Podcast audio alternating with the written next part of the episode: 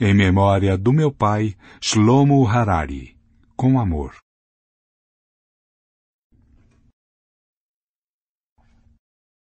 Sapiens.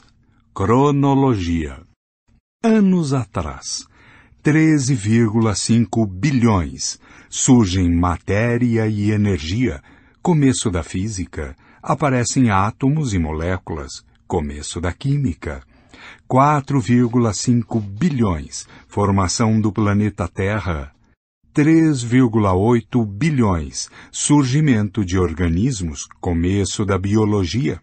6 milhões, último ancestral em comum de humanos e chimpanzés. 2,5 milhões, evolução do gênero Homo na África, primeiras ferramentas de pedra. 2 milhões, humanos se espalham da África para a Eurásia, evolução de diferentes espécies humanas. 500 mil, surgem os Neandertais na Europa e no Oriente Médio. 300 mil, uso cotidiano do fogo. 200 mil, surge o Homo sapiens na África Oriental. 70 mil, revolução cognitiva, surge a linguagem ficcional, começo da história. Os sapiens se espalham a partir da África. 45 mil, os sapiens povoam a Austrália, extinção da megafauna australiana. 30 mil, extinção dos Neandertais. 16 mil, os sapiens povoam a América, extinção da megafauna americana. 13 mil, extinção do Homo floresiensis. O Homo sapiens é a única espécie humana sobrevivente. 12 mil, revolução agrícola, domesticação de plantas e animais, assentamentos permanentes.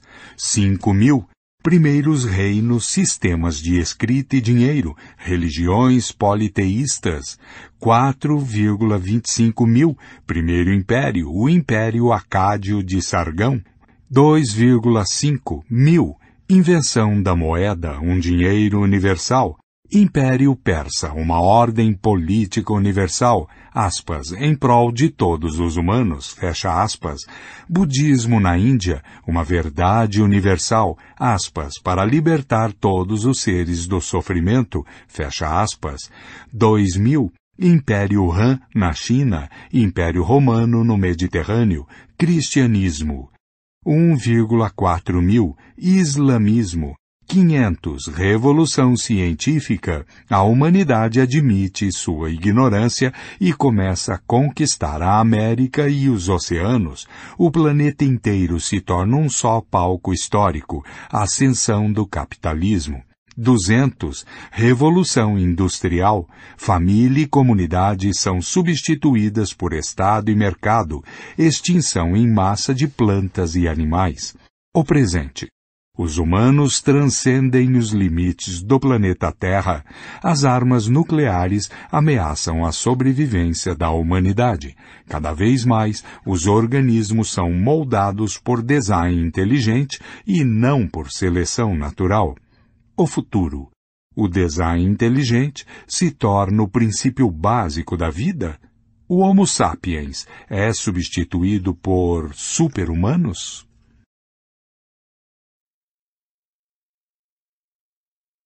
Pasta 1 Parte 1 A Revolução Cognitiva 1. Um animal insignificante. Há cerca de 13,5 bilhões de anos, a matéria, a energia, o tempo e o espaço surgiram naquilo que é conhecido como Big Bang. A história dessas características fundamentais do nosso universo é denominada física. Por volta de 300 mil anos após seu surgimento, a matéria e a energia começaram a se aglutinar em estruturas complexas chamadas átomos, que então se combinaram em moléculas. A história dos átomos, das moléculas e de suas interações é denominada química. Há cerca de 3,8 bilhões de anos, em um planeta chamado Terra, certas moléculas se combinaram para formar estruturas particularmente grandes e complexas chamadas organismos. A história dos organismos é denominada biologia. Há cerca de 70 mil anos, os organismos pertencentes à espécie Homo sapiens começaram a formar estruturas ainda mais elaboradas, chamadas culturas. O desenvolvimento subsequente dessas culturas humanas é denominado história. Três importantes revoluções definiram o curso da história. A revolução cognitiva deu início à história há cerca de 70 mil anos. A revolução agrícola a acelerou por volta de 12 mil anos atrás. A revolução científica, que começou há apenas 500 anos, pode muito bem colocar um fim à história e dar início a algo completamente diferente. Este livro conta como essas três revoluções afetaram os seres humanos e os demais organismos.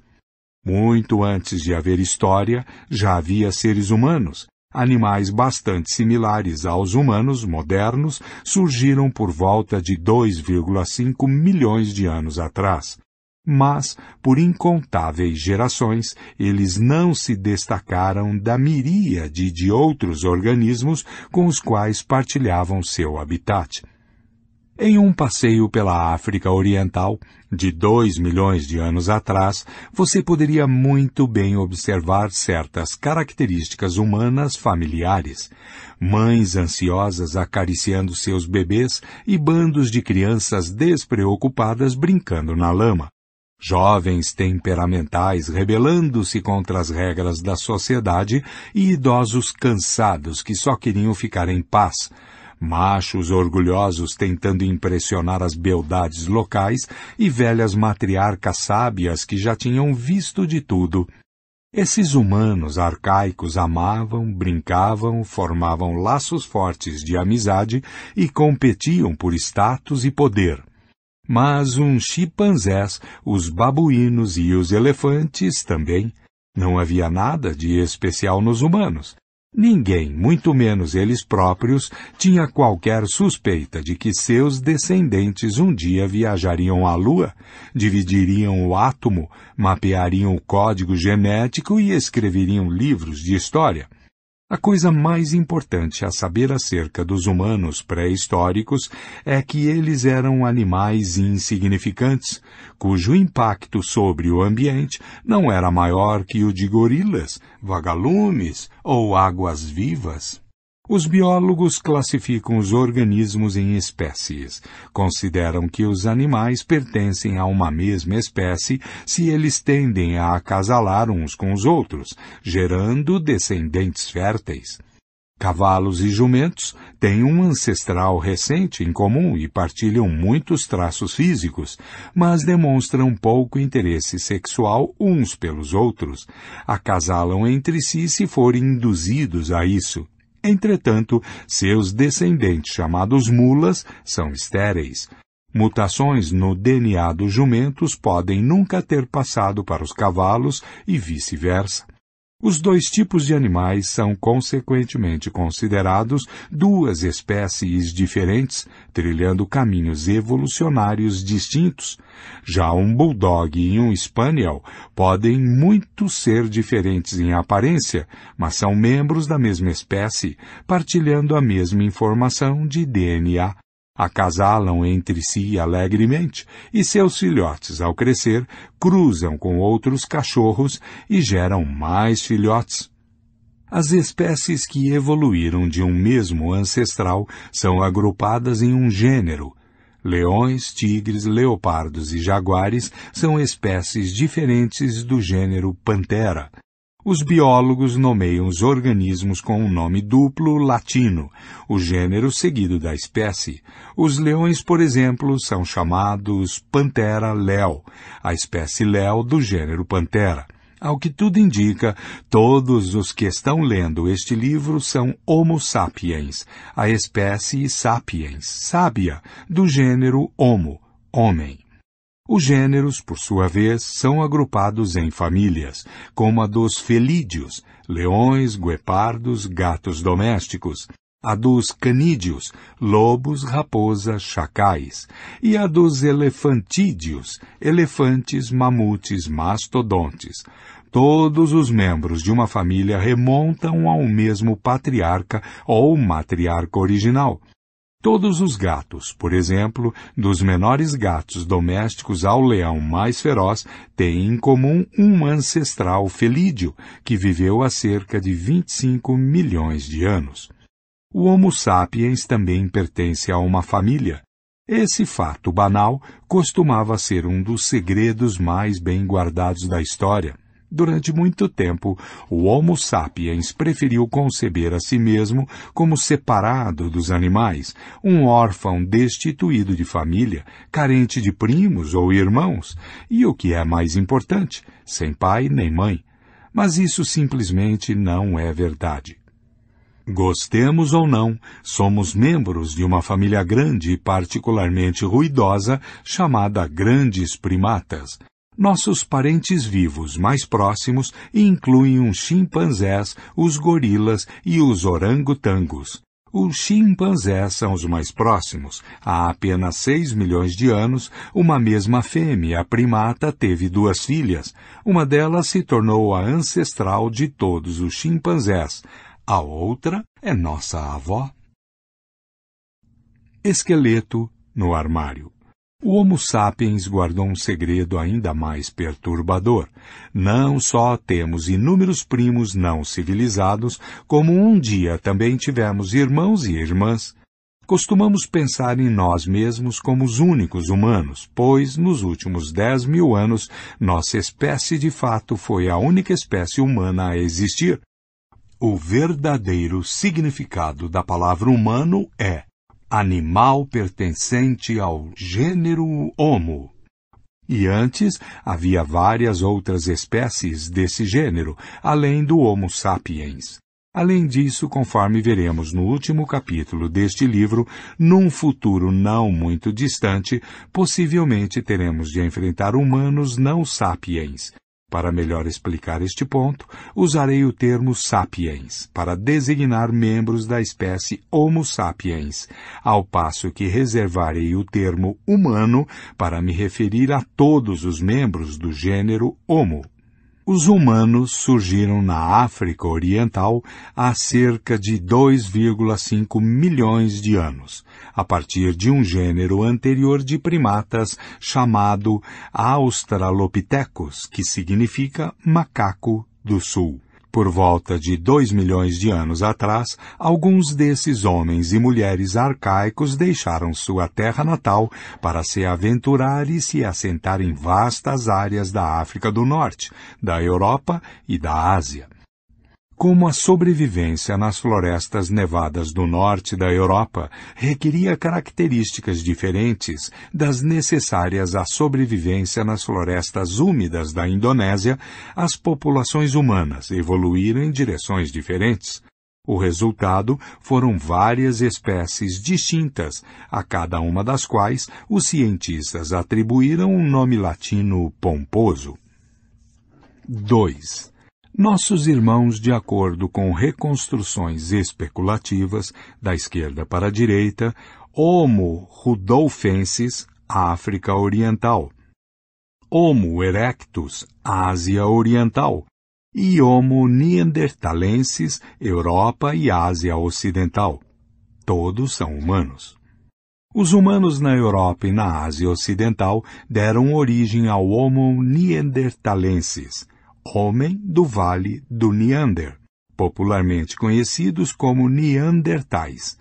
Os Neandertais mais robustos e mais musculosos do que nós, sapiens, estavam bem adaptados ao clima frio da Eurásia Ocidental da Era do Gelo, as regiões mais ocidentais da Ásia foram povoadas pelo Homo erectus, homem ereto, que sobreviveu na região por quase um milhão e meio de anos, sendo a espécie humana de maior duração. Esse recorde dificilmente será quebrado, mesmo por nossa própria espécie. É questionável se o Homo sapiens ainda existirá daqui a mil anos, de modo que dois milhões de anos certamente está fora do nosso alcance. Na ilha de Java, na Indonésia, viveu o Homo soelensis, homem do Vale do Solo, que estava adaptado para a vida nos trópicos. Em outra ilha indonésia, a pequena ilha de Flores, humanos arcaicos passaram por um processo que levou ao nanismo. Os humanos chegaram pela primeira vez à Ilha de Flores quando o nível do mar estava excepcionalmente baixo, facilitando o acesso à ilha a partir do continente. Quando o nível do mar voltou a subir, algumas pessoas ficaram presas na ilha, que era pobre em recursos. As pessoas grandes que necessitavam muita comida morriam primeiro. Os indivíduos menores tinham muito mais chances de sobrevivência. Com o passar das gerações, as pessoas de flores se tornaram anãs, essa espécie única, conhecida pelos cientistas como Homo floresiensis, chegava a uma altura máxima de apenas um metro e pesava não mais de 25 quilos. Ainda assim, era capaz de produzir ferramentas de pedra e ocasionalmente conseguia abater alguns dos elefantes da ilha. Embora, a bem da verdade, os elefantes também fossem uma espécie diminuta. Em 2010, outro irmão perdido foi resgatado do esquecimento quando cientistas escavando a caverna de Denisova, na Sibéria, descobriram um osso de dedo fossilizado. A análise genética comprovou que o dedo pertencia a uma espécie humana até então desconhecida, que foi denominada Homo denisova. Sabe-se lá quantos de nossos parentes perdidos estão esperando para ser descobertos em outras cavernas, em outras ilhas e em outros climas. Enquanto esses humanos evoluíam na Europa e na Ásia, a evolução na África Oriental não parou, o berço da humanidade continuou a nutrir numerosas espécies novas, como o Homo rudolfensis, homem do lago Rudolf, o Homo ergaster, homem trabalhador, e finalmente nossa própria espécie, que sem modéstia alguma denominamos Homo sapiens, homem sábio. Alguns membros de algumas dessas espécies eram gigantes e outros diminutos. Alguns eram caçadores destemidos e outros dóceis coletores de plantas. Alguns viviam em uma única ilha, ao passo que muitos perambulavam por continentes. Mas todos pertenciam ao gênero Homo. Eram seres humanos. É uma falácia comum conceber essas espécies como dispostas em uma linha reta de descendência, com os ergaster dando origem aos erectus, os erectus dando origem aos neandertais e os neandertais dando origem a nós.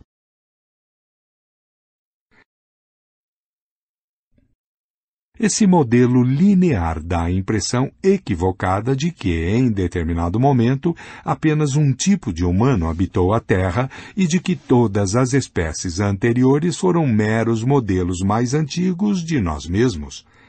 A verdade é que, de aproximadamente 2 milhões de anos a 10 mil anos atrás, o mundo foi habitado por várias espécies humanas ao mesmo tempo.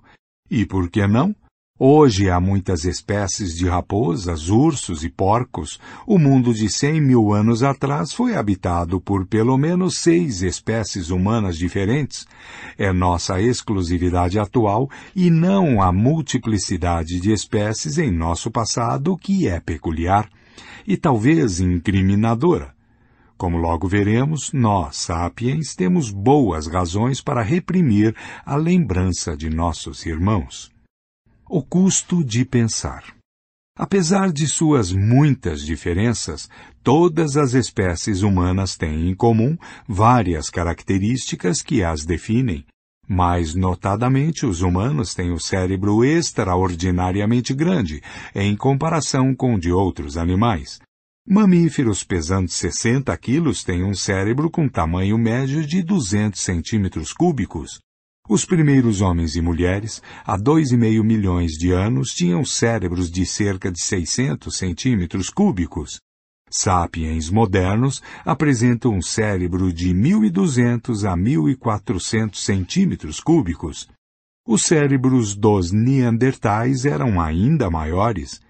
Que a evolução devesse selecionar cérebros maiores pode nos parecer óbvio.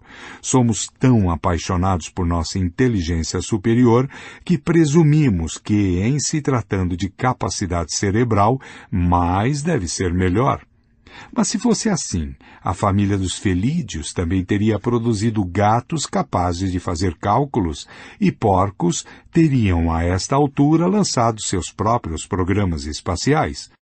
Por que cérebros gigantes são tão raros no reino animal?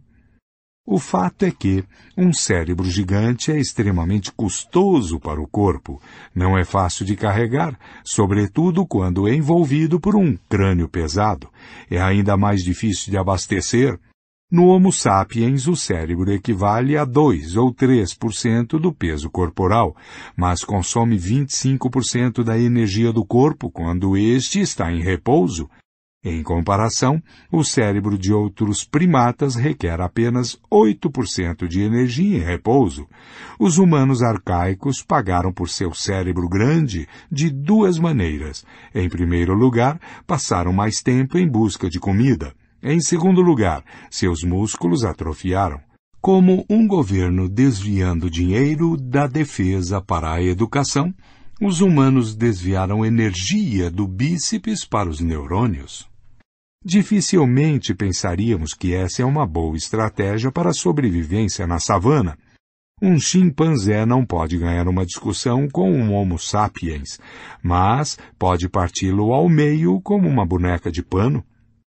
Hoje, nosso cérebro grande é uma vantagem, porque podemos produzir carros e armas que permitem nos locomovermos mais rápido que os chimpanzés e atirar neles de uma distância segura em vez de enfrentá-los em um combate corpo a corpo. Mas carros e armas são um fenômeno recente. Por mais de dois milhões de anos, as redes neurais dos humanos continuaram se expandindo, mas, com exceção de algumas facas de sílex e varetas pontiagudas, os humanos tiraram muito pouco proveito disso. Então, o que impulsionou a evolução do enorme cérebro humano durante esses dois milhões de anos? Francamente, nós não sabemos. Outro traço humano singular é que andamos eretos sobre duas pernas. Ao ficar eretos é mais fácil esquadrinhar a savana à procura de animais de caça ou de inimigos, e os braços, desnecessários para a locomoção, são liberados para outros propósitos, como atirar pedras ou sinalizar. Quanto mais coisas essas mãos eram capazes de fazer, mais sucesso tinham os indivíduos, de modo que a pressão evolutiva trouxe uma concentração cada vez maior de nervos e músculos bem ajustados nas palmas e nos dedos. Em consequência, os humanos podem realizar tarefas complexas com as mãos. Em particular, podem produzir e usar ferramentas sofisticadas. Os primeiros indícios de produção de ferramentas datam de aproximadamente 2,5 milhões de anos atrás, e a manufatura e o uso de ferramentas são os critérios pelos quais os arqueólogos reconhecem humanos antigos. Mas caminhar com a coluna ereta tem lá suas desvantagens. O esqueleto de nossos ancestrais primatas se desenvolveu durante milhões de anos para sustentar uma criatura que andava de quatro e tinha uma cabeça relativamente pequena. Adaptar-se a uma posição ereta foi um grande desafio, sobretudo quando a estrutura precisou sustentar um crânio extra grande. A humanidade pagou por sua visão elevada e suas mãos habilidosas com dores nas costas e rigidez no pescoço. As mulheres pagaram ainda mais. Um andar ereto exigia quadris mais estreitos, constringindo o canal do parto. E isso justamente quando a cabeça dos bebês se tornava cada vez maior. A morte durante o parto se tornou uma grande preocupação para as fêmeas humanas, as mulheres que davam à luz mais cedo, quando o cérebro e a cabeça do bebê ainda eram relativamente pequenos e maleáveis, se saíam melhor e sobreviviam para ter mais filhos. Em consequência, a seleção natural favoreceu nascimentos precoces, e, de fato, em comparação com outros animais, os humanos nascem prematuramente, quando muitos de seus sistemas vitais ainda estão subdesenvolvidos. Um potro pode trotar logo após o nascimento, um gatinho deixa a mãe para buscar alimento por conta própria com poucas semanas de vida. Os bebês humanos são indefesos e durante muitos anos dependem dos mais velhos para sustento, proteção e educação. Esse fato contribuiu enormemente para as extraordinárias habilidades sociais da humanidade e, ao mesmo tempo, para seus peculiares problemas sociais. Mães solitárias dificilmente conseguiam obter comida suficiente para sua prole e para si mesmas, tendo crianças necessitadas sob seus cuidados. Criar filhos requeria ajuda constante de outros membros da família e de vizinhos. É necessária uma tribo para criar um ser humano. A evolução assim favoreceu aqueles capazes de formar fortes laços sociais. Além disso, como os humanos nascem subdesenvolvidos, eles podem ser educados e socializados em medida muito maior do que qualquer outro animal. A maioria dos mamíferos sai do útero como cerâmica vidrada saindo de um forno. Qualquer tentativa de moldá-los novamente apenas irá rachá-los ou quebrá-los. Os humanos saem do útero como vidro derretido saindo de uma fornalha podem ser retorcidos, esticados e moldados com surpreendente liberdade. É por isso que hoje podemos educar nossos filhos para serem cristãos ou budistas, capitalistas ou socialistas, belicosos ou pacifistas, Presumimos que um cérebro grande, o uso de ferramentas, uma capacidade superior de aprender e estruturas sociais complexas são vantagens enormes. Parece óbvio que esses atributos tornaram a humanidade o animal mais poderoso da Terra. Mas os humanos desfrutaram de todas essas vantagens por dois milhões de anos, durante os quais continuaram sendo criaturas fracas e marginais. Assim, humanos que viveram há um milhão de anos, apesar de seus cérebros grandes e ferramentas de pedra afiadas, viviam com medo constante de predadores, raramente caçavam animais grandes e subsistiam principalmente coletando plantas, pegando insetos, capturando animais pequenos e comendo a carniça deixada por outros carnívoros mais fortes. Um dos usos mais comuns das primeiras ferramentas de pedra foi abrir ossos para chegar até o tutano. Alguns pesquisadores acreditam que esse foi nosso nicho original.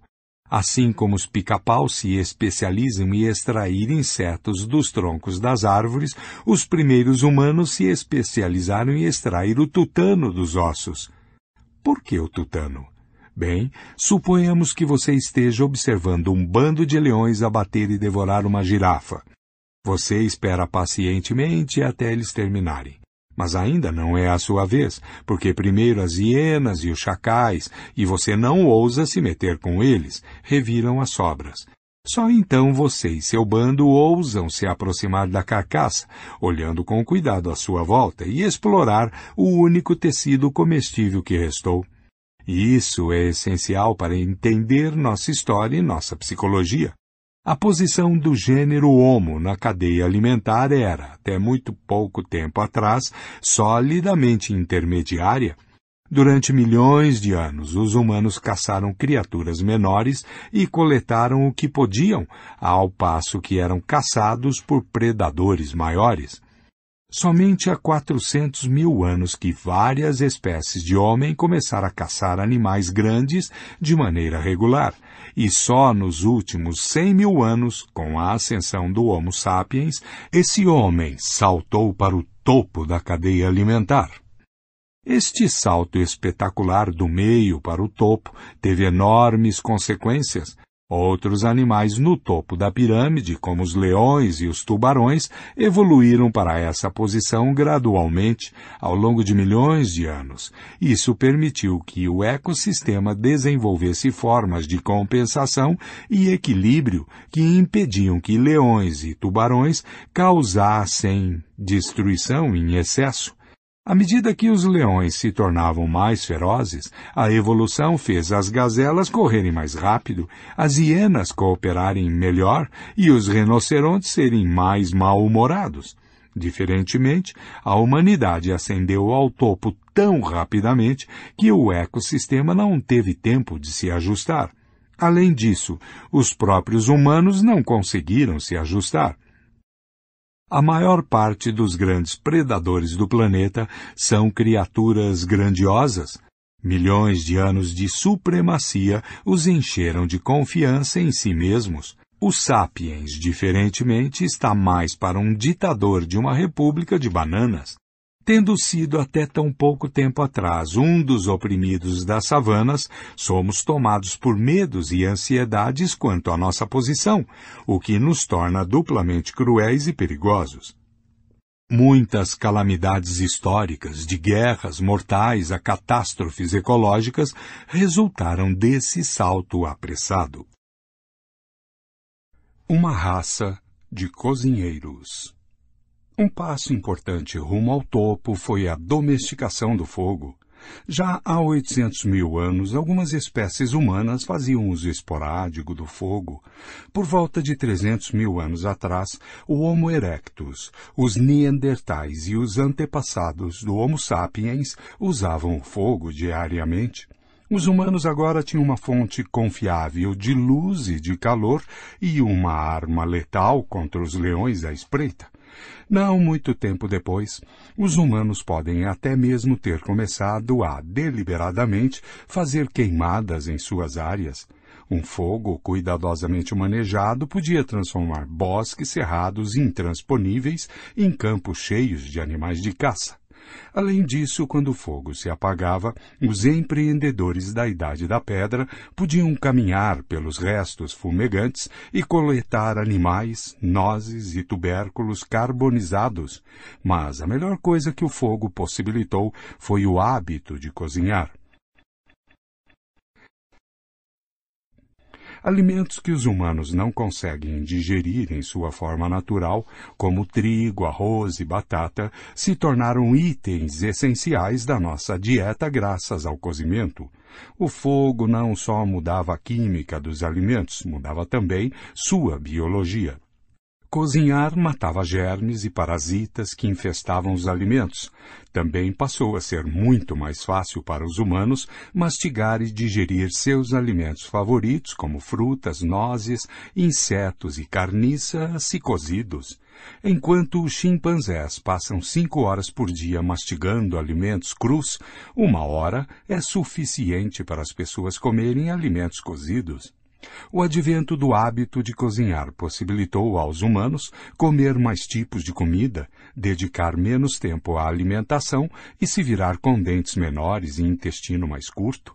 Alguns estudiosos acreditam que existe uma relação direta entre o advento do hábito de cozinhar, o encurtamento do trato intestinal e o crescimento do cérebro humano, considerando que tanto um intestino longo quanto um cérebro grande consomem muita energia. É difícil ter os dois ao mesmo tempo. Ao encurtar o intestino e reduzir seu consumo de energia, o hábito de cozinhar inadvertidamente abriu caminho para o cérebro enorme dos Neandertais e dos Sapiens. 1. Um, nota. O fogo também abriu a primeira brecha significativa entre o homem e os outros animais. O poder de quase todos os animais depende de seu corpo, a força de seus músculos, o tamanho de seus dentes, a envergadura de suas asas. Embora possam fazer uso de ventos e correntes, são incapazes de controlar essas forças da natureza e estão sempre limitados por sua estrutura física. As águias, por exemplo, identificam colunas térmicas emanando do solo, abrem suas asas gigantes e permitem que o ar quente as faça alçar voo, mas não podem controlar a localização das colunas térmicas e sua capacidade máxima de carga é estritamente proporcional à envergadura de suas asas. Ao domesticar o fogo, os humanos ganharam controle de uma força obediente potencialmente ilimitada. Ao contrário das águias, os humanos podiam escolher onde e quando acender uma chama, e foram capazes de explorar o fogo para inúmeras tarefas. O que é mais importante, o poder do fogo não era limitado pela forma, estrutura ou força do corpo humano. Uma única mulher, com uma pedra ou vareta, podia produzir fogo para queimar uma floresta inteira em uma questão de horas.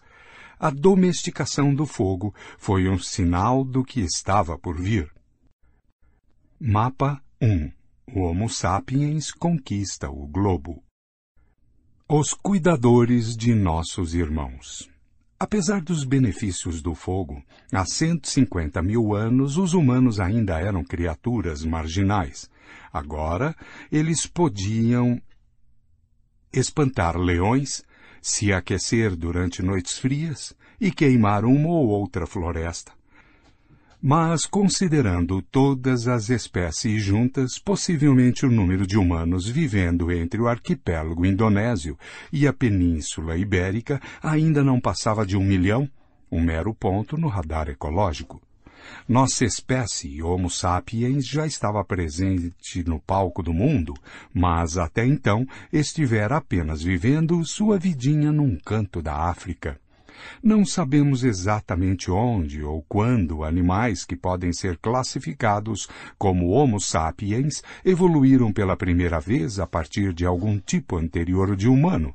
Mas a maioria dos cientistas concorda que há 150 mil anos a África Oriental estava povoada por sapiens que se pareciam exatamente como nós. Se um deles aparecesse em um necrotério moderno, o patologista local não notaria nada peculiar. Graças às bênçãos do fogo, eles tinham mandíbulas e dentes menores que seus ancestrais, ao passo que tinham cérebros enormes, iguais aos nossos em tamanho. Os cientistas também concordam que há cerca de 70 mil anos, sapiens da África Oriental se espalharam na Península Arábica e de lá rapidamente tomaram território da Eurásia. Quando o Homo sapiens chegou à Arábia, a maior parte da Eurásia já era ocupada por outros humanos. O que aconteceu com eles? Há duas teorias conflitantes. A teoria da miscigenação conta uma história de atração, sexo e miscigenação. À medida que os imigrantes africanos se espalharam pelo mundo, eles procriaram com outras populações humanas e as pessoas hoje são resultado dessa miscigenação. Por exemplo, quando os sapiens chegaram ao Oriente Médio e à Europa, encontraram os neandertais, esses humanos eram mais musculosos que os sapiens, tinham cérebro maior e eram mais bem adaptados a climas frios. Usavam ferramentas e fogo, eram caçadores exímios e, ao que parece, cuidavam dos doentes e debilitados. Arqueólogos encontraram ossos de neandertais que viveram por muitos anos com várias deficiências físicas, indícios de que eram cuidados por seus parentes.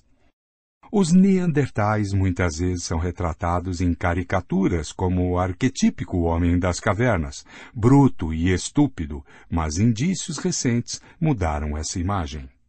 3. Reconstrução especulativa de uma criança neandertal. As evidências genéticas indicam que pelo menos alguns neandertais podem ter tido pele e cabelos claros. De acordo com a teoria da miscigenação, quando o Homo sapiens se espalhou por terras neandertais, os sapiens procriaram com neandertais até que as duas populações se fundiram. Se isso for verdade, então os eurasianos de hoje não são sapiens puros, são uma mistura de sapiens e neandertais. De forma semelhante, quando chegaram à Ásia Oriental, os sapiens se misturaram com os locais Homo erectus, de forma que os chineses e coreanos são uma mistura de sapiens e Homo erectus. A visão oposta, chamada de teoria da substituição, conta uma história muito diferente, uma história de incompatibilidade, repulsa e talvez até mesmo genocídio, Sapiens e Neandertais tinham anatomias diferentes e muito provavelmente hábitos de acasalamento e até mesmo odor corporal diferentes. Provavelmente tinham pouco interesse sexual uns pelos outros. Mesmo que um Romeu Neandertal e uma Julieta Sapiens se apaixonassem, não poderiam produzir descendentes férteis, porque o abismo genético separando as duas populações já era intransponível.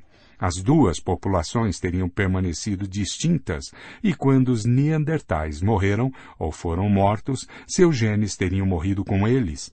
De acordo com essa teoria, sapiens substituíram todas as populações humanas anteriores sem se misturar com nenhuma delas. Nesse caso, a origem de todas as linhagens humanas existentes pode ser atribuída exclusivamente à África Oriental de 70 mil anos atrás. Muita coisa depende desse debate. De uma perspectiva evolutiva, 70 mil anos é um intervalo relativamente curto. Se a teoria da substituição estiver correta, todos os humanos existentes têm mais ou menos a mesma bagagem genética, e as distinções raciais entre eles são desprezíveis. Mas se a teoria da miscigenação estiver correta, pode muito bem haver entre africanos, europeus e asiáticos diferenças genéticas que remontam a centenas de milhares de anos atrás. Trata-se de uma dinamite política que poderia fornecer matéria-prima para teorias raciais explosivas. Nas últimas décadas, a teoria da substituição prevaleceu entre os cientistas. Tinha bases arqueológicas mais sólidas e era politicamente mais correta. Os cientistas não tinham desejo algum de abrir a caixa de Pandora do racismo ao afirmar a existência de uma diversidade genética significativa entre as populações humanas modernas. Mas isso terminou em 2010, quando foram publicados os resultados de um esforço de quatro anos para mapear o genoma dos Neandertais. Geneticistas conseguiram coletar DNA intacto de fósseis de Neandertais em quantidade suficiente para fazer uma comparação detalhada com o DNA de humanos contemporâneos. Os resultados desconcertaram a comunidade científica. Revelou-se que de 1% a 4% do DNA das populações modernas no Oriente Médio e na Europa são DNA de Neandertal. Não é uma grande quantidade, mas é significante. Um segundo choque veio meses depois, quando foi mapeado o DNA extraído do dedo fossilizado de Denisova, os resultados comprovaram que até 6% do DNA humano dos melanésios e dos aborígenes australianos modernos são DNA denisovano. Se esses resultados forem válidos, e é importante ter em mente que estão sendo realizadas mais pesquisas que podem tanto corroborar quanto modificar essas conclusões, os defensores da teoria da miscigenação acertarem pelo menos alguns aspectos. Mas isso não significa que a teoria da substituição esteja completamente errada. Uma vez que os neandertais e os denisovanos contribuíram apenas com uma pequena proporção de DNA para nosso genoma atual, é impossível falar de uma fusão entre os sapiens e outras espécies humanas embora as diferenças entre elas não fossem grandes o suficiente para evitar completamente a geração de descendentes férteis, eram suficientes para fazer que tais contatos fossem muito raros. Sendo assim, como devemos entender as relações biológicas entre sapiens, neandertais e denisovanos? Claramente não eram espécies completamente distintas, como são os cavalos e os jumentos. Por outro lado, não eram apenas populações diferentes da mesma espécie, como os bulldogs e os spaniels. A realidade biológica não é em preto e branco. Há também áreas cinza importantes. Quaisquer duas espécies que tenham evoluído de um único ancestral, como os cavalos e os jumentos, foram, em algum momento, apenas duas populações da mesma espécie, como os bulldogs e os spaniels.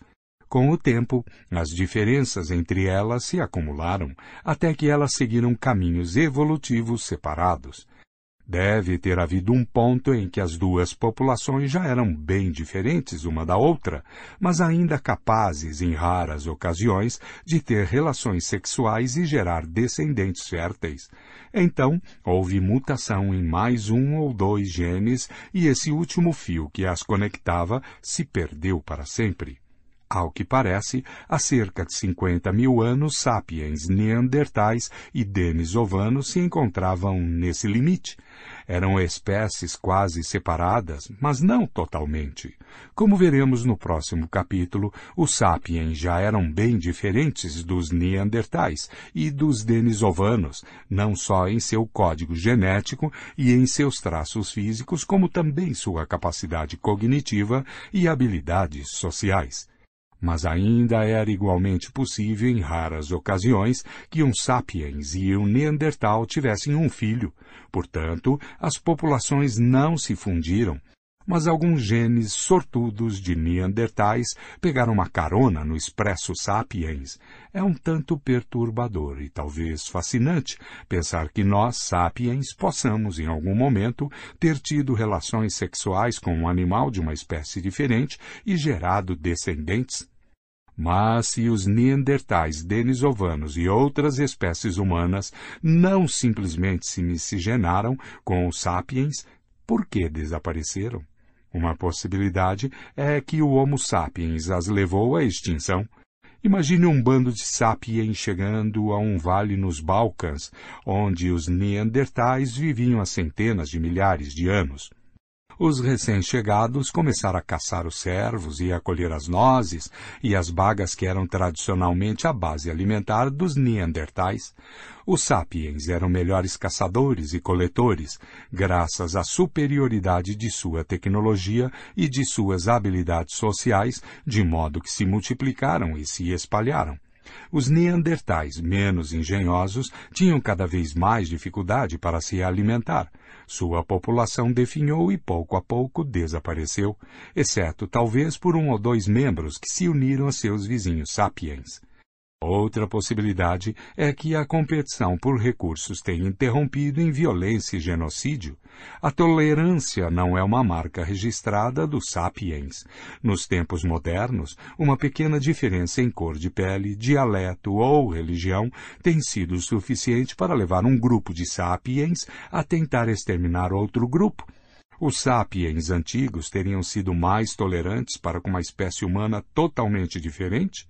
É bem possível que, quando os sapiens encontraram os neandertais, o resultado tenha sido a primeira e mais significativa campanha de limpeza étnica na história.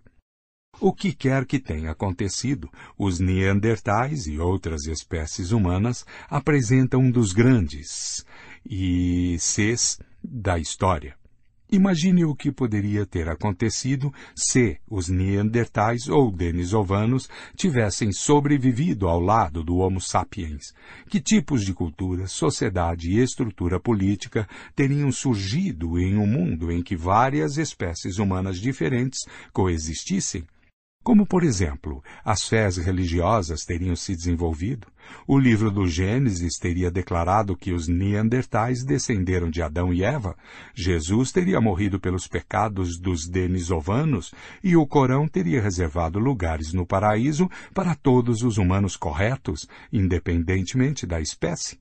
Os neandertais teriam recebido um lugar no sistema de castas hindu ou na vasta burocracia da China imperial?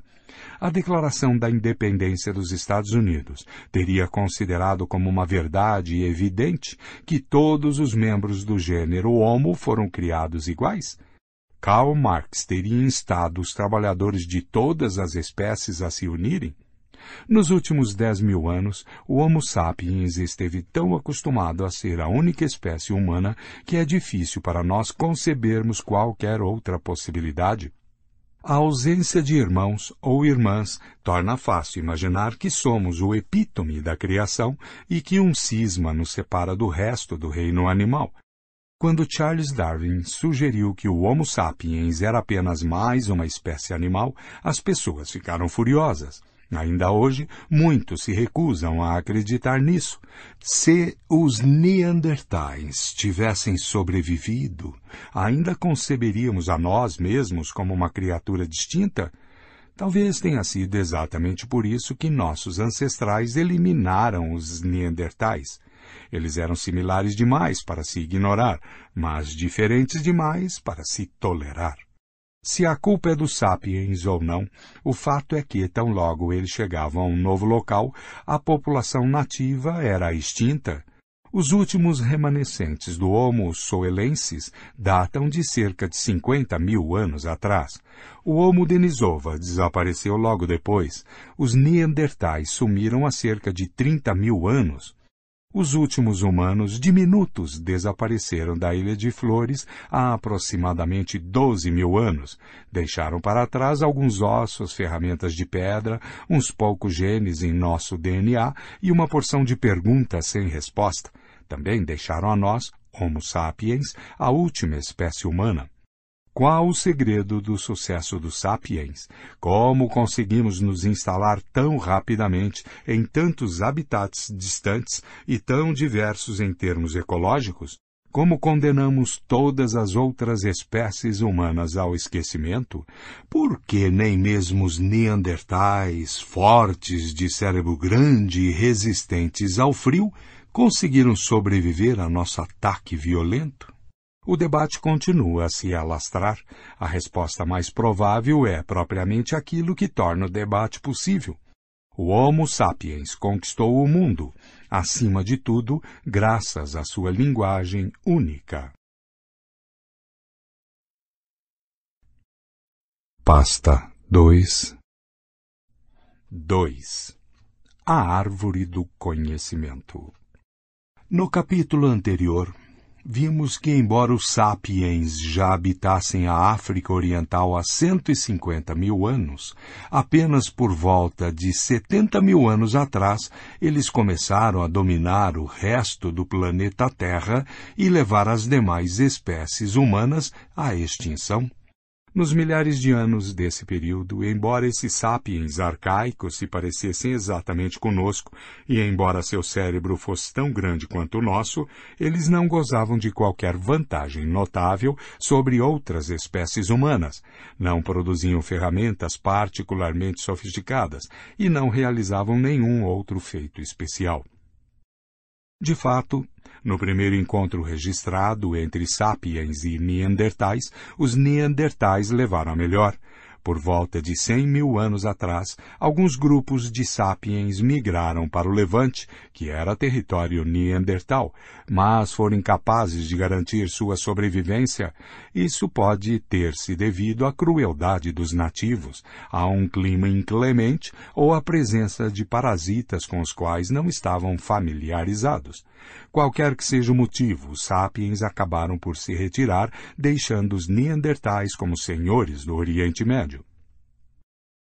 Esse registro escasso de conquistas levou especialistas a especularem que a estrutura interna do cérebro desses sapiens provavelmente era diferente da nossa. Eles se pareciam conosco, mas suas capacidades cognitivas, aprendizado, memória, comunicação eram muito mais limitadas. Ensinar português a um desses sapiens antigos, persuadi-lo da verdade do dogma cristão ou fazê-lo entender a teoria da evolução provavelmente teriam sido tarefas infrutíferas. Por outro lado, teríamos muita dificuldade para aprender sua linguagem e compreender seu modo de pensar. Mas então, a partir de 70 mil anos atrás, o Homo sapiens começou a fazer coisas muito especiais.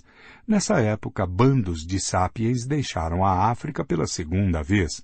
Dessa vez, eles expulsaram os neandertais e todas as outras espécies humanas, não só do Oriente Médio, como também da face da Terra. Em um período incrivelmente curto, os sapiens chegaram à Europa e ao leste da Ásia. Há aproximadamente 45 mil anos, conseguiram atravessar um mar aberto e chegaram à Austrália, um continente até então intocado por humanos. O período de 70 mil anos atrás a 30 mil anos atrás testemunhou a invenção de barcos, lâmpadas a óleo, arcos e flechas e agulhas, essenciais para costurar roupas quentes. Os primeiros objetos que podem ser chamados de arte e joalheria datam dessa era, assim como os primeiros indícios incontestáveis de religião, comércio e estratificação social. 4. Estatueta em marfim de um homem-leão, ou mulher-leoa, da caverna de Stadel, na Alemanha. Aproximadamente 32 mil anos atrás. O corpo é humano, mas a cabeça é leonina. Este é um dos primeiros exemplos indiscutíveis de arte e provavelmente de religião e da capacidade da mente humana de imaginar coisas que não existem de fato. A maioria dos pesquisadores acredita que essas conquistas sem precedentes foram produto de uma revolução nas habilidades cognitivas dos sapiens. Eles sustentam que os indivíduos que levaram os neandertais à extinção, que se instalaram na Austrália e que esculpiram o homem-leão de Stadel, eram tão inteligentes, criativos e sensíveis como nós. Se nos deparássemos com os artistas da caverna de Stadel, poderíamos aprender a língua deles e eles a nossa. Seríamos capazes de lhes explicar tudo o que conhecemos, das aventuras de Alice no País das Maravilhas aos paradoxos da física quântica, e eles poderiam nos ensinar como seu povo concebia o mundo. O surgimento de novas formas de pensar e se comunicar entre 70 mil anos atrás a 30 mil anos atrás constitui a revolução cognitiva. O que a causou? Não sabemos ao certo.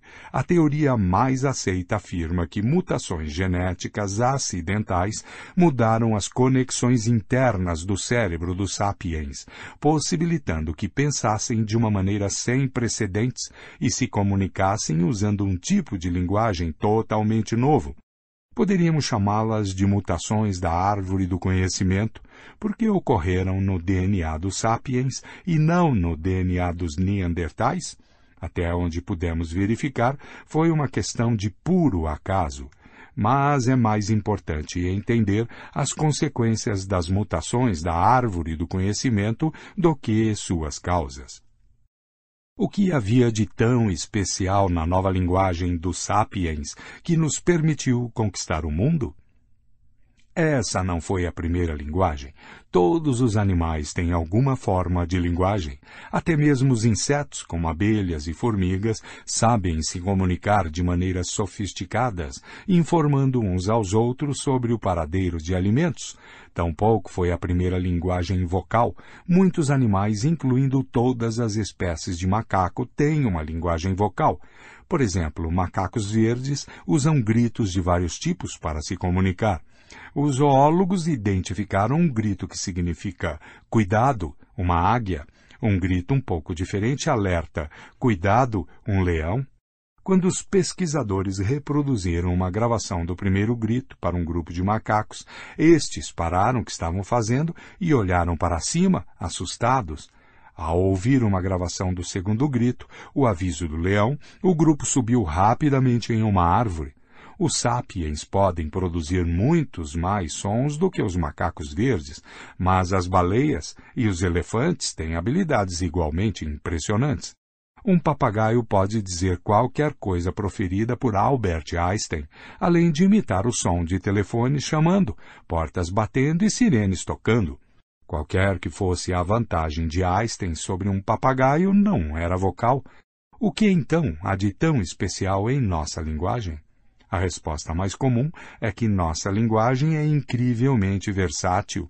Podemos conectar uma série limitada de sons e sinais para produzir um número infinito de frases, cada uma delas com um significado diferente. Podemos assim consumir, armazenar e comunicar uma quantidade extraordinária de informação sobre o mundo à nossa volta. O macaco verde pode gritar para seus camaradas: Cuidado, um leão!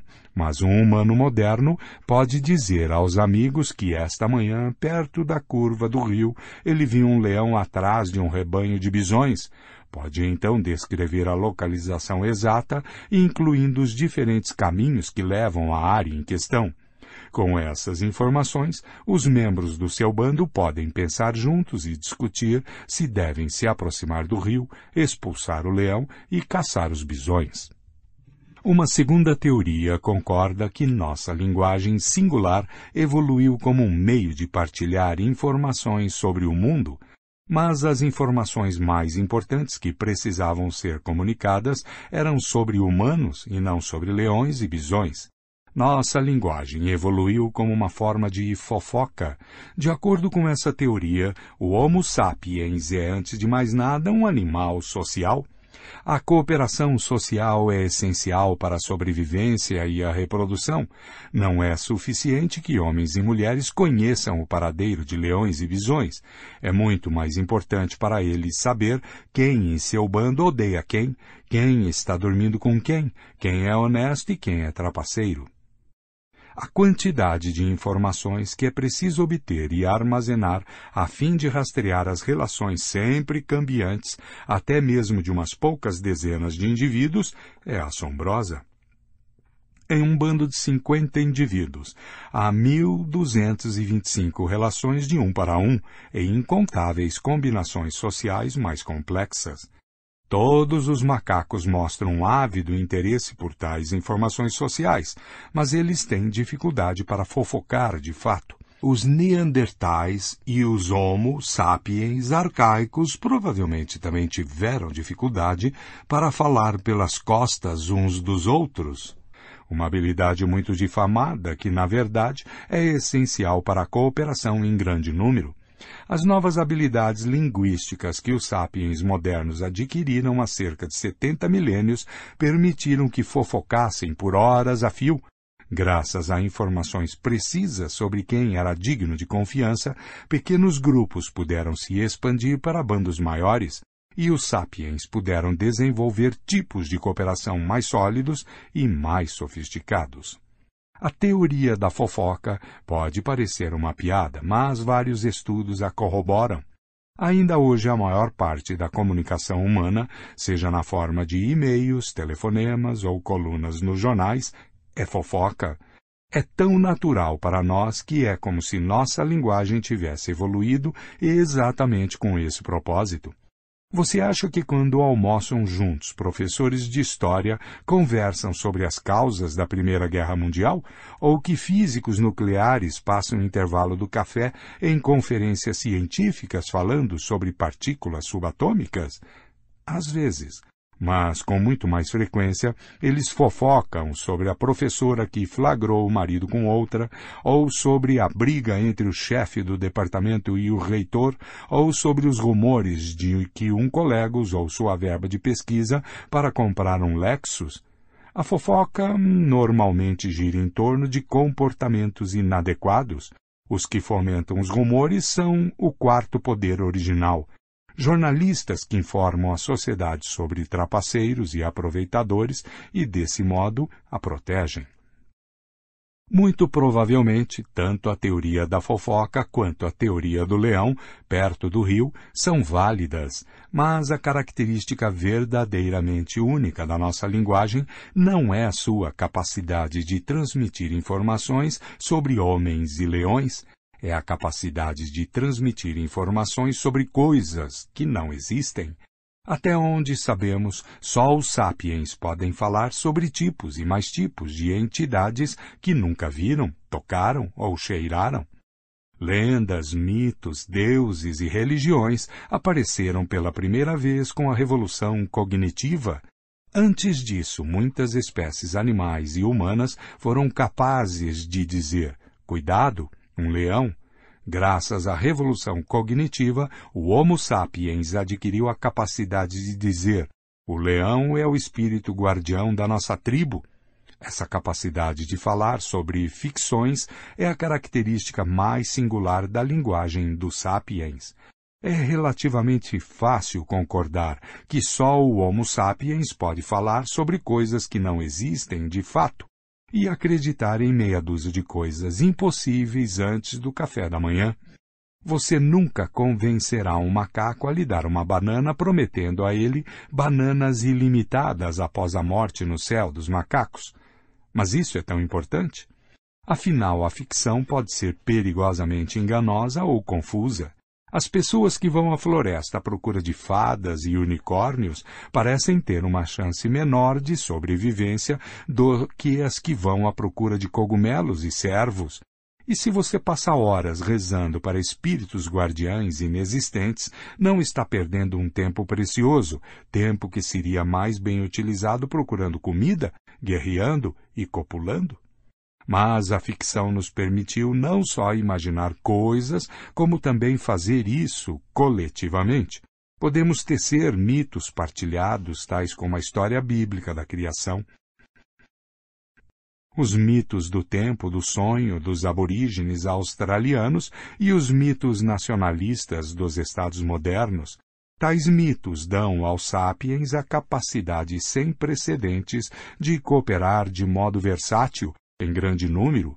Formigas e abelhas também podem trabalhar juntas em grande número, mas elas o fazem de maneira um tanto rígida e apenas com parentes próximos. Lobos e chimpanzés cooperam de forma muito mais versátil do que formigas, mas só o fazem com um pequeno número de outros indivíduos que eles conhecem intimamente. Os sapiens podem cooperar de maneiras extremamente flexíveis com um número incontável de estranhos. É por isso que os sapiens governam o mundo, ao passo que as formigas comem nossos restos e uns chimpanzés estão trancados em zoológicos e laboratórios de pesquisa.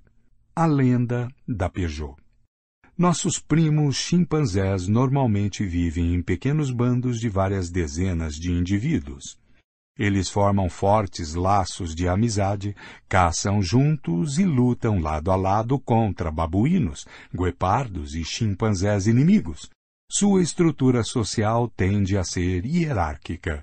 O membro dominante, que quase sempre é um macho, é denominado macho alfa, Outros machos e fêmeas demonstram sua submissão ao macho alfa, curvando-se diante dele enquanto emitem grunhidos, de modo não muito diferente de súditos humanos se ajoelhando diante de um rei. O macho alfa se esforça para manter a harmonia social em seu bando. Quando dois indivíduos brigam, ele intervém e impede a violência. Em uma atitude menos benevolente, ele pode monopolizar alimentos particularmente cobiçados e evitar que machos de postos inferiores na hierarquia acasalem com as fêmeas. Quando dois machos estão disputando a posição de alfa, eles normalmente fazem isso formando grandes coalizões de apoiadores, tanto machos quanto fêmeas dentro do grupo. Os laços entre os membros da coalizão se baseiam em contato íntimo diário, abraçar, tocar, beijar, alisar e fazer favores mútuos. Assim como os políticos humanos em campanha eleitoral saem por aí distribuindo apertos de mão e beijando bebês, também os aspirantes à posição superior em um grupo de chimpanzés passam muito tempo abraçando, dando tapinhas nas costas e beijando filhotes. O macho alfa normalmente conquista essa posição não porque seja fisicamente mais forte, mas porque lidera uma coalizão grande e estável. Essas coalizões exercem um papel central não só durante as lutas pela posição de alfa, como também em quase todas as atividades cotidianas. Membros de uma mesma coalizão passam mais tempo juntos, partilham alimentos e ajudam uns aos outros em momentos de dificuldade. Há limites claros ao tamanho dos grupos que podem ser formados e mantidos de tal forma. Para funcionar, todos os membros de um grupo devem conhecer uns aos outros intimamente. Dois chimpanzés que nunca se encontraram, nunca lutaram e nunca se alisaram mutuamente não saberão se podem confiar um no outro, se valerá a pena ajudar um ao outro, nem qual deles é superior na hierarquia. Em condições normais, um típico bando de chimpanzés consiste de 20 a 50 indivíduos. À medida que o número em um bando de chimpanzés aumenta, a ordem social se desestabiliza, levando enfim à ruptura e à formação de um novo bando por alguns dos animais. Apenas em alguns casos os zoólogos observavam grupos maiores que cem. Grupos separados raramente cooperam e tendem a competir por território e por alimentos.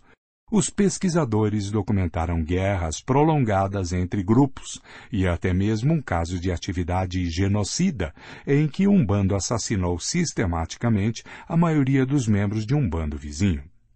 Padrões similares provavelmente dominaram a vida social dos primeiros humanos, incluindo o Homo sapiens arcaico. Os humanos, como os chimpanzés, têm instintos sociais que possibilitaram aos nossos ancestrais construir amizades e hierarquias e caçar ou lutar juntos. No entanto, como os instintos sociais dos chimpanzés, os dos humanos só eram adaptados para pequenos grupos íntimos, quando o grupo ficava grande demais, sua ordem social se desestabilizava e o bando se dividia. Mesmo se um vale particularmente fértil pudesse alimentar 500 sapiens arcaicos, não havia jeito de tantos estranhos conseguirem viver juntos. Como poderiam concordar sobre quem deveria ser o líder? Quem deveria caçar onde? Ou quem deveria casalar com quem?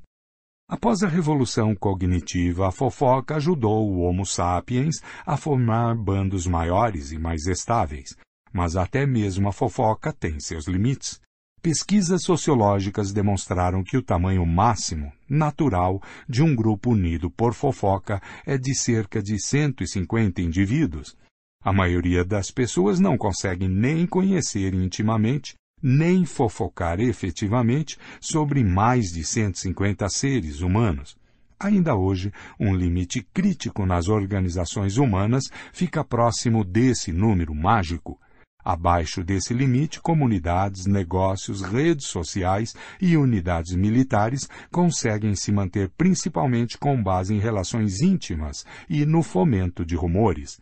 Não há necessidade de hierarquias formais, títulos e livros de direito para manter a ordem.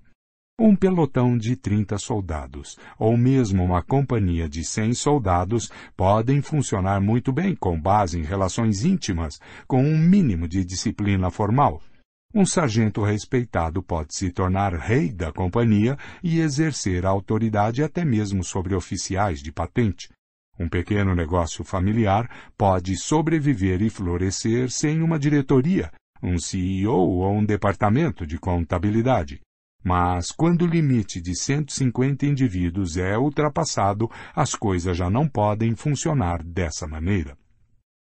Não é possível comandar uma divisão com milhares de soldados da mesma forma que se comanda um pelotão, Negócios familiares de sucesso normalmente enfrentam uma crise quando crescem e contratam mais funcionários. Se não forem capazes de se reinventar, acabam falindo. Como o Homo sapiens conseguiu ultrapassar esse limite crítico, fundando cidades com dezenas de milhares de habitantes e impérios que governam centenas de milhões? O segredo foi, provavelmente, o surgimento da ficção um grande número de estranhos pode cooperar de maneira eficaz se acreditar nos mesmos mitos. Toda cooperação humana em grande escala, seja um Estado moderno, uma igreja medieval, uma cidade antiga ou uma tribo arcaica, se baseia em mitos partilhados que só existem na imaginação coletiva das pessoas. As igrejas se baseiam em mitos religiosos partilhados. Dois católicos que nunca se conheceram podem, no entanto, lutar juntos em uma cruzada ou levantar fundos para construir um hospital porque ambos acreditam que Deus encarnou em um corpo humano e foi crucificado para redimir nossos pecados. Os estados se baseiam em mitos nacionais partilhados, Dois sérvios que nunca se conheceram podem arriscar a vida para salvar um ao outro porque ambos acreditam na existência da nação sérvia, da terra natal sérvia e da bandeira sérvia. Sistemas judiciais se baseiam em mitos jurídicos partilhados. Dois advogados que nunca se conheceram podem unir esforços para defender um completo estranho, porque acreditam na existência de leis, justiça e direitos humanos, e no dinheiro dos honorários. Mas nenhuma dessas coisas existe fora das histórias que as pessoas inventam e contam umas às outras. Não há deuses no universo, nem nações, nem dinheiro, nem direitos humanos, nem leis, nem justiça fora da imaginação coletiva dos seres humanos. As pessoas entendem facilmente que os primitivos consolidam sua ordem social acreditando em deuses e espíritos e se reunindo a cada lua cheia para dançar juntos. Em volta da fogueira, mas não conseguimos avaliar que nossas instituições modernas funcionam exatamente sobre a mesma base. Considere, por exemplo, o mundo das corporações. Os executivos e advogados modernos são, de fato, feiticeiros poderosos. A principal diferença entre eles e os xamãs tribais é que os advogados modernos contam histórias muito mais estranhas. A lenda da Peugeot nos fornece um bom exemplo. Um ícone que lembra um pouco o Homem-Leão de Stadel aparece hoje em carros, caminhões e motocicletas de Paris a Sydney. É o ornamento que adorna o capô dos veículos fabricados pela Peugeot, uma das maiores e mais antigas fabricantes de carros da Europa. A Peugeot começou como um negócio familiar no vilarejo de Valentinei, a apenas 300 quilômetros da caverna de Stadel. Hoje a empresa emprega cerca de 200 mil pessoas em todo o mundo, a maioria delas completamente estranhas umas às outras. Esses estranhos cooperam de maneira tão eficaz que em 2008 a Peugeot produziu mais de um milhão e meio de automóveis, gerando uma receita de aproximadamente 55 bilhões de euros. Em que sentido podemos afirmar que a Peugeot SA, nome oficial da empresa, existe? Há muitos veículos da Peugeot, mas estes obviamente não são a empresa. Mesmo que todos os Peugeot do mundo fossem descartados ao mesmo tempo e vendidos para o ferro velho, a Peugeot SA não desapareceria, continuaria a fabricar novos carros e a publicar seu relatório anual. A empresa tem fábricas, maquinário e showrooms e emprega mecânicos, contadores e secretárias, mas tudo isso junto não constitui a Peugeot. Um desastre poderia matar cada um dos empregados da Peugeot e destruir todas as suas linhas de montagem e todos os seus escritórios executivos. Mesmo assim, a empresa poderia obter empréstimos, contratar novos empregados, construir novas fábricas e comprar novo maquinário. A Peugeot tem gestores e acionistas, mas eles também não constituem a empresa todos os gestores poderiam ser demitidos e todas as suas ações vendidas, mas a empresa propriamente dita permaneceria intacta. Isso não significa que a Peugeot SA seja invulnerável ou imortal. Se um juiz ordenasse a dissolução da empresa, suas fábricas permaneceriam de pé e seus trabalhadores, contadores, gestores e acionistas continuariam a viver, mas a Peugeot SA desapareceria imediatamente. Em suma, a Peugeot SA parece não ter conexão alguma com o mundo físico. Ela existe de fato? A Peugeot é um produto da nossa imaginação coletiva. Os advogados chamam isso de ficção jurídica. Não pode ser sinalizada, não é um objeto físico, mas existe como entidade jurídica. Como você ou eu está submetida às leis dos países em que opera, pode abrir uma conta bancária e ter propriedades, paga impostos e pode ser processada até mesmo separadamente de qualquer um de seus donos ou das pessoas que trabalham para ela. A Peugeot pertence a um gênero particular de ficção jurídica chamado empresas de responsabilidade limitada. A ideia por trás de tais empresas está entre as invenções mais engenhosas da humanidade. O Homo sapiens viveu sem elas por milênios. Durante a maior parte da história de que se tem registro, a propriedade só poderia pertencer a seres humanos de carne e osso, do tipo que anda sobre duas pernas e tem cérebro grande. Se na França do século XIII Jean abrisse uma oficina para fabricar vagões, ele próprio seria o negócio.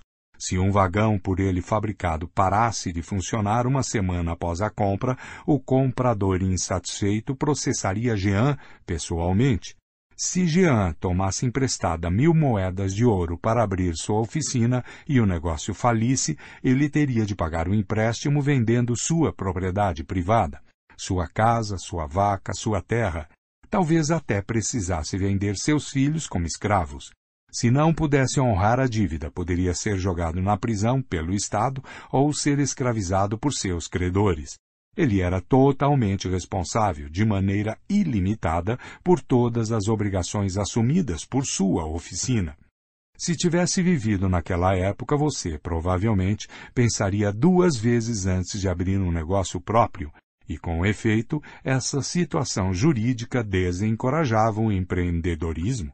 As pessoas tinham medo de começar novos negócios e assumir riscos econômicos. Dificilmente parecia valer a pena correr o risco de sua família acabar totalmente destituída. Foi por isso que as pessoas começaram a imaginar coletivamente a existência de empresas de responsabilidade limitada. Tais empresas eram legalmente independentes das pessoas que as fundavam, ou investiam dinheiro nelas, ou as gerenciavam. Ao longo dos últimos séculos, essas empresas se tornaram os principais agentes na esfera econômica e estamos tão acostumados a elas que nos esquecemos de que existem apenas na nossa imaginação. Nos Estados Unidos, o termo técnico para uma empresa de responsabilidade limitada é corporação, o que é irônico, porque o termo deriva de corpus, corpo em latim, exatamente aquilo de que as corporações carecem. Apesar de não ter um corpo real, o sistema jurídico norte-americano trata as corporações como pessoas jurídicas, como se fossem seres humanos de carne e osso. Também foi isso que fez o sistema jurídico francês em 1896, quando Armand Peugeot, que herdara de seus pais uma oficina de fundição de metal que fabricava molas, serrotes e bicicletas, decidiu entrar no ramo de automóveis. Para isso, ele criou uma empresa de responsabilidade limitada, batizou a empresa com seu nome, mas ela era independente dele.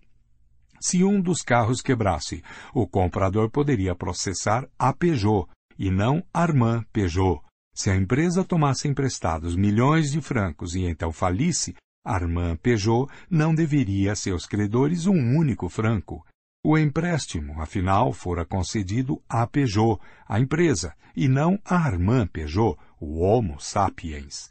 Armand Peugeot morreu em 1915. A Peugeot, a empresa, continua firme e forte. Como exatamente Armand Peugeot, o homem, criou a Peugeot, a empresa? praticamente da mesma forma como os padres e os feiticeiros criaram deuses e demônios ao longo da história e como milhares de padres católicos franceses continuaram recriando o corpo de Cristo todo domingo nas igrejas da paróquia. Tudo se resumia a contar histórias e convencer as pessoas a acreditarem nelas. No caso dos padres franceses, a história crucial foi a da vida e morte de Cristo, tal como contada pela Igreja Católica. De acordo com essa história, se um padre católico, usando suas vestes sagradas, pronunciasse solenemente as palavras certas no momento certo, o pão e o vinho mundano se transformariam na carne e no sangue de Deus. O padre exclamava: Hoc est corpus meum, este é meu corpo, em latim, e abracadabra, o pão se transformava no corpo de Cristo. Vendo que o padre havia observado assiduamente todos os procedimentos, milhões de católicos franceses devotos se comportavam como se Deus de fato existisse no pão e no vinho consagrados. No caso da Peugeot SA, a história crucial foi o Código Jurídico Francês, tal como redigido pelo Parlamento francês. De acordo com os legisladores franceses, se um advogado certificado seguisse todos os rituais e liturgias adequados, escrevesse todos os discursos e juramentos requeridos em um pedaço de papel maravilhosamente decorado e afixasse sua assinatura ornamentada ao pé do documento, abracadabra, uma nova empresa era incorporada. Quando em 1896 Armand Peugeot quis criar sua empresa, ele pagou para que um advogado fizesse todos esses procedimentos sagrados, uma vez que o advogado tivesse desempenhado todos os rituais corretos e pronunciado todos os discursos e juramentos necessários, milhões de cidadãos franceses honrados se comportaram como se a empresa Peugeot realmente existisse. Contar histórias eficazes não é fácil. A dificuldade está não em contar a história, mas em convencer todos os demais a acreditarem nela. Grande parte da nossa história gira em torno desta questão. Como convencer milhões de pessoas a acreditarem em histórias específicas sobre deuses ou nações ou empresas de responsabilidade limitada? Mas, quando isso funciona, dá aos sapiens poder imenso, porque possibilita que milhões de estranhos cooperem para objetivos em comum. Tente imaginar o quão difícil teria sido criar estados ou igrejas ou sistemas jurídicos se só fôssemos capazes de falar sobre coisas que realmente existem, como rios, árvores e leões. Com o passar dos anos, as pessoas teceram uma rede incrivelmente complexa de histórias. Nessa rede, ficções como a da Peugeot não só existem, como acumulam enorme poder, têm mais poder do que qualquer leão ou bando de leões. Os tipos de coisa que as pessoas criam por meio dessa rede de histórias são conhecidos nos meios acadêmicos como ficções, construtos sociais ou realidades imaginadas. Uma realidade imaginada não é uma mentira. Eu minto se digo que há um leão perto do rio, quando sei perfeitamente que não há leão algum. Não há nada de especial nas mentiras. Macacos verdes e chimpanzés podem mentir. Já se observou, por exemplo, um macaco verde gritando: Cuidado, um leão! quando não havia leão algum por perto. Convenientemente, esse alarme falso afastava outro macaco que tinha acabado de encontrar uma banana, abrindo caminho para que o mentiroso roubasse o prêmio para si. Ao contrário da mentira, uma realidade imaginada é algo em que todo mundo acredita. E enquanto essa crença partilhada persiste, a realidade imaginada exerce influência no mundo, o escultor da caverna de Stadel pode ter acreditado sinceramente na existência do espírito guardião do homem-leão. Alguns feiticeiros são charlatães, mas a maioria acredita sinceramente na existência de deuses e demônios. A maioria dos milionários acredita sinceramente na existência do dinheiro e das empresas de responsabilidade limitada. A maioria dos ativistas dos direitos humanos acredita sinceramente na existência de direitos humanos. Ninguém estava mentindo quando, em 2011, a ONU exigiu que o governo líbio respeitasse os direitos humanos de seus cidadãos.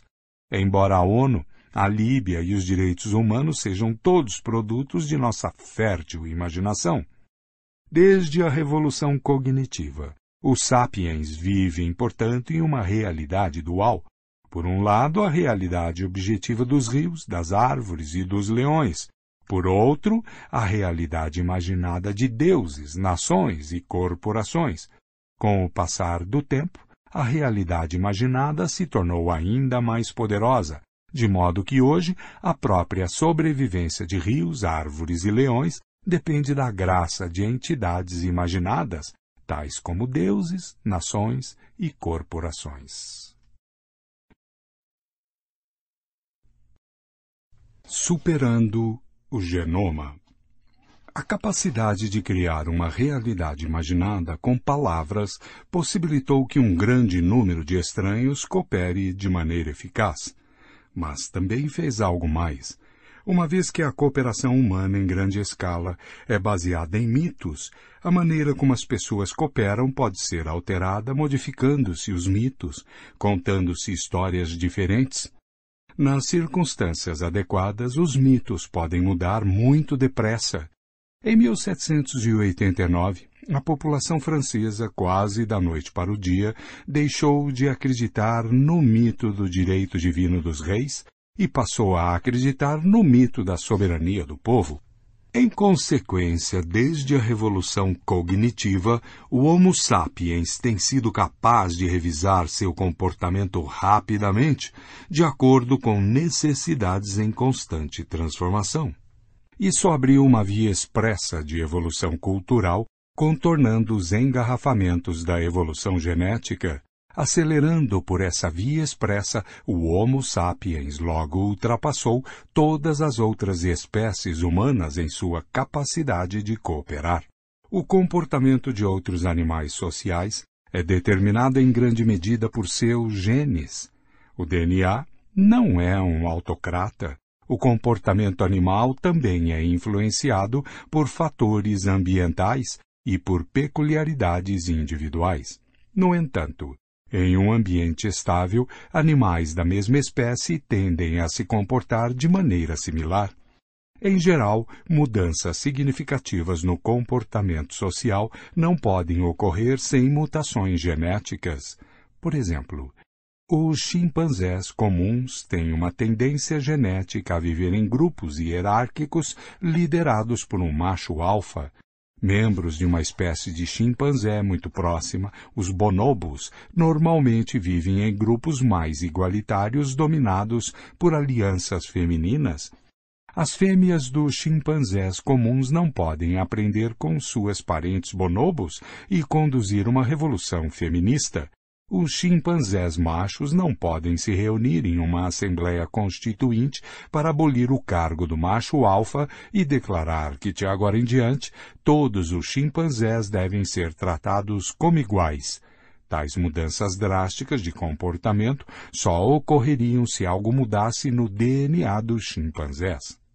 Por razões similares, os humanos arcaicos não iniciavam revoluções. Até onde sabemos, as mudanças nos padrões sociais, a invenção de novas tecnologias e a consolidação de novos hábitos decorreram mais de mutações genéticas e pressões ambientais do que de iniciativas culturais.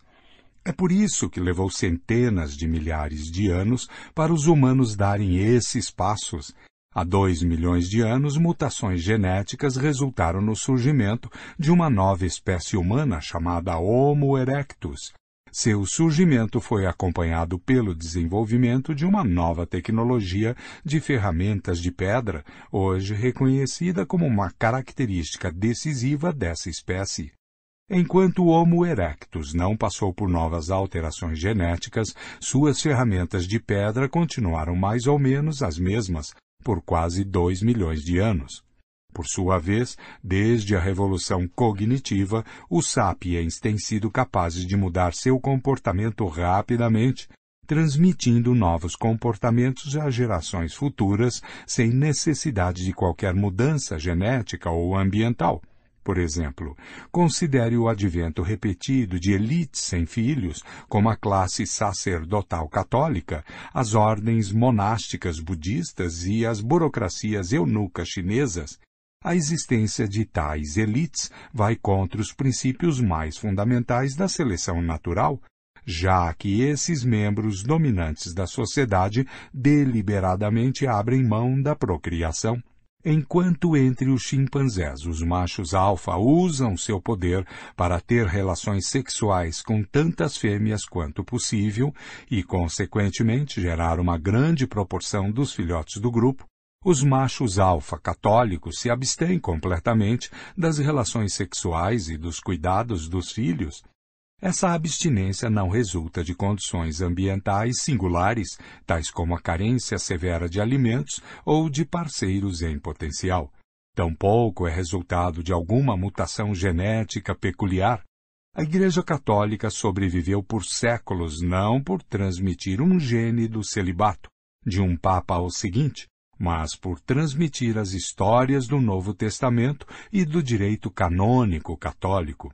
Em outras palavras, enquanto os padrões de comportamento dos humanos arcaicos permaneceram inalterados por dezenas de milhares de anos, os sapiens conseguem transformar suas estruturas sociais, a natureza de suas relações interpessoais, suas atividades econômicas e uma série de outros comportamentos no intervalo de uma ou duas décadas. Considere uma habitante de Berlim nascida em 1900 e vivendo longevos 100 anos. Ela passou a infância no Império Hohenzollern de Guilherme II, seus anos adultos na República de Weimar, no Terceiro Reich nazista e na Alemanha Oriental comunista, e morreu cidadã de uma Alemanha democrática reunificada conseguiu ser parte de cinco sistemas sociopolíticos muito diferentes, embora seu DNA tenha permanecido exatamente o mesmo. Isso foi essencial para o sucesso dos sapiens. Em uma briga de um para um, provavelmente um Neandertal teria derrotado um sapiens, mas em um conflito de centenas, os Neandertais não teriam uma chance sequer. Os Neandertais podiam partilhar informações sobre o paradeiro de leões, mas provavelmente não podiam contar e revisar histórias sobre espíritos tribais. Sem a capacidade de criar ficção, os Neandertais não conseguiam cooperar efetivamente em grande número, nem adaptar seu ambiente social para responder aos desafios em rápida transformação. Embora não possamos adentrar a mente de um Neandertal para entender como eles pensavam, temos indícios indiretos dos limites de sua capacidade cognitiva em comparação com seus rivais sapiens. Ao escavar sítios habitados por sapiens há 30 mil anos no interior do continente europeu, os arqueólogos ocasionalmente encontram conchas da costa mediterrânea e da costa atlântica. É muito provável que essas conchas tenham chegado ao interior do continente por meio de escambo a longa distância entre diferentes bandos de sapiens. Os sítios de Neandertais não têm indícios de tal escambo. Cada grupo fabricava suas próprias ferramentas com materiais encontrados no local. Outro exemplo vem do Pacífico Sul, bandos de sapiens que viveram na ilha de Nova Irlanda, no norte da Nova Guiné, usaram um vidro vulcânico chamado obsidiana para manufaturar ferramentas particularmente fortes e afiadas. A Nova Irlanda, entretanto, não tem depósitos naturais de obsidiana. As análises de laboratório revelaram que a obsidiana que eles usaram foi trazida de depósitos na Nova Bretanha uma ilha a 400 quilômetros de distância. Alguns dos habitantes dessas ilhas devem ter sido navegantes habilidosos que percorriam longas distâncias negociando de ilha em ilha. O comércio pode parecer uma atividade muito pragmática que não requer nenhuma base fictícia, mas o fato é que nenhum outro animal além dos sapiens pratica o comércio e todas as redes de comércio do Sapiens sobre as quais temos informações detalhadas se baseiam em ficções. O comércio não pode existir sem confiança e é muito difícil confiar em estranhos. A rede de comércio global de nossos dias se baseia em nossa confiança em entidades fictícias tais como o dólar, o Federal Reserve Bank e as marcas registradas das corporações. Quando dois estranhos em uma sociedade tribal querem fazer comércio, eles geralmente constroem confiança mútua recorrendo a um deus ancestral, mítico ou animal totêmico em comum. Se sapiens arcaicos que acreditavam em tais ficções trocaram conchas e obsidianas, é razoável pensar que também podem ter trocado informações, criando assim redes de conhecimento muito mais amplas e mais densas do que a que serviu aos neandertais e a outros humanos arcaicos. As técnicas de caça são outro exemplo dessas diferenças, os Neandertais geralmente caçavam sozinhos ou em pequenos grupos. Os Sapiens, por outro lado, desenvolveram técnicas que se apoiavam na cooperação entre dezenas de indivíduos e talvez até mesmo entre bandos diferentes. Um método particularmente eficaz era cercar um rebanho inteiro de animais, como cavalos selvagens, e então acossá-los em um desfiladeiro onde era fácil abatê-los em massa, se tudo saísse de acordo com o plano, os bandos podiam obter toneladas de carne, gordura e pele animal em uma única tarde de esforço coletivo e consumir essas riquezas numa grande festividade, ou secá-las e congelá-las para uso posterior. Os arqueólogos descobriram sítios em que rebanhos inteiros eram abatidos anualmente dessa maneira. Há inclusive sítios onde se ergueram cercas e obstáculos a fim de criar armadilhas artificiais e abatedouros. Podemos presumir que os Neandertais não ficaram felizes ao ver seus campos de caça tradicionais transformados em abatedouros controlados pelos sapiens. No entanto, se a violência rompeu entre as duas espécies, os Neandertais não se saíram muito melhor do que os cavalos selvagens. 50 neandertais cooperando em padrões tradicionais e estáticos não eram páreo para cinco centenas de sapiens versáteis e inovadores, e mesmo que os sapiens perdessem o primeiro round, logo eram capazes de inventar novos estratagemas que lhes possibilitariam vencer o segundo. O que aconteceu na revolução cognitiva? Nova habilidade, capacidade de transmitir maiores quantidades de informação sobre o mundo à volta dos Homo sapiens. Benefícios: planejamento e realização de ações complexas, como evitar leões e caçar bisões. Nova habilidade, capacidade de transmitir grandes quantidades de informação sobre as relações sociais dos sapiens, Benefícios: grupos maiores e mais coesos, chegando a 150 indivíduos. Nova habilidade: capacidade de transmitir grandes quantidades de informação sobre coisas que não existem de fato, tais como espíritos tribais, nações, companhias de responsabilidade limitada e direitos humanos. Benefícios: a. Cooperação entre números muito grandes de estranhos. B. Rápida inovação do comportamento social. História e Biologia. A imensa diversidade de realidades imaginadas que os sapiens inventaram e a diversidade resultante de padrões de comportamento são os principais componentes do que chamamos culturas. Desde que apareceram, as culturas nunca cessaram de se transformar e se desenvolver, e essas alterações irrefreáveis são o que denominamos história. A revolução cognitiva é, portanto, o ponto em que a história declarou independência da biologia. Até a revolução cognitiva, os feitos de todas as espécies humanas pertenciam ao reino da biologia, ou, se quisermos, da pré-história. Eu tendo a evitar o termo pré-história, pois sugere erroneamente que até mesmo antes da revolução cognitiva os humanos constituíam uma categoria própria. A partir da revolução cognitiva, as narrativas históricas substituem as narrativas biológicas como nosso principal meio de explicar o desenvolvimento do Homo sapiens. Para entender a ascensão do cristianismo ou a Revolução Francesa, não basta compreender a interação entre genes, hormônios e organismos, é necessário também levar em consideração a interação entre ideias, imagens e fantasias. Isso não significa que o Homo sapiens e a cultura humana tenham se tornado isentos de leis biológicas. Ainda somos animais e nossas capacidades físicas, emocionais e cognitivas continuam sendo moldadas por nosso DNA. Nossas sociedades são construídas com os mesmos tijolos que as sociedades dos Neandertais ou dos chimpanzés, e quanto mais examinamos esses tijolos, sensações, emoções, laços familiares, menos diferenças encontramos entre nós e outros primatas. No entanto, é um erro procurar as diferenças no nível do indivíduo ou da família. Nas comparações entre indivíduos, ou mesmo entre grupos de dez, somos embaraçosamente similares aos chimpanzés.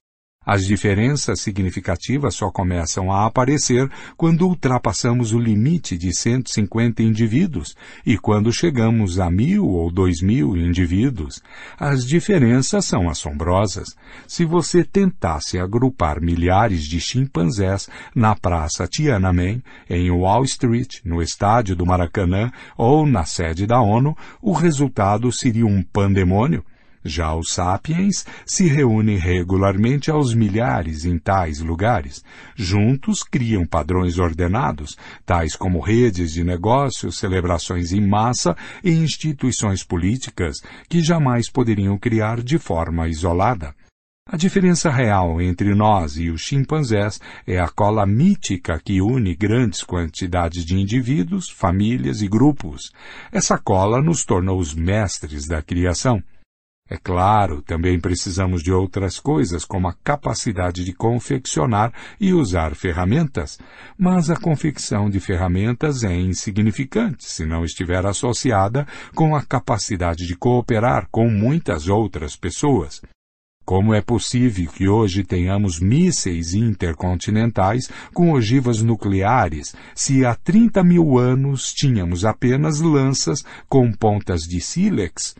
Fisiologicamente, não houve qualquer melhoria significativa em nossa capacidade de confeccionar ferramentas nos últimos 30 mil anos.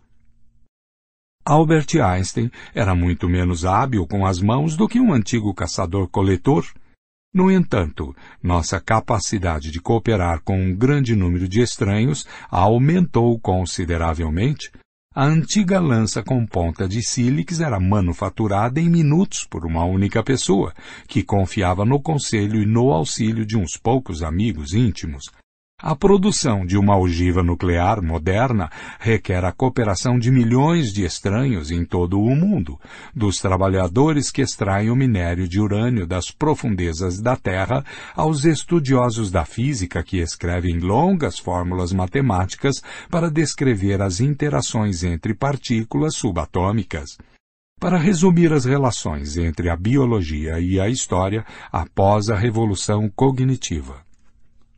A. A biologia estabelece os parâmetros básicos para o comportamento e as capacidades do Homo sapiens.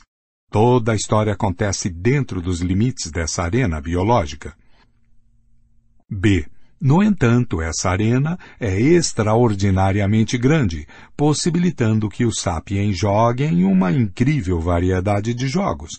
Graças à sua habilidade de criar ficções, os sapiens inventam jogos cada vez mais complexos, que cada geração desenvolve e elabora ainda mais.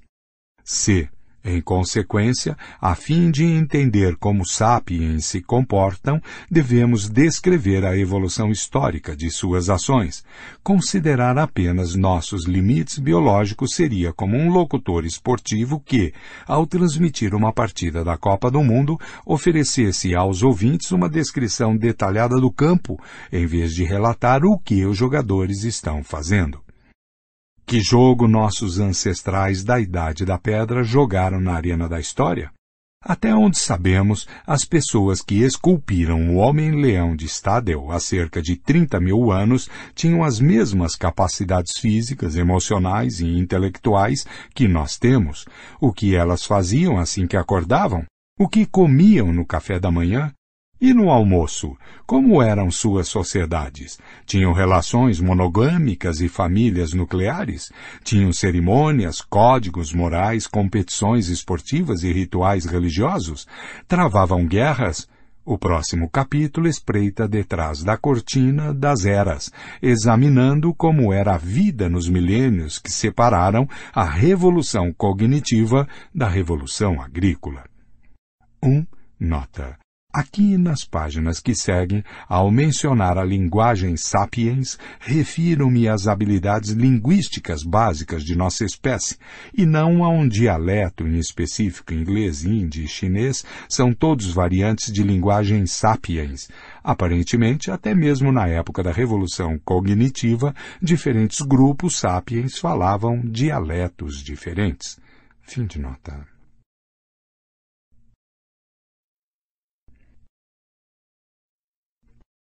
Pasta 3, 3. Um dia na vida de Adão e Eva. Para entender nossa natureza, nossa história e nossa psicologia, devemos entrar na cabeça dos nossos ancestrais caçadores-coletores. Durante praticamente toda a história da nossa espécie, os sapiens viveram como caçadores-coletores, os últimos 200 anos, durante os quais um número cada vez maior de sapiens ganham um pão de cada dia como trabalhadores urbanos e funcionários administrativos, e os 10 mil anos precedentes, durante os quais a maioria dos sapiens vivia como agricultores e pastores, são um piscar de olhos em comparação com as dezenas de milhares de anos durante os quais nossos ancestrais foram caçadores e coletores. O campo próspero da psicologia evolutiva afirma que muitas de nossas características psicológicas e sociais do presente foram moldadas durante essa longa era pré-agrícola. Ainda hoje afirmam especialistas da área, nosso cérebro e nossa mente são adaptados para uma vida de caça e coleta. Nossos hábitos alimentares, nossos conflitos e nossa sexualidade são todos consequência do modo como nossa mente de caçadores-coletores interage com o ambiente pós-industrial de nossos dias, com megacidades, aviões, telefones e computadores. Esse ambiente nos dá mais recursos materiais e vida mais longa do que a desfrutada por qualquer geração anterior mas também nos faz sentir alienados, deprimidos e pressionados. Para entender por que, apontam os psicólogos evolutivos, precisamos nos aprofundar no mundo de caçadores-coletores, que nos moldou, o mundo que, subconscientemente, ainda habitamos. Por que, por exemplo, as pessoas se regalam com alimentos altamente calóricos que tão pouco bem fazem a seus corpos? As sociedades afluentes de hoje estão tomadas por uma praga de obesidade que está rapidamente se alastrando para países em desenvolvimento. É intrigante tentar entender por que nos empanturramos com os alimentos mais doces e mais gordurosos que conseguimos encontrar, até considerarmos os hábitos alimentares dos nossos ancestrais caçadores-coletores. Nas savanas e florestas que eles habitavam, alimentos doces e calóricos eram extremamente raros e a comida em geral era escassa. Um caçador-coletor típico de 30 mil anos atrás só tinha acesso a um tipo de comida doce, frutas maduras. Se uma mulher da idade da pedra se deparasse com uma árvore repleta de figos, a coisa mais razoável a fazer era ingerir o máximo que pudesse imediatamente, antes que um bando de babuínos comesse tudo. Hoje, podemos morar em apartamentos com geladeiras abarrotadas, mas nosso DNA ainda pensa que estamos em uma savana. É isso que nos motiva a comer um pote inteiro de sorvete quando encontramos um no freezer e fazê-lo descer com uma Coca-Cola grande. Essa teoria do gene guloso é amplamente aceita. Outras teorias são muito mais controversas. Por exemplo, alguns psicólogos evolutivos afirmam que bandos antigos de caçadores-coletores não eram compostos de famílias nucleares centradas em casais monogâmicos. Em vez disso, eles viviam em comunidades onde não havia propriedade privada, relações monogâmicas ou mesmo paternidade. Em um bando como esse, uma mulher podia ter relações sexuais e formar laços íntimos com vários homens e mulheres ao mesmo tempo, e todos os adultos do bando cooperavam para cuidar das crianças. Os homens mostravam igual preocupação por todas as crianças, uma vez que nenhum sabia ao certo quais eram definitivamente filhos seus.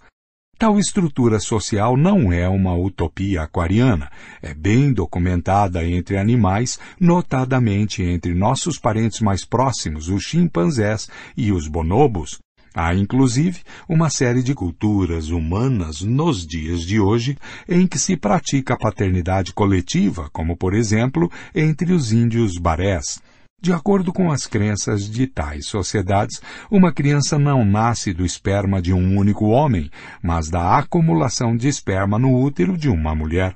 Uma boa mãe trata de ter relações sexuais com vários homens diferentes, sobretudo enquanto está grávida, para que seu filho receba as qualidades e os cuidados paternos não só do melhor caçador, como também do melhor contador de histórias, do guerreiro mais forte e do amante mais atencioso. Se isso parece estúpido, tenha em mente que antes do desenvolvimento dos estudos embriológicos modernos, as pessoas não tinham provas concretas de que os bebês invariavelmente são concebidos por um único pai, e não por vários. Os defensores dessa teoria da comunidade antiga afirmam que as infidelidades frequentes que caracterizam os casamentos modernos e o índice elevado de divórcios, sem falar da profusão de complexos psicológicos que acometem crianças e adultos, todos resultam de forçar os humanos a viver em famílias nucleares e relações monogâmicas que são incompatíveis com nosso programa biológico. 1. Nota. Muitos acadêmicos rejeitam veementemente essa teoria, insistindo que a monogamia e a formação de famílias são comportamentos essencialmente humanos, esses pesquisadores afirmam que, embora as antigas sociedades caçadoras-coletoras tendessem a ser mais comunais e igualitárias do que as sociedades modernas, eram, no entanto, constituídas de células separadas, cada uma delas contendo um casal ciumento e os filhos que eles tinham em comum.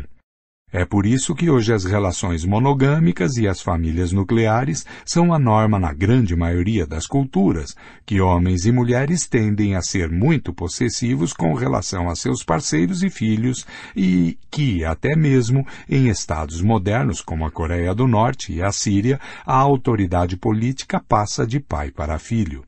A fim de resolver essa controvérsia, e entender nossa sexualidade, nossa sociedade e nossa política, precisamos saber algumas coisas sobre as condições de vida de nossos ancestrais, a fim de examinar como viviam sapiens entre a revolução cognitiva de 70 mil anos atrás e o começo da revolução agrícola, há cerca de 12 mil anos. Infelizmente, há poucas certezas a respeito da vida de nossos ancestrais caçadores-coletores. O debate entre os defensores da comunidade antiga e os da monogamia eterna se baseia em indícios escassos. Obviamente, não temos registros escritos da época dos caçadores-coletores, e as evidências arqueológicas consistem basicamente de ossos fossilizados e ferramentas de pedra. Artefatos feitos de materiais mais perecíveis, como madeira, bambu ou couro, só sobrevivem em condições especiais. A impressão comum de que os humanos pré-agrícolas viveram em uma idade da pedra é um conceito equivocado, baseado nessa tendência arqueológica. Seria mais adequado chamar a idade da pedra de idade da madeira, pois a maioria das ferramentas usadas pelos antigos caçadores-coletores era feita de madeira. Toda a reconstrução da vida dos antigos caçadores-coletores, com base nos artefatos remanescentes, é extremamente problemática. Uma das diferenças mais gritantes entre eles e seus descendentes agrícolas e industriais é que, para começar, os caçadores-coletores tinham pouquíssimos artefatos e estes exerciam um papel comparativamente modesto em suas vidas. Ao longo de suas vidas, um típico membro de uma sociedade moderna afluente possui vários milhões de artefatos, de carros e casas a fraldas descartáveis e caixas de leite. Dificilmente há uma atividade, uma crença ou mesmo uma emoção que não seja mediada por objetos concebidos por nós mesmos. Nossos hábitos alimentares são mediados por uma coleção impressionante de tais itens, de colheres e copos a laboratórios de engenharia genética e navios transoceânicos gigantes. Para brincar, usamos uma série de brinquedos, de cartas de plástico a estádios com cem mil lugares. Nossas relações românticas e sexuais são equipadas por anéis, camas, roupas bonitas, lingeries sensuais, camisinhas, restaurantes da moda, motéis baratos, salas de espera de aeroporto, salões de festa e empresas de catering. As religiões trazem o sagrado à nossa vida com igrejas góticas, mesquitas muçulmanas, ashrams hindus, rolos de Torá, rodas de oração tibetanas, batinas eclesiásticas, velas, incenso, árvores de Natal, lápides e ícones. Mal percebemos o quanto nossos objetos são onipresentes, até precisarmos nos mudar para uma casa nova. Os caçadores-coletores se mudavam todo mês, toda semana e às vezes todo dia, carregando nas costas o que quer que possuíssem. Não havia empresas de mudança, carroças e nem mesmo animais de carga para dividir o fardo. Consequentemente, eles tinham de se virar apenas com as posses essenciais. É razoável presumir, portanto, que a maior parte de sua vida mental, religiosa e emotiva fosse conduzida sem a ajuda de artefatos. Um arqueólogo trabalhando daqui a cem mil anos seria capaz de recompor um cenário razoável da crença e da prática muçulmana com base nos vários objetos encontrados em escavações nas ruínas de uma mesquita. Mas hoje estamos praticamente perdidos tentando compreender as crenças e os rituais dos antigos caçadores-coletores.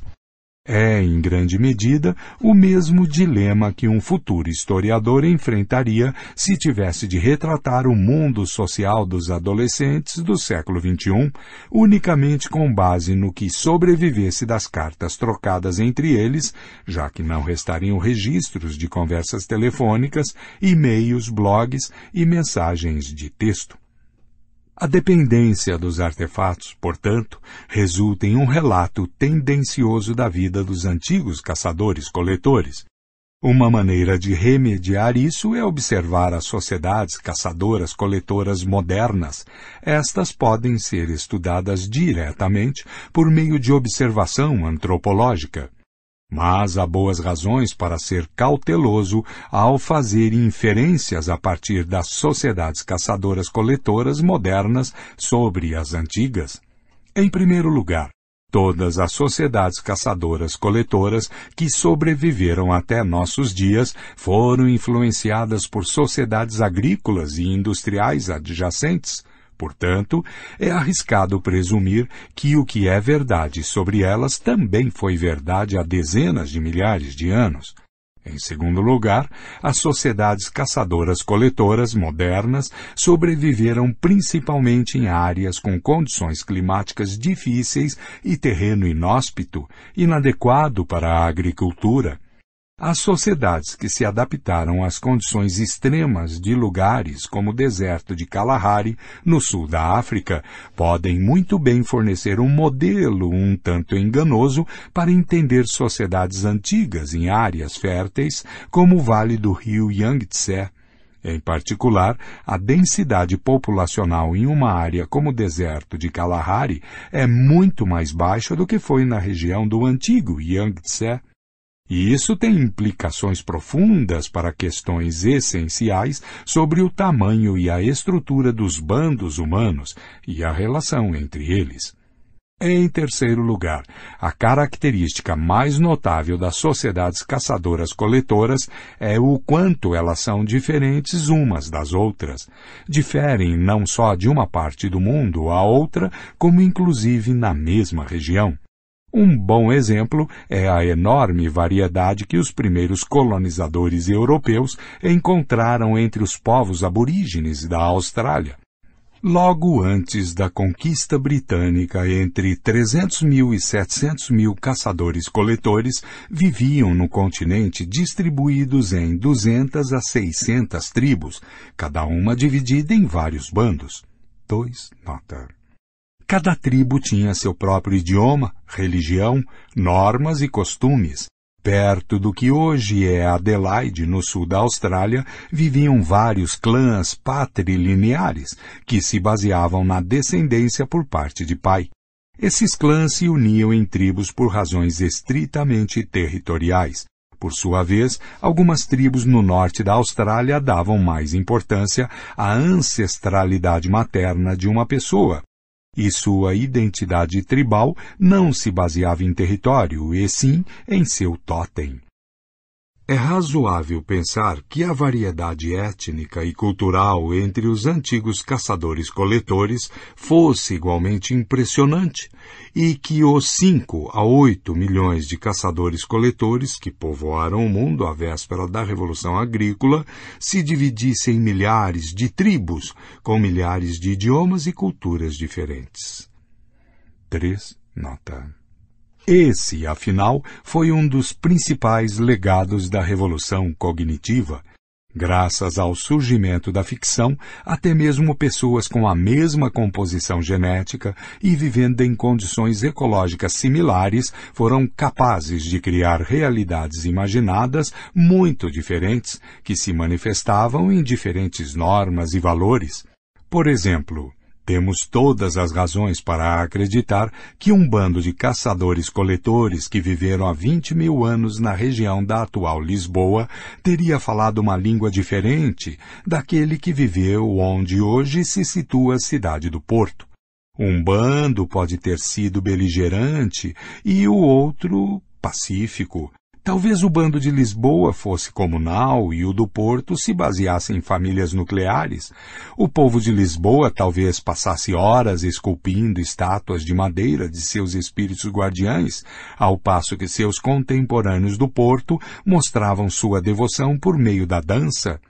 Os primeiros talvez acreditassem em reencarnação, enquanto os últimos consideravam isso absurdo.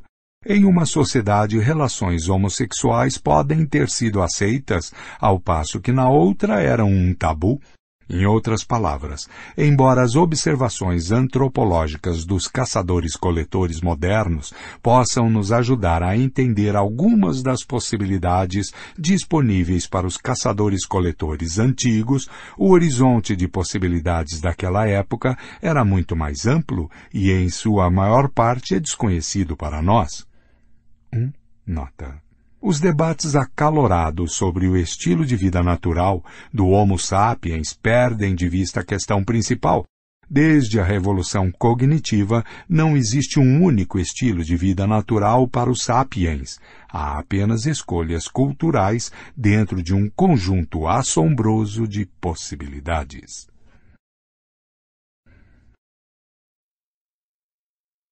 A sociedade afluente original. Que generalizações podemos fazer sobre a vida no mundo pré-agrícola, então? Parece seguro afirmar que a grande maioria das pessoas vivia em pequenos bandos compostos de várias dezenas, ou no máximo, várias centenas de indivíduos e que todos esses indivíduos eram humanos, é importante observar esse último aspecto, porque está longe de ser óbvio.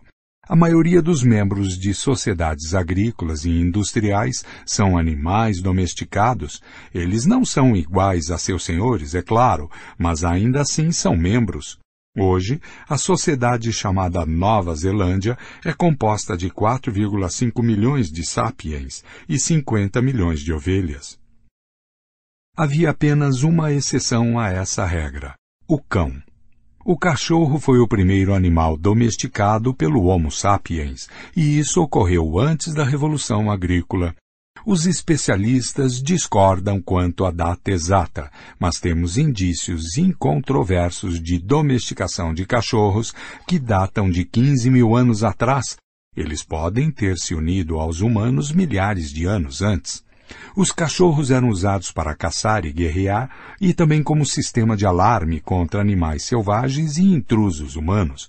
Com o passar das gerações, as duas espécies coevoluíram para se comunicar bem uns com os outros. Os cachorros, que eram mais atentos às necessidades e aos sentimentos de seus companheiros humanos, recebiam mais cuidados e alimentos e tinham mais probabilidade de sobreviver. Ao mesmo tempo, os cachorros aprenderam a manipular as pessoas para satisfazer suas próprias necessidades.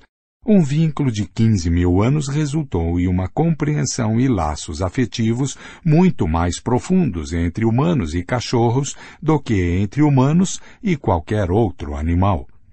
4. Nota. Em alguns casos, cachorros mortos eram enterrados em cerimônias, de modo muito similar aos humanos. Legenda da figura. O primeiro bichinho de estimação? Um túmulo de 12 mil anos encontrado no norte de Israel contém o esqueleto de uma mulher de 50 anos ao lado do esqueleto de um filhote de cachorro, canto superior direito. O filhote foi enterrado perto da cabeça da mulher, a mão esquerda dela está pousada no cachorro de maneira que poderia indicar uma conexão emotiva. Há, é claro, outras explicações possíveis. Talvez, por exemplo, o cachorro fosse um presente para o guardião do mundo seguinte. Fim de legenda da figura. Membros de um mesmo bando se conheciam intimamente e eram cercados por amigos e parentes durante a vida inteira. A solidão e a privacidade eram raras. Bandos vizinhos provavelmente competiam por recursos e até lutavam uns com os outros, mas também tinham contatos amigáveis. Eles intercambiavam membros, caçavam juntos, comerciavam artigos raros, construíam alianças políticas e celebravam festividades religiosas. Tal cooperação foi uma das marcas importantes do Homo sapiens e lhe deu uma vantagem crucial sobre outras espécies humanas. Às vezes, as relações com os bandos vizinhos eram sólidas o suficiente a ponto de eles constituírem uma única tribo, partilhando a mesma língua, os mesmos mitos, as mesmas normas e os mesmos valores. Mas não devemos superestimar a importância de tais relações externas, mesmo que em tempos de crise os bandos vizinhos se aproximassem e mesmo que se reunissem ocasionalmente para caçar ou comer juntos, eles ainda passavam a maior parte do tempo em completo isolamento e independência. O comércio era basicamente limitado a itens de prestígio, como conchas, âmbar e pigmentos. Não há indício de que as pessoas comercializassem itens essenciais, como frutas e carne, ou que a existência de um bando dependesse da importação de alimentos de outro. As relações sociopolíticas também tendiam a ser esporádicas. A tribo não servia como um marco político permanente, e mesmo que houvesse lugares de reunião sazonais, não havia cidades ou instituições permanentes. Em média, uma pessoa vivia muitos meses sem ver ou ouvir um indivíduo de fora de seu bando, e ao longo de sua vida encontrava não mais do que algumas centenas de humanos. A população sapiens vivia espalhada por vastos territórios. Antes da Revolução Agrícola, a população humana do planeta inteiro era menor do que a de São Paulo hoje. A maioria dos bandos sapiens vivia se deslocando, vagando de um lado para outro em busca de alimento. Seus movimentos eram influenciados pela mudança das estações, pela migração anual de animais e pelo ciclo de crescimento das plantas, eles costumavam viajar de um lado para outro no mesmo território, uma área cuja extensão ficava entre várias dezenas e muitas centenas de quilômetros quadrados. De vez em quando, bandos saíam de seu território e exploravam novas terras, fosse devido a calamidades climáticas, conflitos violentos, pressões demográficas, fosse por iniciativa de um líder carismático. Essas perambulações foram o motor da expansão humana pelo mundo.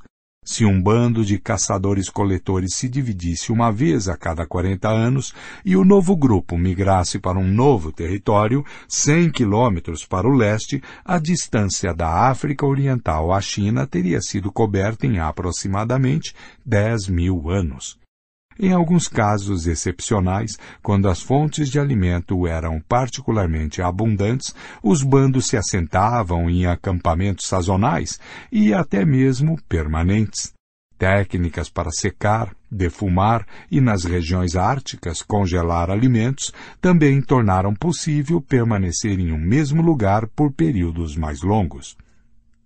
Mais importante ainda, em áreas próximas de rios e mares ricos em frutos do mar e aves aquáticas, os humanos fundaram aldeias permanentes de pescadores, os primeiros assentamentos permanentes na história, muito antes da Revolução Agrícola, as aldeias de pescadores podem ter aparecido no litoral das ilhas indonésias já há 45 mil anos.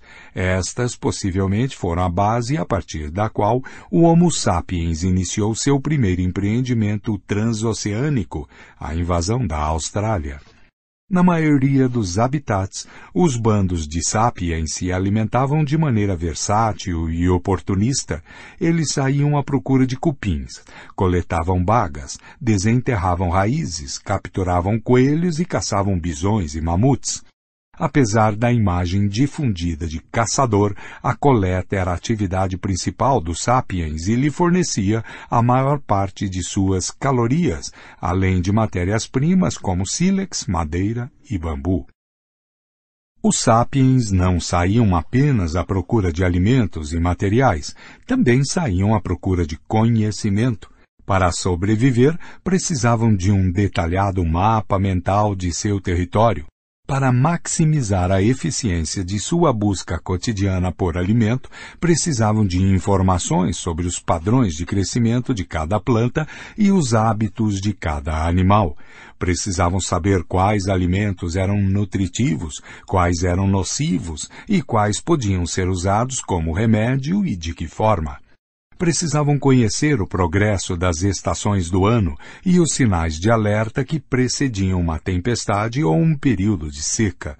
Estudavam cada corrente, nogueira, caverna de urso e depósito de sílex nas redondezas, cada indivíduo precisava entender como fabricar uma faca de pedra, como remendar um manto rasgado, como preparar uma armadilha para um coelho e como enfrentar avalanches, picadas de cobra ou leões famintos. O domínio de cada uma dessas muitas habilidades requeria anos de aprendizado e prática. Em média, um antigo caçador-coletor era capaz de transformar um pedaço de sílex em uma ponta de lança em minutos. Quando tentamos imitar essa proeza, em geral fracassamos terrivelmente. A maioria de nós carece de conhecimento específico sobre as propriedades cortantes do sílex e do basalto e das habilidades motoras refinadas necessárias para trabalhá-los com precisão.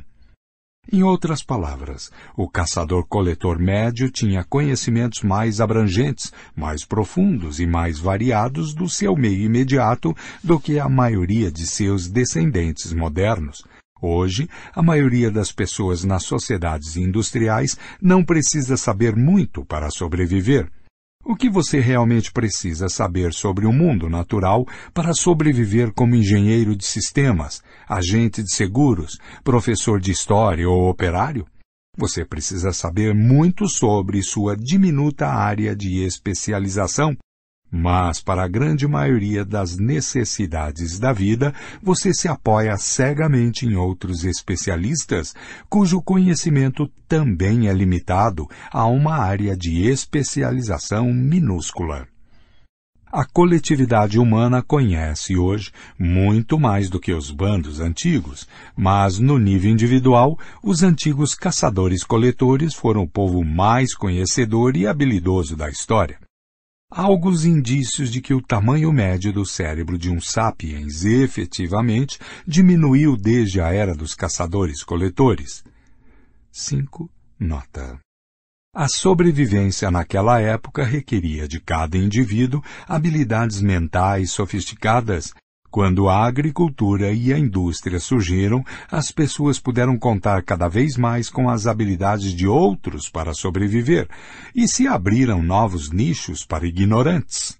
Um indivíduo podia sobreviver e transmitir seus genes obtusos para a geração seguinte, trabalhando como carregador ou como operário em uma linha de montagem.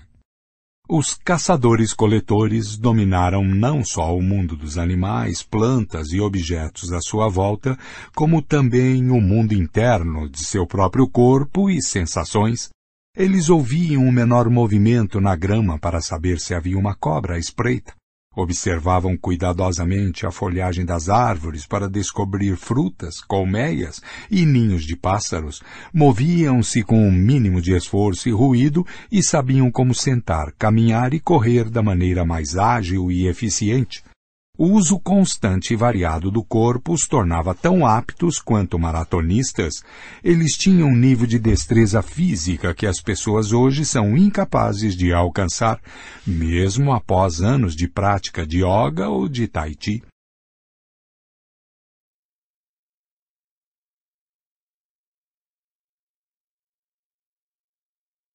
Os hábitos dos antigos caçadores-coletores diferiam significativamente de região para região e de uma estação do ano para outra, mas, em geral, eles pareciam desfrutar de um estilo de vida mais confortável e compensador do que a maioria dos camponeses pastores, operários e funcionários administrativos que seguiram seus passos.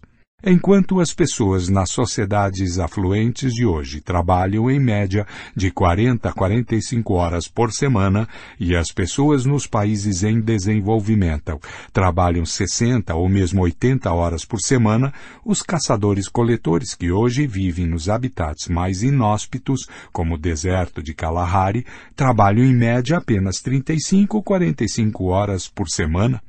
Eles caçam apenas uma vez a cada três dias e a coleta leva não mais do que de três a seis horas diárias.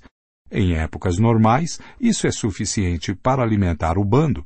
É bem possível que os antigos caçadores-coletores, vivendo em zonas mais férteis do que o Kalahari, gastassem ainda menos tempo obtendo alimento e matérias-primas. Além disso, eles tinham uma carga mais leve de tarefas domésticas. Não tinham pratos para lavar, tapetes para limpar, pisos para polir, fraldas para trocar ou contas para pagar. A economia dos caçadores-coletores proporcionava à maioria dos indivíduos vidas mais interessantes do que a agricultura ou a indústria. Atualmente, um operário chinês sai de casa por volta das sete da manhã e atravessa ruas poluídas rumo a uma fábrica com condições precárias de trabalho, onde opera a mesma máquina da mesma maneira dia após dia durante dez longas horas, voltando para casa por volta das sete da noite para lavar a louça e a roupa. Há 30 mil anos, um caçador-coletor chinês possivelmente saía do acampamento com seus companheiros às oito da manhã. Eles perambulavam pelas florestas e savanas das redondezas, colhendo cogumelos, desenterrando raízes comestíveis, capturando rãs e às vezes fugindo de tigres. No começo da tarde estavam de volta ao acampamento para almoçar. Isso lhes deixava tempo suficiente para fofocar, contar histórias, brincar com os filhos ou simplesmente descansar na companhia uns dos outros. É claro que às vezes alguém era pego por um tigre ou picado por uma cobra, mas, por outro lado, eles não precisavam lidar com acidentes de automóvel ou poluição industrial. Em quase todos os lugares e em quase todas as épocas, a atividade caçadora-coletora fornecia a nutrição ideal. Isso dificilmente surpreende. Essa foi a dieta humana durante centenas de milhares de anos, e o corpo humano estava bem adaptado a ela. Evidências de esqueletos fossilizados indicam que os antigos caçadores-coletores tinham menos tendência a passar fome ou sofrer desnutrição e, em geral, eram mais altos e mais saudáveis do que seus descendentes camponeses. Ao que parece, a expectativa de vida era de apenas 30 a 40 anos, mas isso se devia em grande parte à incidência elevada de mortalidade infantil. As crianças que sobreviviam aos perigosos primeiros anos tinham boas chances de chegar aos 60 e algumas chegavam aos 80. Entre os caçadores-coletores modernos, as mulheres de 45 anos podem esperar viver outros 20 e cerca de 5 a 8% da população tem mais de 60 anos. 6. Nota. O segredo do sucesso dos caçadores-coletores, que os protegia da fome e da desnutrição, era sua dieta variada. Os agricultores tendem a ingerir uma dieta muito limitada e desequilibrada, especialmente nos tempos pré-modernos. A maior parte das calorias que alimentam uma população agrícola vinha de uma única colheita, como trigo, batata ou arroz, que carece de algumas das vitaminas, sais minerais e outros nutrientes de que os humanos necessitam, já os antigos caçadores-coletores comiam regularmente dezenas de alimentos distintos. O camponês chinês típico comia arroz no café da manhã, arroz no almoço e arroz no jantar. Se tivesse sorte, podia esperar comer o mesmo no dia seguinte. Diferentemente, os antigos caçadores-coletores comiam dúzias de tipos diferentes de comida ancestral do camponês, o caçador-coletor talvez comesse bagas e cogumelos no café da manhã, algumas frutas e tartaruga no almoço e carne de coelho com cebola selvagem no jantar. É bem provável que o menu do dia seguinte fosse completamente diferente. Essa variedade garantia que os antigos caçadores-coletores recebessem todos os nutrientes necessários. Além disso, ao não depender de um único tipo de comida, eles eram menos propensos a sofrer na ausência de uma fonte específica de alimento. As sociedades agrícolas são arruinadas pela fome quando uma seca, um incêndio ou um terremoto devastam a colheita anual de arroz ou de batata. As sociedades caçadoras-coletoras não estavam imunes a desastres naturais e sofriam períodos de fome e privação, mas, em geral, eram capazes de lidar com tais calamidades mais facilmente. Se perdiam alguns de seus alimentos essenciais, podiam coletar ou caçar outras espécies ou migrar para uma área menos afetada. Os antigos caçadores-coletores também eram menos afetados por doenças infecciosas. A maioria das doenças infecciosas que acometeram as sociedades agrícolas e industriais, como varíola, sarampo e tuberculose, se originou em animais domésticos e passou para os humanos somente após a Revolução Industrial. Os antigos caçadores-coletores que domesticaram apenas cachorros estavam livres desses males. Além disso, a maioria das pessoas nas sociedades agrícolas e industriais vivia em assentamentos permanentes que eram populosos e pouco higiênicos. Uma incubadora ideal para doenças. Os antigos caçadores-coletores percorriam a terra em pequenos bandos, o que não alimentava epidemias. A dieta completa e variada, a semana de trabalho relativamente curta e a raridade de doenças infecciosas levaram muitos especialistas a definir as sociedades caçadoras-coletoras pré-agrícolas como as sociedades afluentes originais. Seria um erro, no entanto, idealizar a vida desses povos antigos Embora eles tivessem uma vida melhor do que a maioria das pessoas nas sociedades agrícolas e industriais, seu mundo ainda podia ser cruel e implacável. Períodos de dificuldade e privação não eram raros. A mortalidade infantil era alta e um acidente que hoje seria pouco significativo podia facilmente se tornar uma sentença de morte. A maioria das pessoas provavelmente desfrutava da intimidade do bando, mas os desafortunados que eram alvo de hostilidade ou de zombaria dos colegas de bando, de certo padeciam terrivelmente. Os caçadores-coletores modernos ocasionalmente abandonam e até matam pessoas idosas ou deficientes que não conseguem acompanhar o bando Bebês e crianças indesejados podem ser assassinados, e há inclusive casos de religiosidade inspirados em sacrifício humano.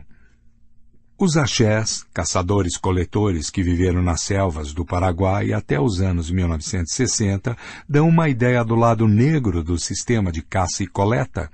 Quando um membro valorizado do bando morria, os axés costumavam matar uma garotinha e enterrar os dois juntos. Os antropólogos que entrevistaram os axés registraram um caso em que um bando abandonou um homem de meia idade que adoeceu e não conseguia acompanhar os demais. Ele foi deixado sob uma árvore. Abutres se empoleiraram sobre ela à espera de uma refeição substanciosa. Mas o homem se recuperou e, caminhando depressa, conseguiu se juntar ao grupo novamente. Seu corpo estava coberto de fezes de pássaros e por isso ele foi apelidado de excremento de abutre.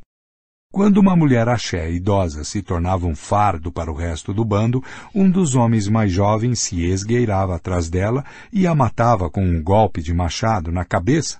Um homem axé contou aos antropólogos histórias sobre seus primeiros anos na selva. Aspas, eu costumava matar mulheres idosas, matei minhas tias, reticências. As mulheres tinham medo de mim, reticências. Agora, aqui com os brancos, eu me tornei fraco. Fecha aspas. Bebês nascidos sem cabelo, considerados subdesenvolvidos, eram mortos imediatamente. Uma mulher lembrou que sua primeira bebê foi morta porque os homens não queriam mais uma menina no bando. Em certa ocasião, um homem matou um garotinho porque ele estava de mau humor e a criança estava chorando. Outra criança foi enterrada viva porque tinha uma aparência engraçada e as outras crianças riam dela. 7. Nota. No entanto, devemos ter cuidado para não julgar os axés depressa demais. Os antropólogos que viveram com eles durante anos relatam que a violência entre adultos era muito rara. Mulheres e homens eram livres para escolher seus parceiros à vontade. Eles sorriam e riam constantemente, não tinham hierarquia e geralmente esquivavam-se de povos dominadores. Eram extremamente generosos com suas poucas posses e não eram obcecados com sucesso nem com riqueza. As coisas que mais valorizavam na vida eram boas interações sociais e boas amizades. 8. Nota. Eles viam a morte de crianças, pessoas doentes e idosos, como muitas pessoas hoje veem o aborto e a eutanásia. Também deve ser observado que os axés eram caçados e mortos sem piedade pelos fazendeiros paraguaios. É bem provável que a necessidade de escapar de seus inimigos os levasse a adotar uma atitude atipicamente cruel para com qualquer um que pudesse se tornar um fardo para o bando. A verdade é que a sociedade axé, como toda a sociedade humana, era muito complexa. Devemos tomar cuidado para não os demonizar nem idealizá-los com base em um conhecimento superficial. Os axés não eram anjos nem demônios, eram humanos, como também eram os antigos caçadores-coletores. Espíritos falantes o que podemos dizer sobre a vida mental e espiritual dos antigos caçadores-coletores? A base da economia caçadora-coletora pode ser reconstruída com certa segurança, segundo fatores objetivos e quantificáveis. Por exemplo, podemos calcular quantas calorias por dia uma pessoa precisava para sobreviver, quantas calorias eram obtidas de um quilograma de nozes e quantas nozes podiam ser colhidas em um quilômetro quadrado de floresta. Com esses dados, podemos fazer uma estimativa fundamentada da importância relativa das nozes em sua dieta. Mas eles consideravam as nozes uma iguaria ou um alimento trivial? Acreditavam que as nogueiras eram habitadas por espíritos, consideravam bonitas as folhas da nogueira. Se um rapaz quisesse levar uma garota para um lugar romântico, a sombra da nogueira era conveniente. O mundo do pensamento, da crença e do sentimento é, por definição, muito mais difícil de decifrar. A maioria dos acadêmicos concorda que as crenças animistas eram comuns entre os antigos caçadores-coletores.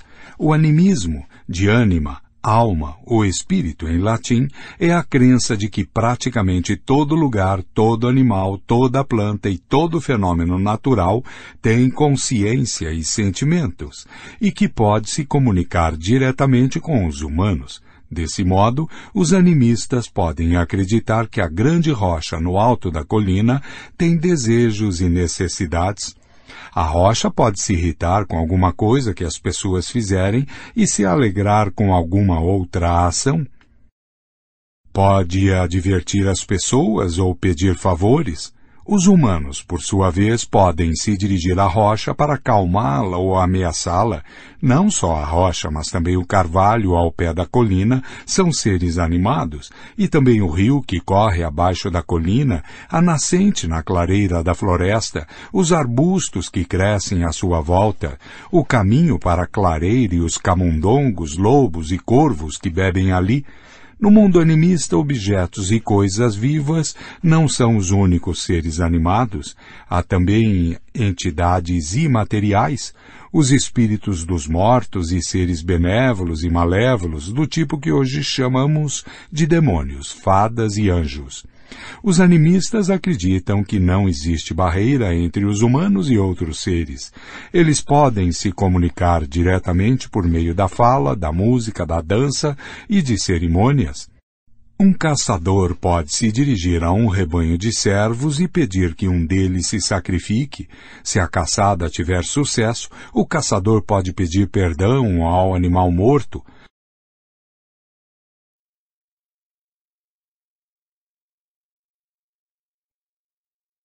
Quando alguém fica doente, um xamã pode contatar o espírito que causou a doença e tentar pacificá-lo ou afugentá-lo.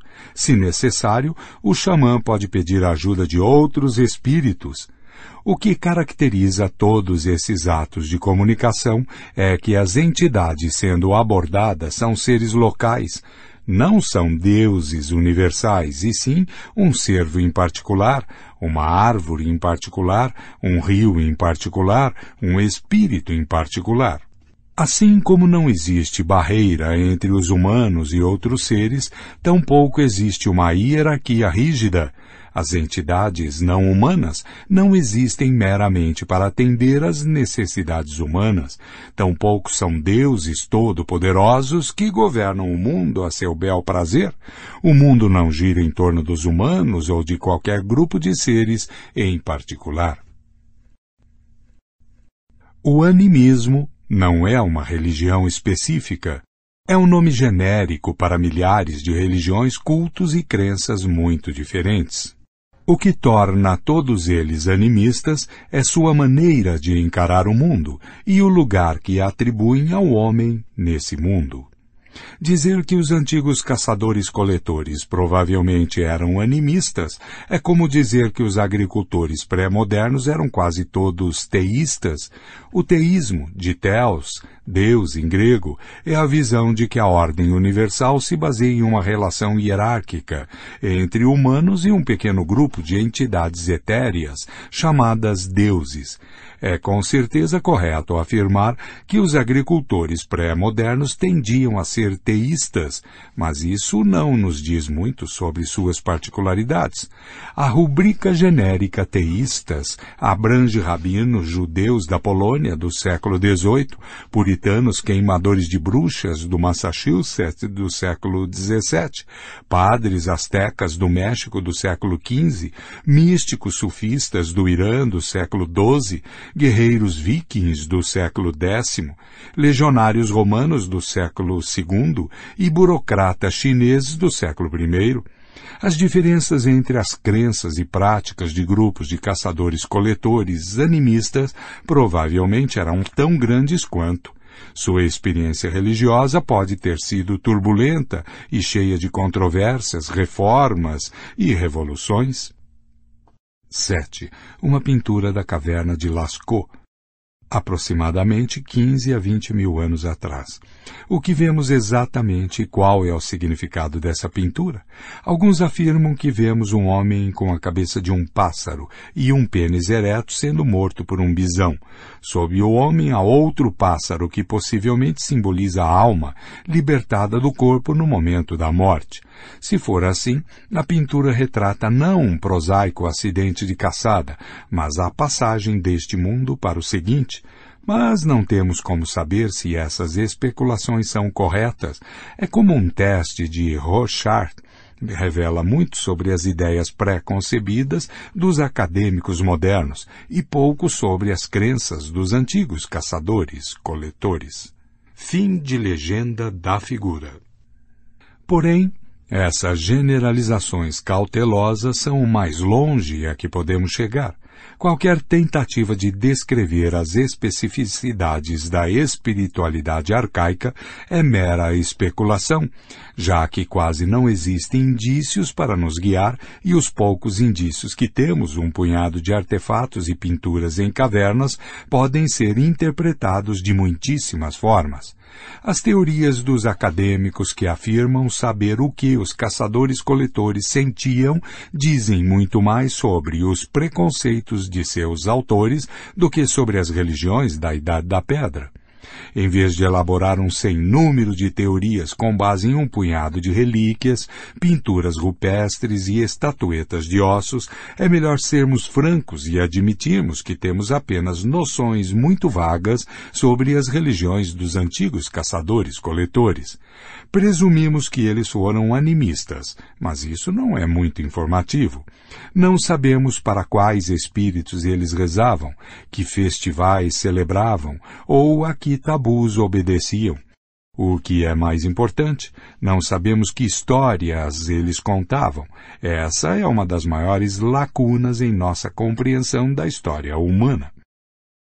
Legenda da figura Caçadores-coletores fizeram essas impressões de mãos há cerca de nove mil anos, na Cova das Mãos, na Argentina.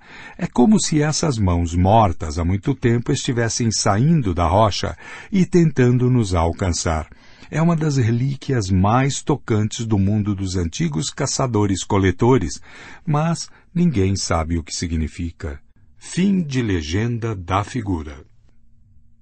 O mundo sociopolítico dos caçadores-coletores é outra área sobre a qual não sabemos quase nada.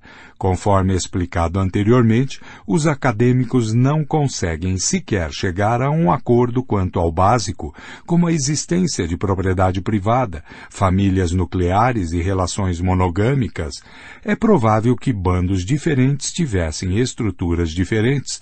Alguns podem ter sido tão hierarquizados, tensos e violentos como os mais virulento bando de chimpanzés, ao passo que outros podem ter sido tão tranquilos pacíficos e lascivos quanto um bando de bonobos.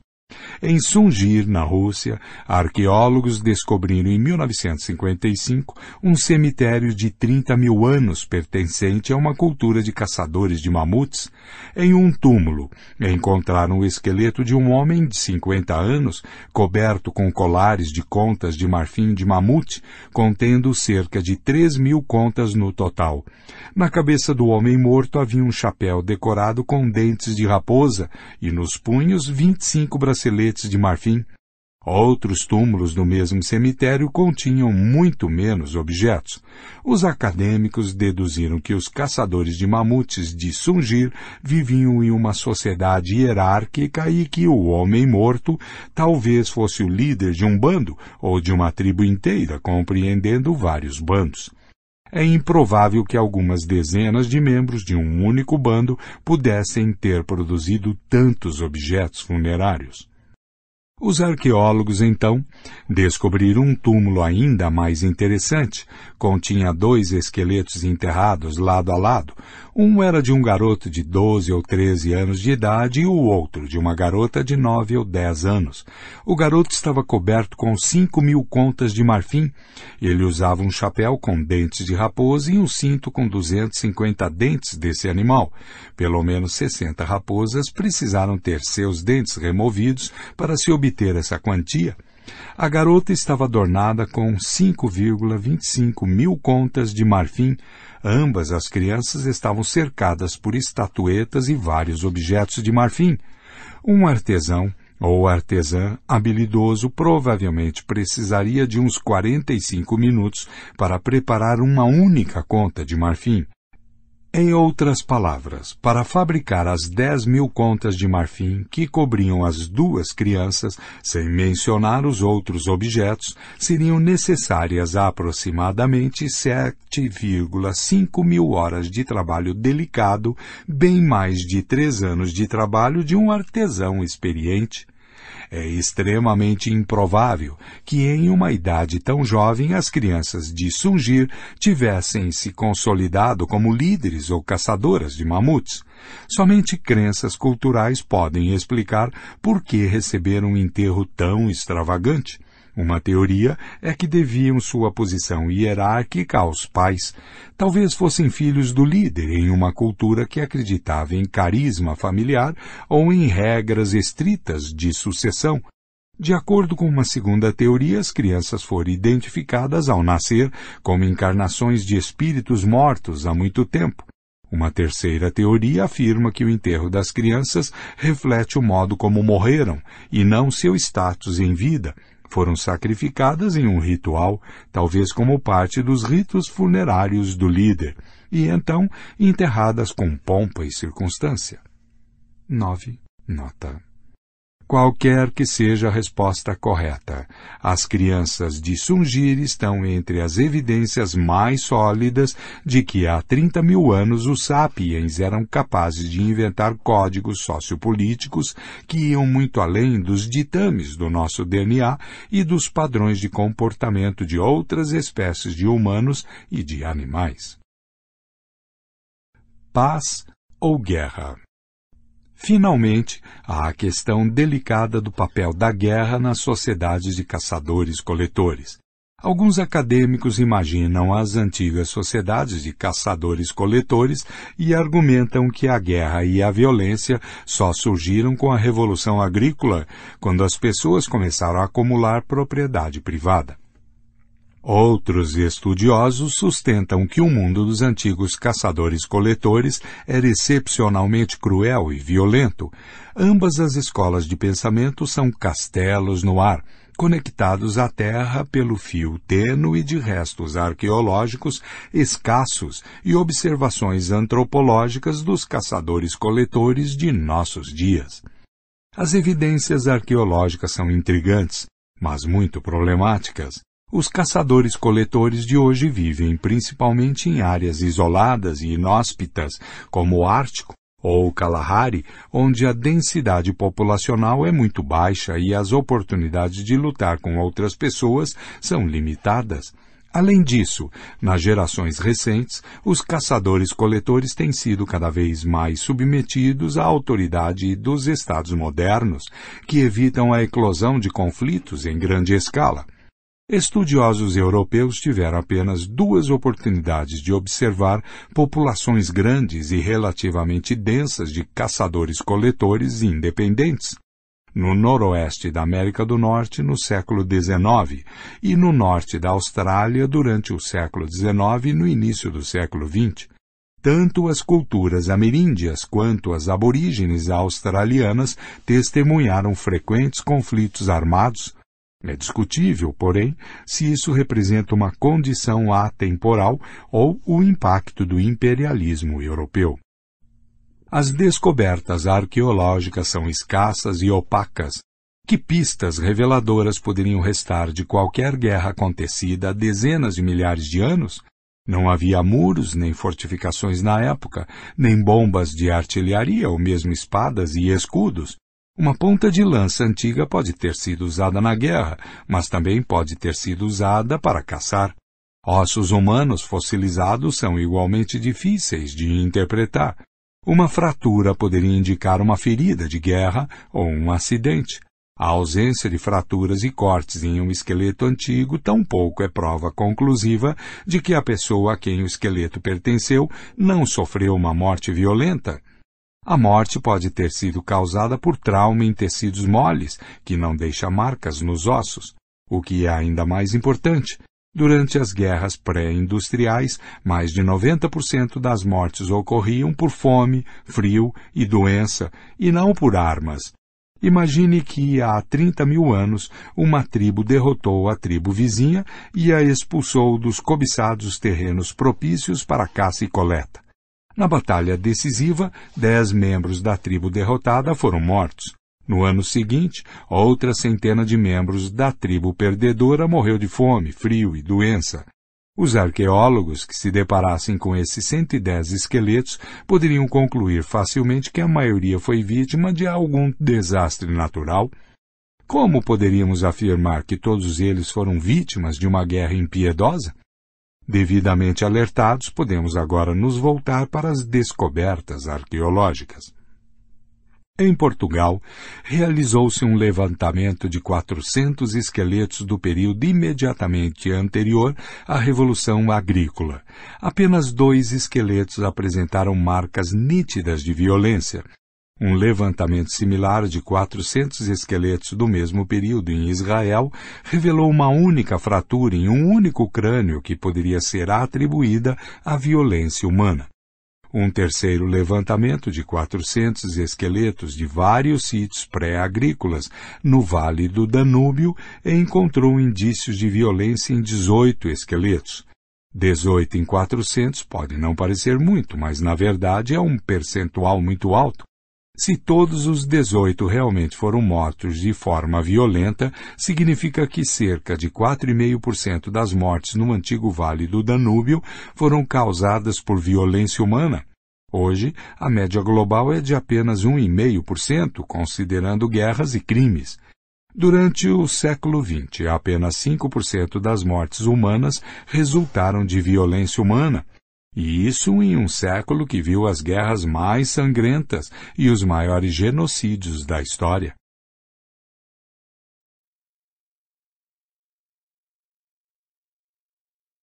Se essa descoberta for representativa, o antigo Vale do Danúbio foi tão violento quanto o século XX. 2. Nota as descobertas deprimentes sobre o Vale do Danúbio são corroboradas por uma sequência de descobertas igualmente deprimentes em outras regiões. Em Jabel Sahaba, no Sudão, descobriu-se um cemitério de 12 mil anos contendo 59 esqueletos. Pontas de flecha e de lança foram encontradas incrustadas ou caídas perto de ossos de 24 esqueletos. 40% dos encontrados. O esqueleto de uma mulher revelou 12 ferimentos.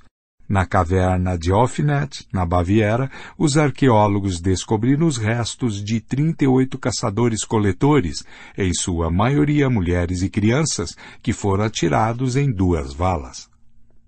Metade dos esqueletos, incluindo alguns de crianças e de bebês, apresentava claros sinais de ferimentos por armas humanas, como porretes e facas. Os poucos esqueletos pertencentes a homens mais maduros tinham as piores marcas de violência. É muito provável que um bando inteiro de caçadores-coletores tenha sido massacrado em Offnet. O que representa melhor o mundo dos antigos caçadores-coletores, os esqueletos pacíficos de Israel e de Portugal ou os matadouros de Jabel Sahaba e Ofnet? A resposta é nenhum nem outro.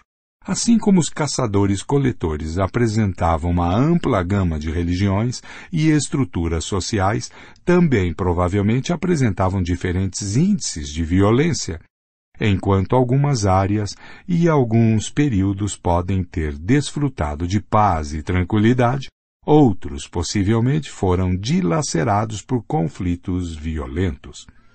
10. Nota. A cortina de silêncio. Se é difícil reconstruir o panorama geral da vida dos antigos caçadores-coletores, os eventos particulares são quase irrecuperáveis. Quando um bando de sapiens adentrou pela primeira vez um vale habitado por neandertais, os anos seguintes talvez tenham testemunhado um drama histórico de tirar o fôlego. Infelizmente, nada teria sobrevivido de tal encontro, exceto, quando muito, uns poucos ossos fossilizados e um punhado de ferramentas de pedra que permanecem mudos diante das mais intensas investigações acadêmicas. Podemos extrair deles informações sobre anatomia humana, tecnologia humana, dieta humana e talvez até mesmo estrutura social humana mas eles não revelam nada sobre a aliança política formada entre bandos de sapiens vizinhos, sobre os espíritos dos mortos que abençoavam essa aliança ou sobre as contas de marfim secretamente ofertadas ao curandeiro local a fim de garantir a bênção dos espíritos. Essa cortina de silêncio encobre dezenas de milhares de anos de história. Esses longos milênios podem muito bem ter testemunhado guerras e revoluções, movimentos religiosos arrebatadores, teorias filosóficas elaboradas, obras artísticas incomparáveis. Os caçadores-coletores podem ter tido seus Napoleões governando impérios da metade do tamanho de Luxemburgo, Beethovens dotados, carentes de orquestras sinfônicas, mas capazes de levar as pessoas às lágrimas com o som de suas flautas de bambu e profetas carismáticos que revelavam as palavras de um carvalho da região em vez das de um Deus Criador universal. Mas isso tudo não passa de conjectura. A cortina de silêncio é tão espessa que não podemos nem mesmo ter certeza de que tais coisas ocorreram que dirá descrevê-las em detalhe. Os acadêmicos tendem a fazer apenas as perguntas que podem esperar responder de modo razoável, a não ser que um dia tenhamos acesso a novas ferramentas de pesquisa. Provavelmente nunca saberemos em que acreditavam os antigos caçadores-coletores ou que dramas viveram. Mas é vital fazer perguntas para as quais não há respostas. Do contrário, poderíamos ser tentados a descartar 60 mil dos 70 mil anos de história humana, com a desculpa de que as pessoas que viveram naquela época não fizeram nada de importante. A verdade é que fizeram muitas coisas importantes, especificamente, moldaram o mundo à nossa volta de forma mais profunda do que a maior parte das pessoas se dá conta. Os peregrinos que visitam a tundra siberiana, os desertos da Austrália Central e a floresta tropical amazônica acreditam que adentraram paisagens inexploradas, praticamente intocadas por mãos humanas. Mas isso é uma ilusão. Os antigos caçadores-coletores estiveram lá antes de nós e provocaram mudanças drásticas, mesmo nas florestas mais densas e nos desertos mais desolados. O próximo capítulo explica como os antigos caçadores-coletores remodelaram completamente a ecologia do nosso planeta muito antes de a primeira aldeia agrícola ser construída. Os bandos errantes de sapiens contadores de histórias foram a força mais importante e mais destrutiva que o reino animal já produziu. 1. Um, nota. Um horizonte de possibilidades significa todo o espectro de crenças, práticas e experiências que se apresentam diante de determinada sociedade, considerando suas limitações ecológicas, tecnológicas e culturais. Cada sociedade e cada indivíduo normalmente explora apenas uma pequena fração de seu horizonte de possibilidades. 2. Pode-se argumentar que, de certo, nem todos os 18 caçadores-coletores do Vale do Danúbio realmente morreram da violência cujas marcas podem ser observadas em seus restos. Alguns podem ter sido meramente feridos. No entanto, isso provavelmente é contrabalançado por mortes decorrentes de traumas em tecidos moles e das privações invisíveis que acompanham a guerra. Pasta 4 4. A inundação. Antes da revolução cognitiva, humanos de todas as espécies viviam exclusivamente no continente afroasiático. É verdade, eles povoaram algumas ilhas atravessando curtas distâncias de água a nado ou em jangadas improvisadas.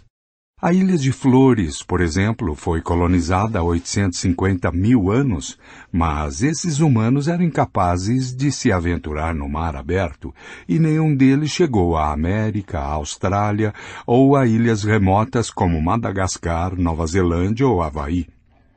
A barreira marítima impediu não só os humanos, como também muitos outros animais afroasiáticos de chegarem a esse mundo exterior, Em consequência, os organismos de terras distantes como Austrália e Madagascar evoluíram em isolamento por milhões e milhões de anos, assumindo formas e características muito diferentes das de seus distantes parentes afroasiáticos. O planeta Terra era dividido em vários ecossistemas distintos, cada um deles composto de um conjunto singular de animais e de plantas o Homo sapiens esteve prestes a pôr um fim a essa exuberância biológica. Após a revolução cognitiva, os sapiens adquiriram a tecnologia, as habilidades organizacionais e talvez até mesmo a visão necessária para sair do continente afroasiático e povoar o mundo exterior. Sua primeira conquista foi a colonização da Austrália há cerca de 45 mil anos. Os especialistas são pressionados a explicar esse feito. Para chegar à Austrália, os humanos precisaram atravessar uma série de canais marítimos, alguns com mais de 100 quilômetros de largura, e em seguida se adaptar praticamente da noite para o dia a um ecossistema completamente novo. A teoria mais razoável afirma que, há cerca de 45 mil anos, os sapiens que habitavam o arquipélago indonésio, um grupo de ilhas separadas da Ásia e umas das outras por estreitos, desenvolveram as primeiras sociedades de marinheiros. Eles aprenderam a construir e a manobrar navios transoceânicos e se tornaram pescadores, comerciantes e exploradores de longa distância, isso teria acarretado uma transformação sem precedentes nas habilidades e no estilo de vida humanos.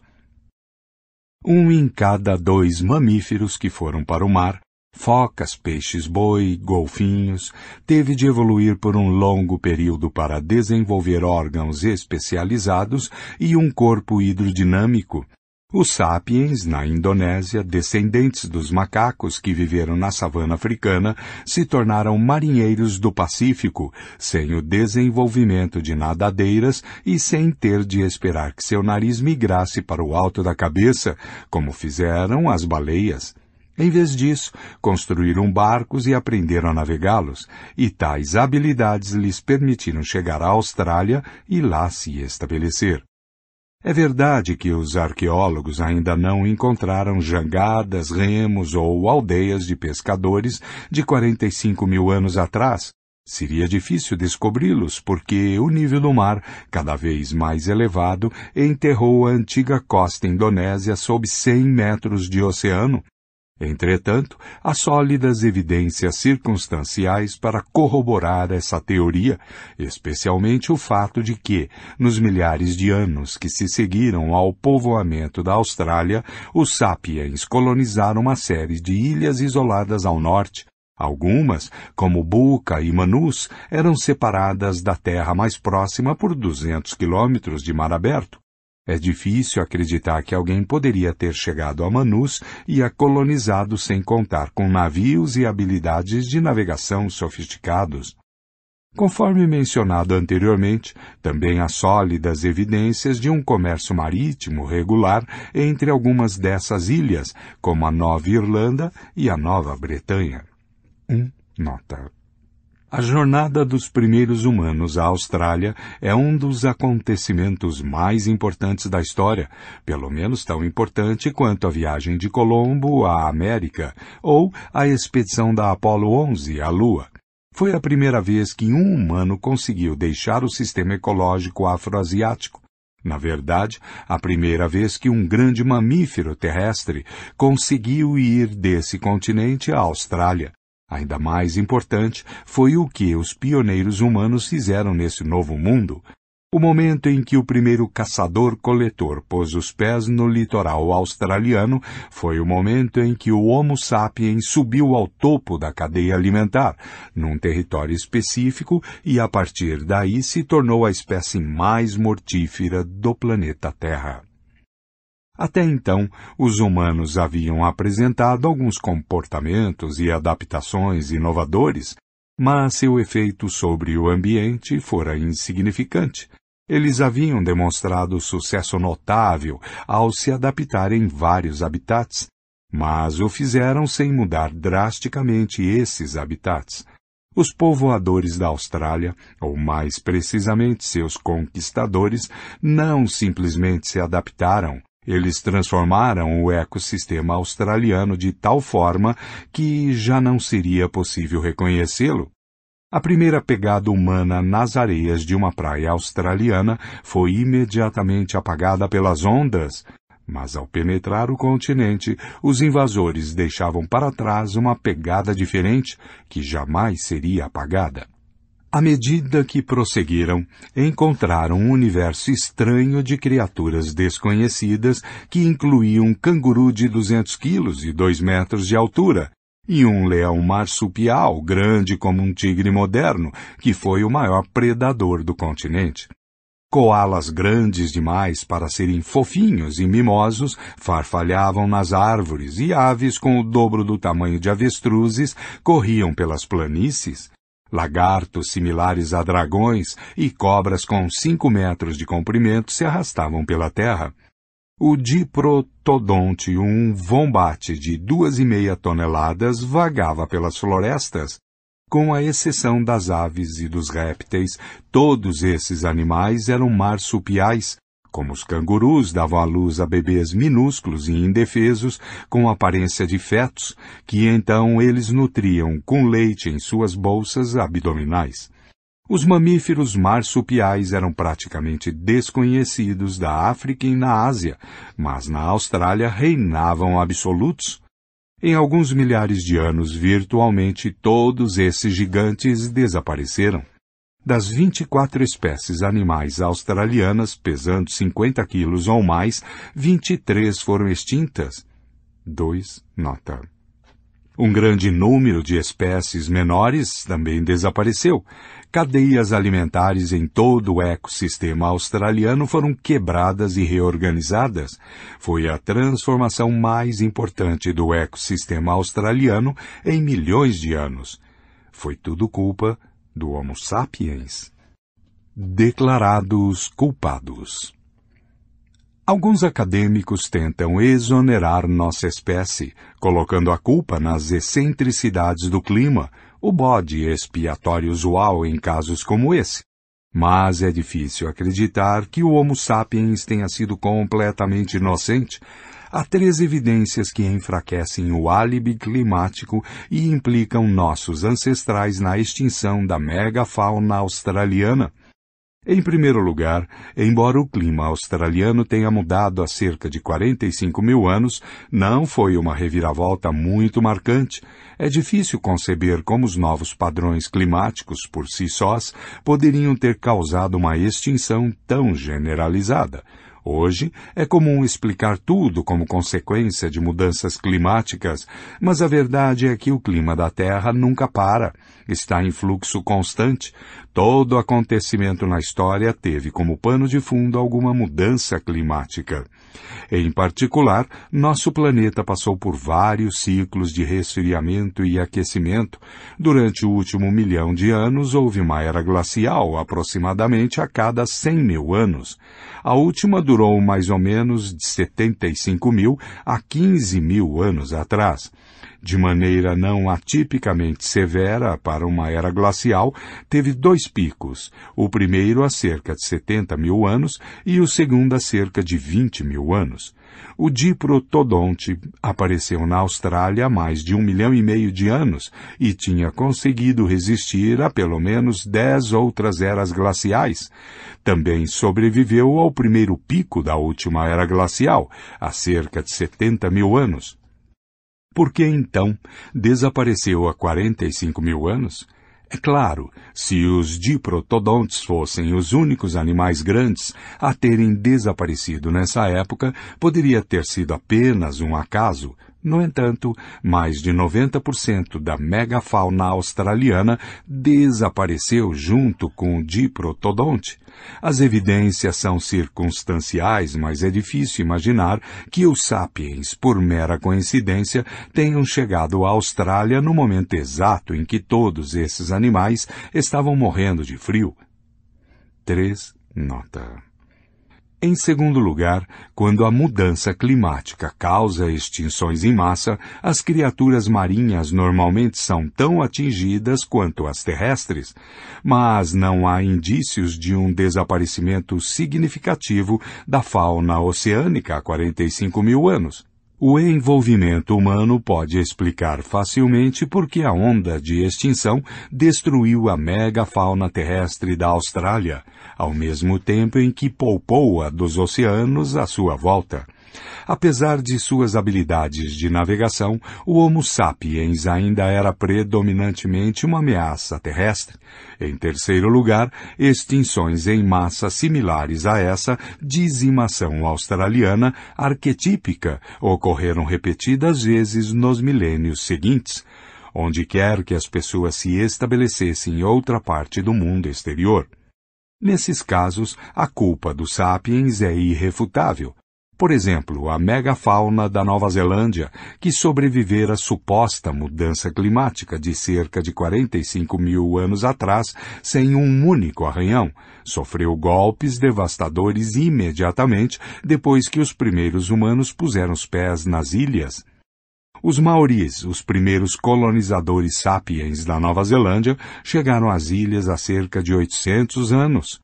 Em poucos séculos, a maior parte da megafauna local foi extinta, junto com 60% de todas as espécies de pássaros. Um destino similar acometeu a população de mamutes da ilha de Wrangel, no Oceano Ártico, 200 quilômetros ao norte da costa siberiana. Os mamutes prosperaram por milhões de anos na maior parte do hemisfério norte, mas quando o Homo sapiens se espalhou, primeiro pela Eurásia e depois pela América do Norte, eles recuaram. Há dez mil anos, não havia um único mamute a ser encontrado no mundo, exceto em algumas poucas ilhas remotas no Ártico, mais notadamente na de Wrangel. Os mamutes de Wrangel continuaram a prosperar por mais alguns milênios e então desapareceram de maneira abrupta há cerca de quatro mil anos, justo quando os primeiros humanos chegaram à ilha. Se a extinção australiana fosse um acontecimento isolado, poderíamos conceder aos humanos o benefício da dúvida. Mas o registro histórico faz o Homo sapiens parecer um assassino em série da ecologia. Tudo que os povoadores da Austrália tinham à sua disposição era a tecnologia da Idade da Pedra. Como poderiam causar um desastre ecológico? Há três explicações que se complementam. Os animais grandes, as primeiras vítimas da extinção australiana, procriam devagar.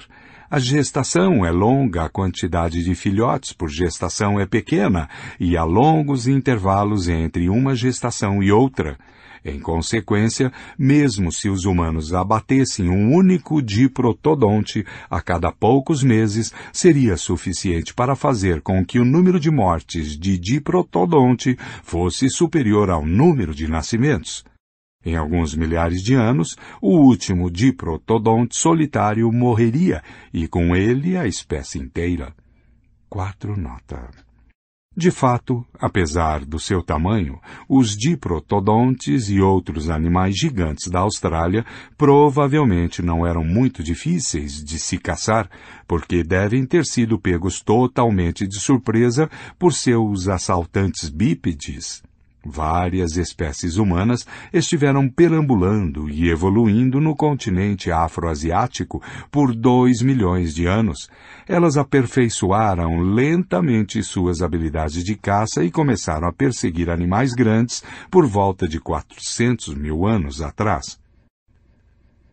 Os maiores animais da África e da Ásia aprenderam a evitar os humanos, de forma que, quando o novo mega predador Homo sapiens surgiu na cena afroasiática, os animais grandes já sabiam como manter distância de criaturas semelhantes a ele.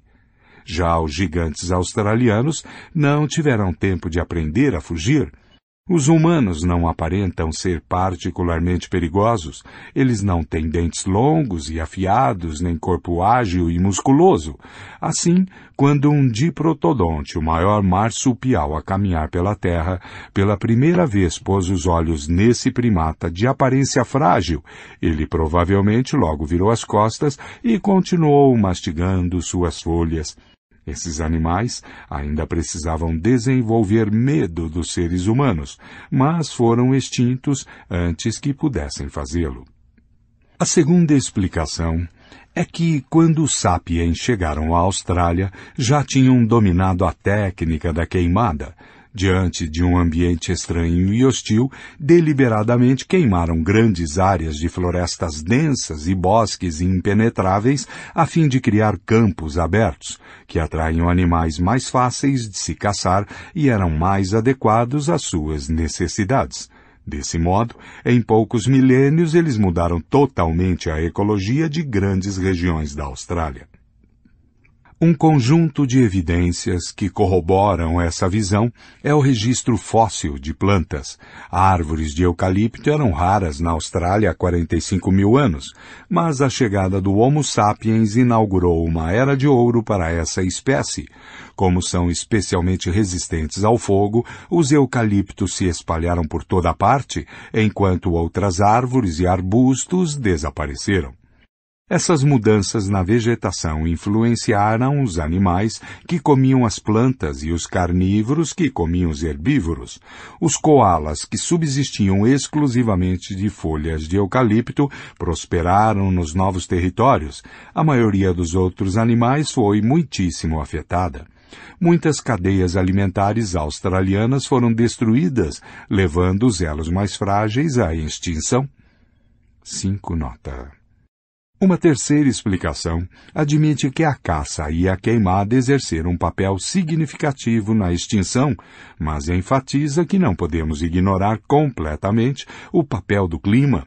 As mudanças climáticas que atingiram a Austrália por volta de 45 mil anos atrás desestabilizaram o ecossistema e o tornaram particularmente vulnerável. Em circunstâncias normais, o sistema provavelmente teria se recuperado, como acontecera muitas vezes antes.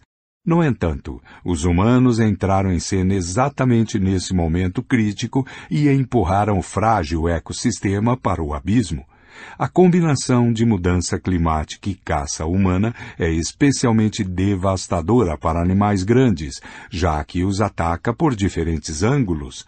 É difícil encontrar uma boa estratégia de sobrevivência que funcione simultaneamente diante de múltiplas ameaças. Sem dispor de mais evidências, não há como decidir entre os três cenários mas certamente há boas razões para acreditar que, se o Homo sapiens nunca tivesse pisado na Austrália, esta ainda seria o lar de leões marsupiais, diprotodontes e cangurus gigantes. O fim da preguiça.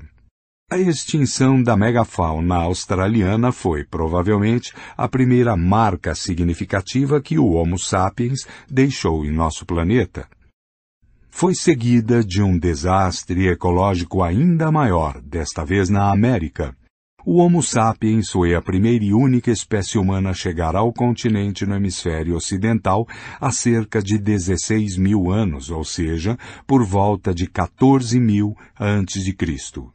Os primeiros americanos chegaram a pé, o que foi possível porque na época o nível do mar era baixo o suficiente para que uma ponte de terra conectasse o nordeste da Sibéria com o noroeste do Alasca. Não que tenha sido fácil, a jornada foi árdua, talvez ainda mais difícil do que a travessia marítima para a Austrália. Para empreendê-la, os sapiens primeiro precisaram aprender a suportar as condições climáticas extremas do norte da Sibéria, uma área em que o sol nunca aparece no inverno e onde a temperatura pode cair para menos 50 graus centígrados. Nenhuma espécie humana anterior havia conseguido penetrar em lugares como o norte da Sibéria. Mesmo os neandertais adaptados ao frio se restringiram a regiões de clima relativamente mais brando, mais ao sul. Mas o Homo sapiens, cujo corpo estava adaptado para viver na savana africana e não em terras de neve e gelo, concebeu soluções engenhosas. Quando bandos de sapiens, caçadores, coletores, migraram para climas cada vez mais frios, eles aprenderam a fazer sapatos para a neve e roupas térmicas eficazes compostas de camadas de pele de animal, costuradas firmemente com a ajuda de agulhas eles desenvolveram novas armas e técnicas de caça sofisticadas que lhes permitiram perseguir e abater mamutes e outros grandes animais de caça do extremo norte. À medida que suas roupas térmicas e suas técnicas de caça foram aprimoradas, os sapiens ousaram se embrear cada vez mais nas regiões glaciais. E conforme avançavam para o norte, suas roupas, estratégias de caça e outras técnicas de sobrevivência continuaram a se aperfeiçoar. Mas por que eles se deram ao trabalho? Por que se autoexilar na Sibéria? Talvez alguns bandos tenham sido impelidos para o norte em decorrência de guerras, pressões demográficas ou desastres naturais. Outros talvez tenham sido atraídos para as regiões setentrionais por razões mais prementes, como a proteína animal. As terras do Ártico estavam cheias de animais grandes e carnudos, como renas e mamutes, Cada mamute era fonte de uma vasta quantidade de carne, que, considerando-se as temperaturas glaciais, podia inclusive ser congelada para mais tarde. Gordura saborosa, pele quente, marfim valioso, como atestam as descobertas em Sungir, os caçadores de mamute não apenas sobreviveram no norte glacial, eles prosperaram. Com o passar do tempo, os bandos se espalharam, perseguindo mamutes, mastodontes, rinocerontes e renas. Por volta de 14 mil a.C., a perseguição levou alguns deles do nordeste da Sibéria ao Alasca. É claro que eles não sabiam que estavam descobrindo um novo mundo. Tanto para os mamutes como para os homens, o Alasca era uma mera extensão da Sibéria. No início, as geleiras bloquearam o caminho do Alasca para o resto da América, possibilitando que não mais do que alguns poucos pioneiros isolados explorassem as terras mais ao sul. No entanto, por volta de 12 mil a.C., o aquecimento global derreteu o gelo e abriu uma passagem mais fácil. Fazendo uso do novo corredor, as pessoas migraram em massa para o sul, espalhando-se por todo o continente. Embora originalmente adaptadas para caçar animais grandes no Ártico, logo se ajustaram a uma incrível variedade de climas e ecossistemas. Os descendentes dos siberianos povoaram as florestas densas do leste dos Estados Unidos, os pântanos do delta do Mississippi, os desertos do México e as florestas escaldantes da América Central. Alguns se instalaram no mundo fluvial da bacia do rio Amazonas, outros criaram raízes nos vales das montanhas andinas ou nos pampas abertos da Argentina. E tudo isso aconteceu em apenas um ou dois milênios. Em 10 mil antes de Cristo, os humanos já habitavam o ponto mais meridional da América, a ilha da Terra do Fogo, no extremo sul do continente. O ataque relâmpago dos humanos à América atesta a engenhosidade incomparável e a adaptabilidade insuperável do Homo sapiens nenhum outro animal migrou tão depressa para uma variedade tão grande de habitats diferentes, usando em toda parte, praticamente, os mesmos genes. 6. Nota. O povoamento da América não ocorreu sem derramamento de sangue, deixou para trás um longo rastro de vítimas. A fauna americana há 14 mil anos era muito mais rica do que hoje. Quando os primeiros americanos marcharam rumo ao sul, do Alasca para planícies do Canadá e o oeste dos Estados Unidos, encontraram mamutes e mastodontes, roedores do tamanho de ursos, rebanhos de cavalos e de camelos, leões gigantes e dezenas de espécies grandes que são completamente desconhecidas em nossos dias, entre as quais os temíveis tigres dentes de sabre e as preguiças gigantes, que chegavam a pesar oito toneladas e podiam ter até seis metros de altura. A América do Sul abrigava uma coleção ainda mais exótica de grandes mamíferos, répteis e aves. As Américas eram um grande laboratório de experimentação evolutiva, um lugar em que animais e plantas desconhecidos na África e na Ásia haviam evoluído e prosperado. Mas não mais. Dois mil anos após a chegada dos sapiens, a maioria dessas espécies singulares havia desaparecido. De acordo com as estimativas atuais, nesse curto intervalo a América do Norte perdeu 34 de seus 47 gêneros de grandes mamíferos. A América do Sul perdeu 50 de 60 os tigres dentes de sabre, depois de florescer por mais de 30 milhões de anos, desapareceram, tal como as preguiças gigantes, os leões americanos, os cavalos e camelos nativos do continente, os roedores gigantes e os mamutes.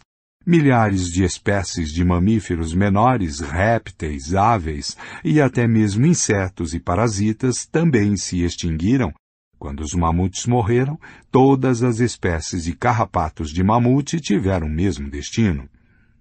Há décadas, paleontólogos e zoarqueólogos, pessoas que procuram e estudam restos de animais, vasculham as planícies e montanhas das Américas em busca de ossos fossilizados de camelos antigos e de fezes petrificadas de preguiças gigantes, quando encontram o que procuram, os tesouros são cuidadosamente embalados e enviados para laboratórios, onde cada osso e cada coprólito, o nome técnico para fezes fossilizadas, é meticulosamente estudado e datado. De tempos em tempos, essas análises produzem os mesmos resultados, os coprólitos mais novos e os ossos de camelo mais recentes datam do mesmo período em que os humanos inundaram a América, isto é, entre aproximadamente 12 mil e 9 mil a.C. Somente em uma região os cientistas descobriram coprólitos mais novos. Em várias ilhas do Caribe, em particular Cuba e Hispaniola, eles encontraram excrementos petrificados de preguiça gigante, datando de cerca de 5 mil a.C. Foi exatamente nessa época em que os primeiros humanos conseguiram atravessar o Mar do Caribe e povoar as duas grandes ilhas. Mais uma vez, alguns acadêmicos tentaram exonerar o Homo sapiens e culpar as mudanças climáticas. Para isso é necessário postular que, por alguma razão misteriosa, o clima nas ilhas caribenhas permaneceu inalterado por sete mil anos, enquanto o resto do hemisfério ocidental se aqueceu. Mas na América, as fezes fossilizadas não podem ser ignoradas. Somos os culpados. Não há como escapar a essa verdade. Mesmo que mudanças climáticas tenham nos ajudado, a contribuição humana foi decisiva. 7. Nota.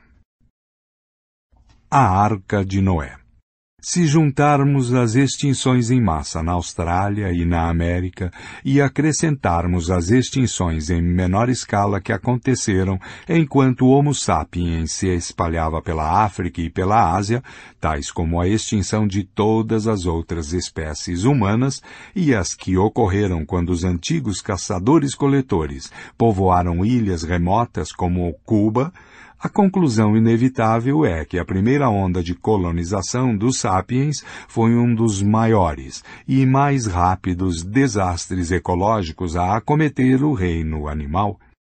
Mais duramente atingidos foram as grandes criaturas peludas. Na época da Revolução Cognitiva, o planeta abrigava cerca de 200 gêneros de grandes mamíferos terrestres, pesando mais de 50 quilos. Na época da Revolução Agrícola restavam apenas cem. O Homo sapiens levou à extinção cerca de metade dos grandes animais do planeta, muito antes de os humanos inventarem a roda, a escrita ou ferramentas de ferro. Essa tragédia ecológica foi reencenada em miniatura inúmeras vezes depois da Revolução Agrícola. O registro arqueológico de ilha após ilha conta a mesma história triste. A tragédia começa com uma cena mostrando uma população rica e variada de grandes animais, sem vestígio algum de humanos. Na cena 2, os sapiens aparecem, evidenciados por um osso humano, uma ponta de lança ou talvez um pedaço de um tecílio de cerâmica. Logo vem a cena 3, em que homens e mulheres ocupam o centro do palco e a maioria dos animais grandes, junto com muitos dos menores, desapareceu. A grande ilha de Madagascar, a uns 400 quilômetros a leste do continente africano, oferece um exemplo famoso. Ao longo de milhões de anos de isolamento, desenvolveu-se ali uma coleção singular de animais. Entre eles encontravam-se o pássaro-elefante, uma criatura incapaz de voar, com três metros de altura e pesando quase meia tonelada, a maior ave do mundo, e os lêmures gigantes, os maiores primatas do globo, os pássaros-elefantes e os lêmures gigantes, junto com a maioria dos outros grandes animais de Madagascar, desapareceram de maneira abrupta há cerca de 1500 anos, precisamente quando os primeiros humanos puseram os pés na ilha. No Oceano Pacífico, a principal onda de extinção começou por volta de 1500 a.C., quando agricultores polinésios se estabeleceram nas ilhas Salomão, Fiji e Nova Caledônia. Eles exterminaram, direta ou indiretamente, centenas de espécies de aves, insetos, caracóis e outros habitantes locais.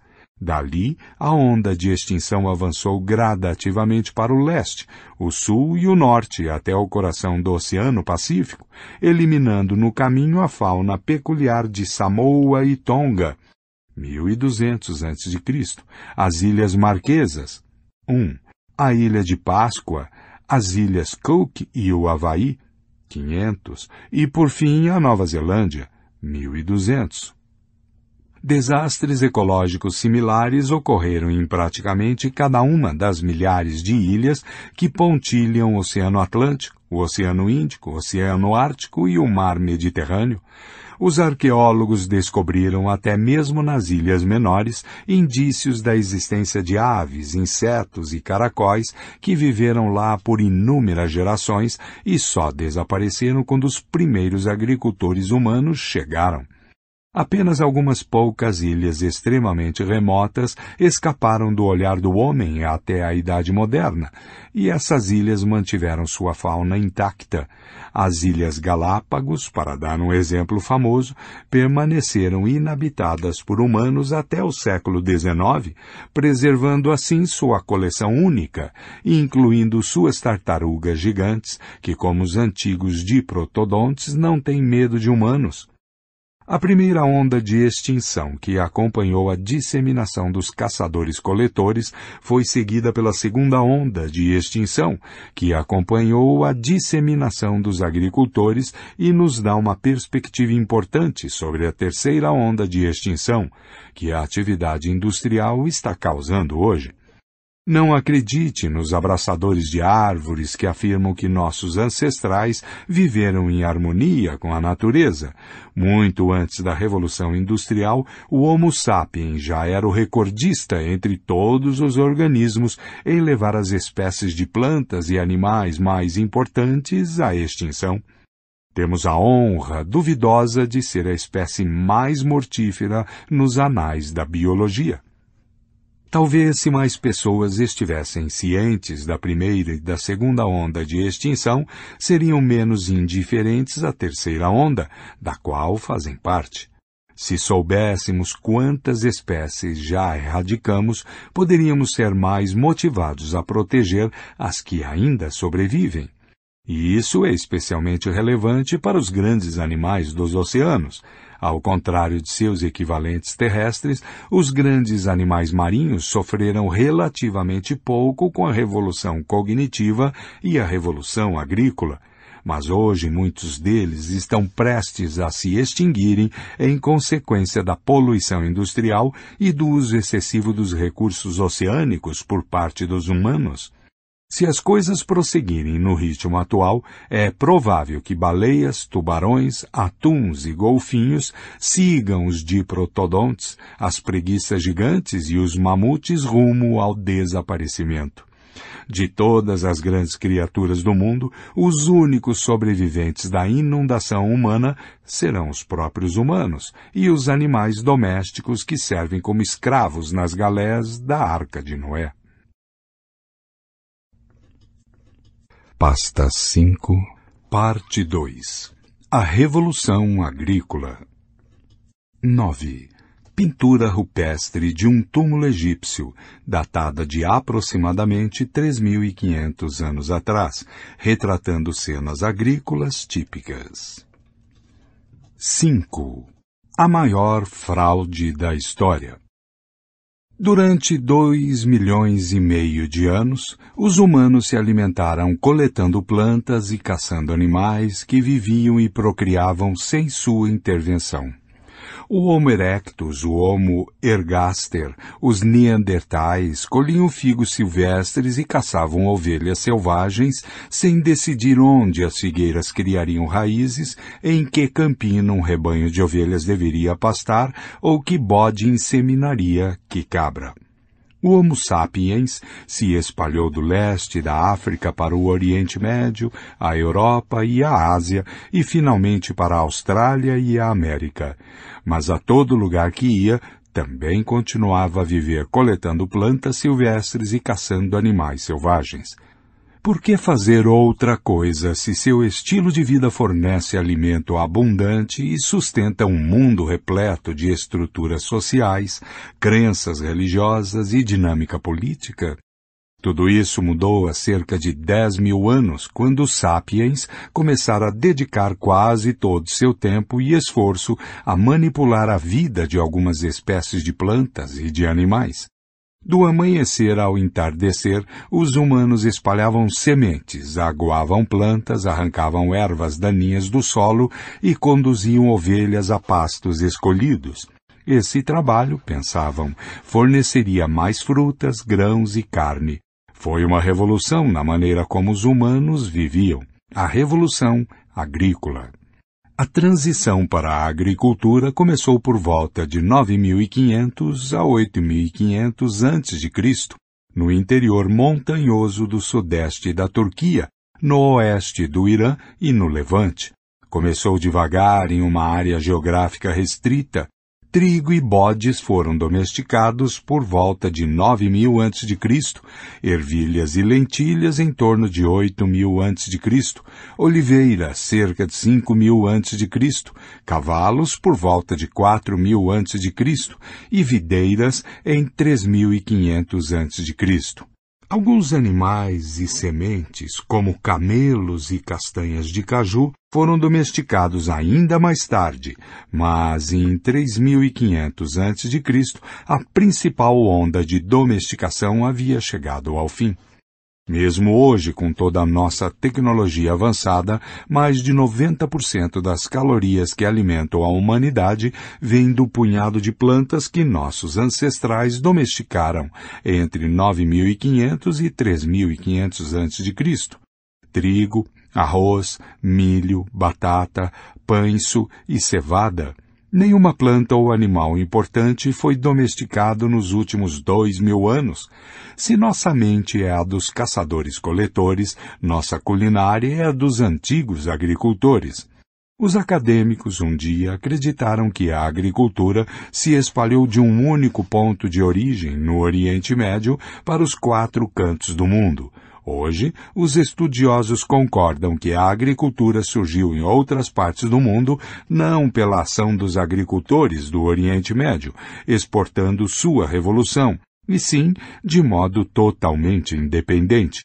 Povos na América Central domesticaram milho e feijão sem saber nada a respeito do cultivo de trigo e ervilha no Oriente Médio.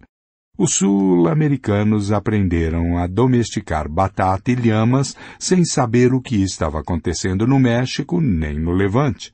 Os primeiros revolucionários da China domesticaram arroz, pães e porcos. Os primeiros agricultores da América do Norte foram os que se cansaram de vasculhar o subsolo à procura de abóboras comestíveis e decidiram cultivar abóbora. Os habitantes da Nova Guiné domesticaram a cana-de-açúcar e a banana, ao passo que os primeiros fazendeiros da África Ocidental produziam pães sul-africano, arroz africano, sorgo e trigo, conforme suas necessidades. Desses pontos iniciais, a agricultura se espalhou para o mundo inteiro. No século I da era cristã, a grande maioria dos povos na maior parte do mundo era de agricultores.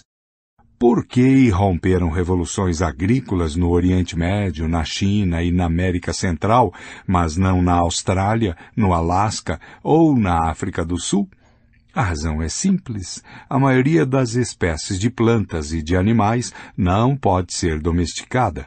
Os sapiens podiam desenterrar trufas deliciosas e caçar mamutes lanudos, mas domesticar qualquer uma dessas espécies estava fora de questão. Os fungos eram esquivos demais. Os animais gigantes eram ferozes demais. Dos milhares de espécies que nossos ancestrais caçaram e coletaram, apenas algumas eram candidatas adequadas para a agricultura e o pastoreio. Essas poucas espécies se situavam em lugares específicos e esses são os lugares onde as revoluções agrícolas ocorreram. Acadêmicos um dia declararam que a Revolução Agrícola foi um grande salto para a humanidade. Eles contaram uma história de progresso alimentado pela capacidade intelectual humana. A evolução, pouco a pouco, produziu pessoas cada vez mais inteligentes. As pessoas acabaram por se tornar tão inteligentes que foram capazes de decifrar os segredos da natureza, o que lhes permitiu domar ovelhas e cultivar trigo. Assim que isso ocorreu, elas abandonaram alegremente a vida espartana, perigosa e muitas vezes parca, dos caçadores-coletores, estabelecendo-se em uma região para aproveitar a vida farta e agradável dos agricultores. Mapa 2. Locais e datas das revoluções agrícolas. A data é controversa e o mapa está sendo redesenhado constantemente para incorporar as últimas descobertas arqueológicas. Essa história é uma fantasia. Não há indícios de que as pessoas tenham se tornado mais inteligentes com o tempo. Os caçadores-coletores conheciam os segredos da natureza muito antes da Revolução Agrícola, já que sua sobrevivência dependia de um conhecimento íntimo dos animais que eles caçavam e das plantas que coletavam. Em vez de prenunciar uma nova era de vida tranquila, a Revolução Agrícola proporcionou aos agricultores uma vida em geral mais difícil e menos gratificante que a dos caçadores-coletores. Estes passavam o tempo com atividades mais variadas e estimulantes e estavam menos expostos à ameaça de fome e doença. A Revolução Agrícola certamente aumentou o total de alimentos à disposição da humanidade, mas os alimentos extras não se traduziram em uma dieta melhor ou em mais lazer.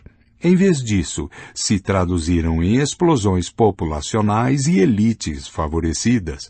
Em média, um agricultor trabalhava mais que um caçador-coletor e obtinha em troca uma dieta pior. A Revolução Agrícola foi a maior fraude da história. 2. Nota. Quem foi responsável? Nem reis, nem padres, nem mercadores. Os culpados foram um punhado de espécies vegetais, entre as quais o trigo, o arroz e a batata. As plantas domesticaram o Homo sapiens, e não o contrário. Pense por um instante na Revolução Agrícola do ponto de vista do trigo. Há dez mil anos, o trigo era apenas uma gramínea silvestre, uma de muitas confinada a uma pequena região do Oriente Médio. De repente, em apenas alguns milênios, estava crescendo no mundo inteiro. De acordo com os critérios evolutivos elementares de sobrevivência e reprodução, o trigo se tornou uma das plantas mais prósperas na história do planeta Em áreas como as grandes planícies da América do Norte, onde há 10 mil anos não crescia um único pé de trigo, hoje podemos caminhar por centenas e centenas de quilômetros sem encontrar nenhuma outra planta. No mundo inteiro, o trigo cobre cerca de 2,25 milhões de quilômetros quadrados da superfície do globo, quase dez vezes o tamanho da Grã-Bretanha. Como essas gramíneas passaram de insignificantes a onipresentes? O trigo fez isso manipulando o Homo sapiens a seu bel prazer. Esse primata vivia uma vida confortável como caçador-coletor até por volta de dez mil anos atrás, quando começou a dedicar cada vez mais esforços ao cultivo do trigo. Em poucos milênios, os humanos em muitas partes do mundo estavam fazendo não muito mais do que cuidar de plantas de trigo do amanhecer ao entardecer. Não foi fácil. O trigo demandou muito deles. O trigo não gostava de rochas nem pedregulhos e por isso os sapiens deram duro para limpar os campos.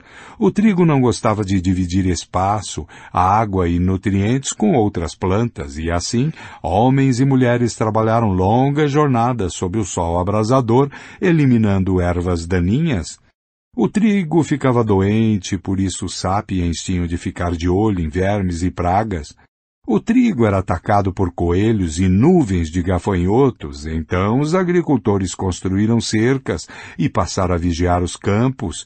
O trigo tinha sede, então os humanos cavaram canais de irrigação ou passaram a carregar baldes pesados de poços para regá-lo. Os sapiens até mesmo passaram a coletar fezes de animais para nutrir o solo em que ele crescia. O corpo do Homo sapiens não havia evoluído para tais tarefas. Estava adaptado para subir em macieiras e correr atrás de gazelas, não para remover rochas e carregar baldes de água.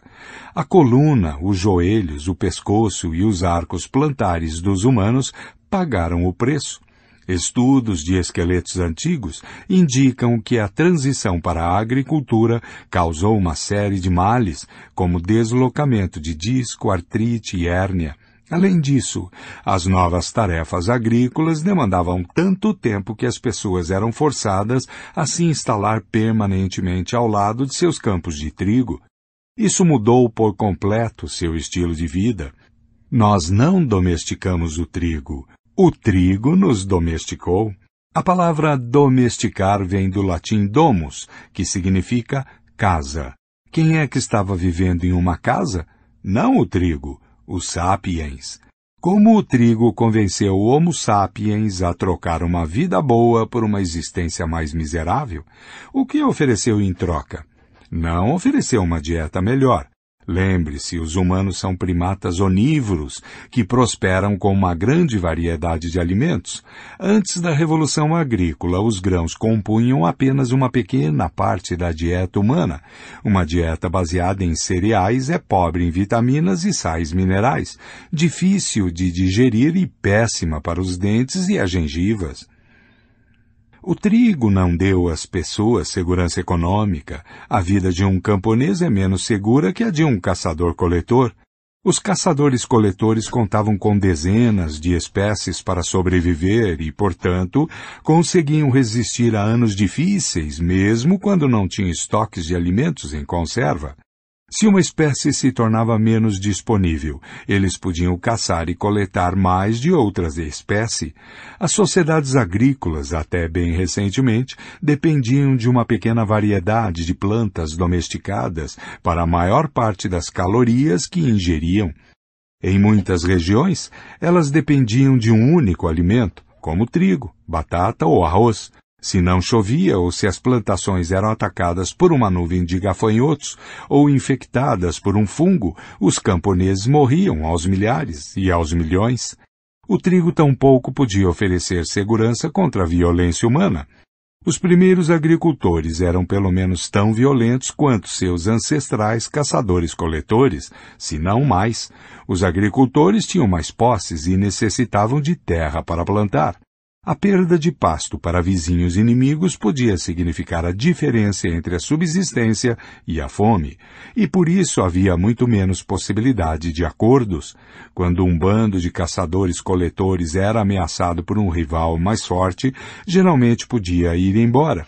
Era difícil e perigoso, mas viável. Quando o inimigo forte ameaçava um vilarejo agrícola, recuar significava abrir mão de campos, casas e celeiros. Em muitos casos, isso condenou os refugiados à fome. Os agricultores, portanto, tendiam a ficar e lutar até o fim.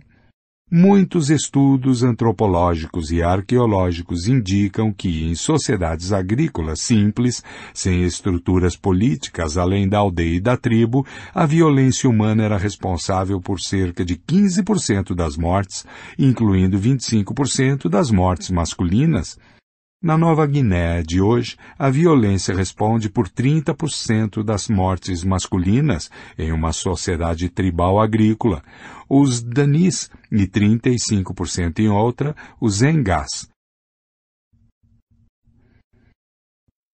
No Equador, possivelmente 50% dos Vauranis adultos encontram uma morte violenta nas mãos de outro humano.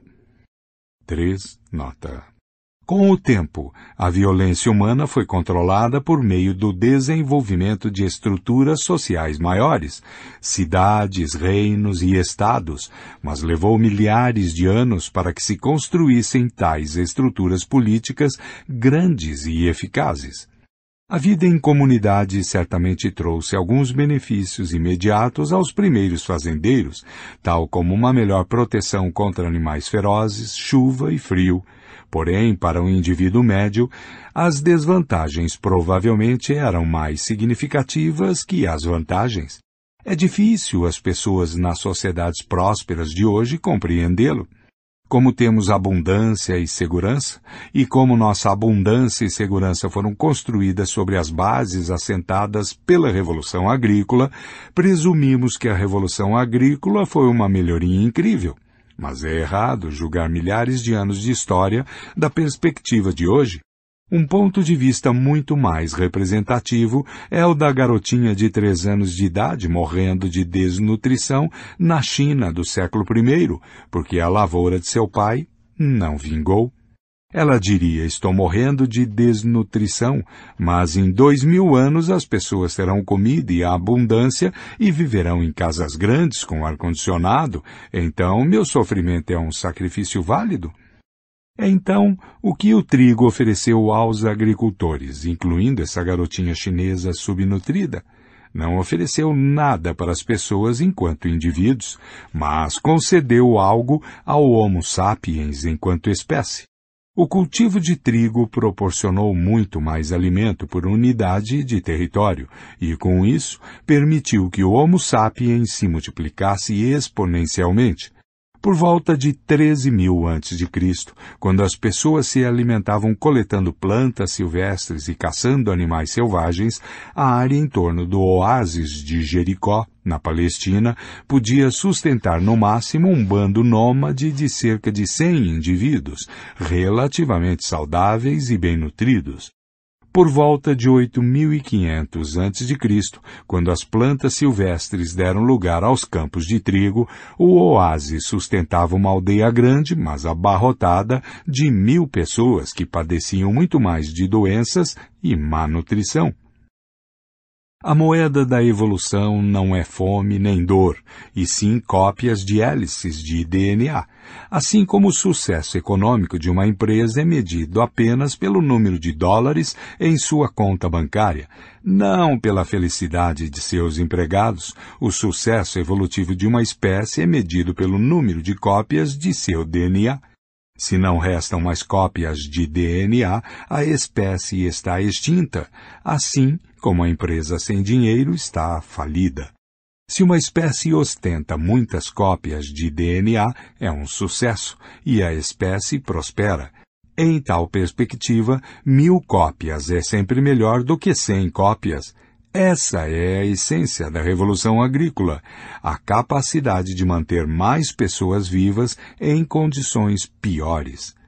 Mas por que os indivíduos deveriam se importar com esse cálculo evolutivo? Porque uma pessoa em sã consciência reduziria seu padrão de vida só para multiplicar o número de cópias do genoma do Homo sapiens? Ninguém concordou com isso. A revolução agrícola foi uma armadilha. A armadilha do luxo.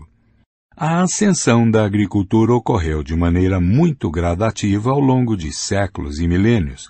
Um bando de Homo sapiens coletando cogumelos e nozes e caçando cervos e coelhos não se instalou de súbito em um assentamento permanente, arando campos, colhendo trigo e carregando água do rio. A mudança aconteceu em etapas, cada uma das quais envolvendo apenas uma pequena alteração na vida cotidiana. O Homo sapiens chegou ao Oriente Médio há cerca de 70 mil anos. Durante os 50 mil anos seguintes, nossos ancestrais prosperaram na região sem se dedicar à agricultura. Os recursos naturais eram suficientes para sustentar sua população humana.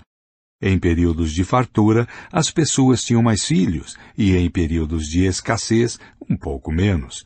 Os humanos, como muitos mamíferos, têm mecanismos genéticos e hormonais que ajudam a controlar a procriação. Em épocas boas, as fêmeas chegam à puberdade mais cedo e suas chances de engravidar são um pouco maiores. Em épocas ruins, a puberdade é tardia e a fertilidade diminui.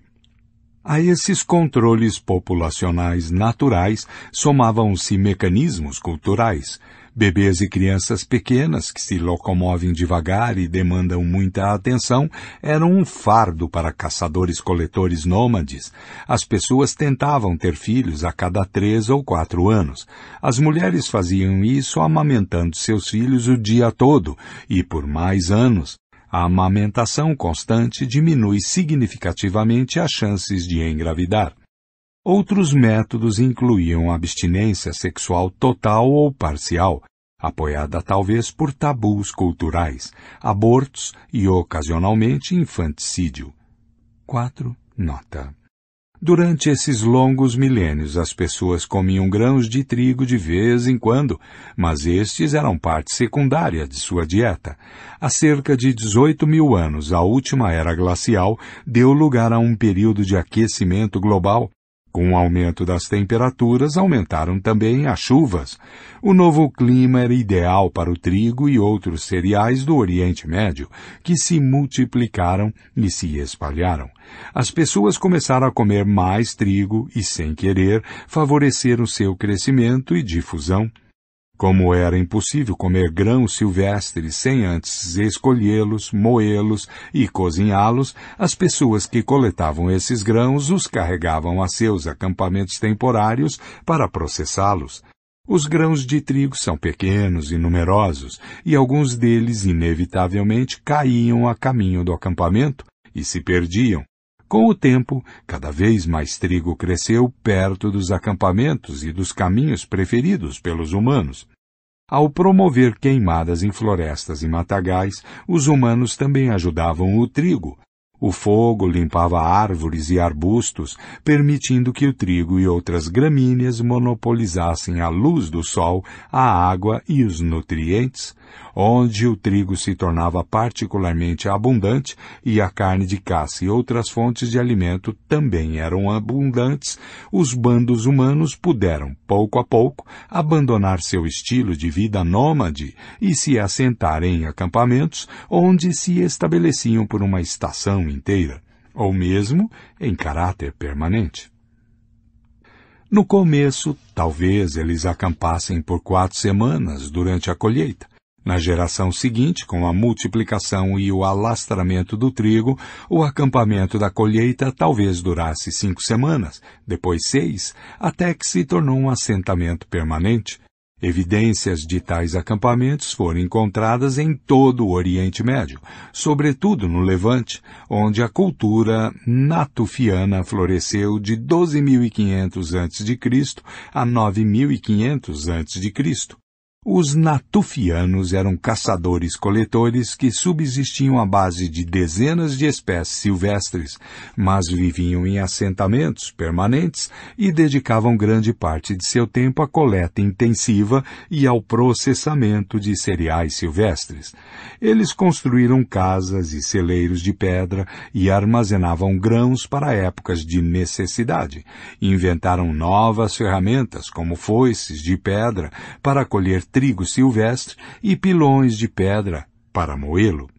No período que se seguiu a 9500 a.C., os descendentes dos natufianos continuaram a coletar e processar cereais, mas também começaram a cultivá-los de forma cada vez mais elaborada. Ao coletar grãos silvestres, eles tomavam cuidado de reservar parte da colheita para semear os campos na estação seguinte, descobriram que poderiam obter resultados muito melhores semeando os grãos em camadas mais profundas do solo do que espalhando-os de maneira aleatória pela superfície. Então começaram a capinar e arar, aos poucos, também começaram a arrancar as ervas daninhas dos campos para protegê-los contra parasitas e a regá-los e fertilizá-los. À medida que dedicavam mais esforços ao cultivo de cereais, havia menos tempo para coletar e caçar espécies silvestres. Os caçadores-coletores se tornaram agricultores. Não houve uma única etapa separando as mulheres que coletavam trigo silvestre das que cultivavam trigo domesticado. Por isso, é difícil dizer exatamente quando aconteceu a transição decisiva para a agricultura.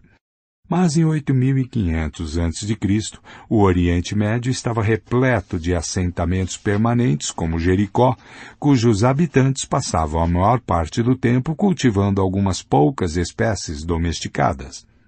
Com a mudança para assentamentos permanentes e o aumento na oferta de alimentos, a população começou a crescer.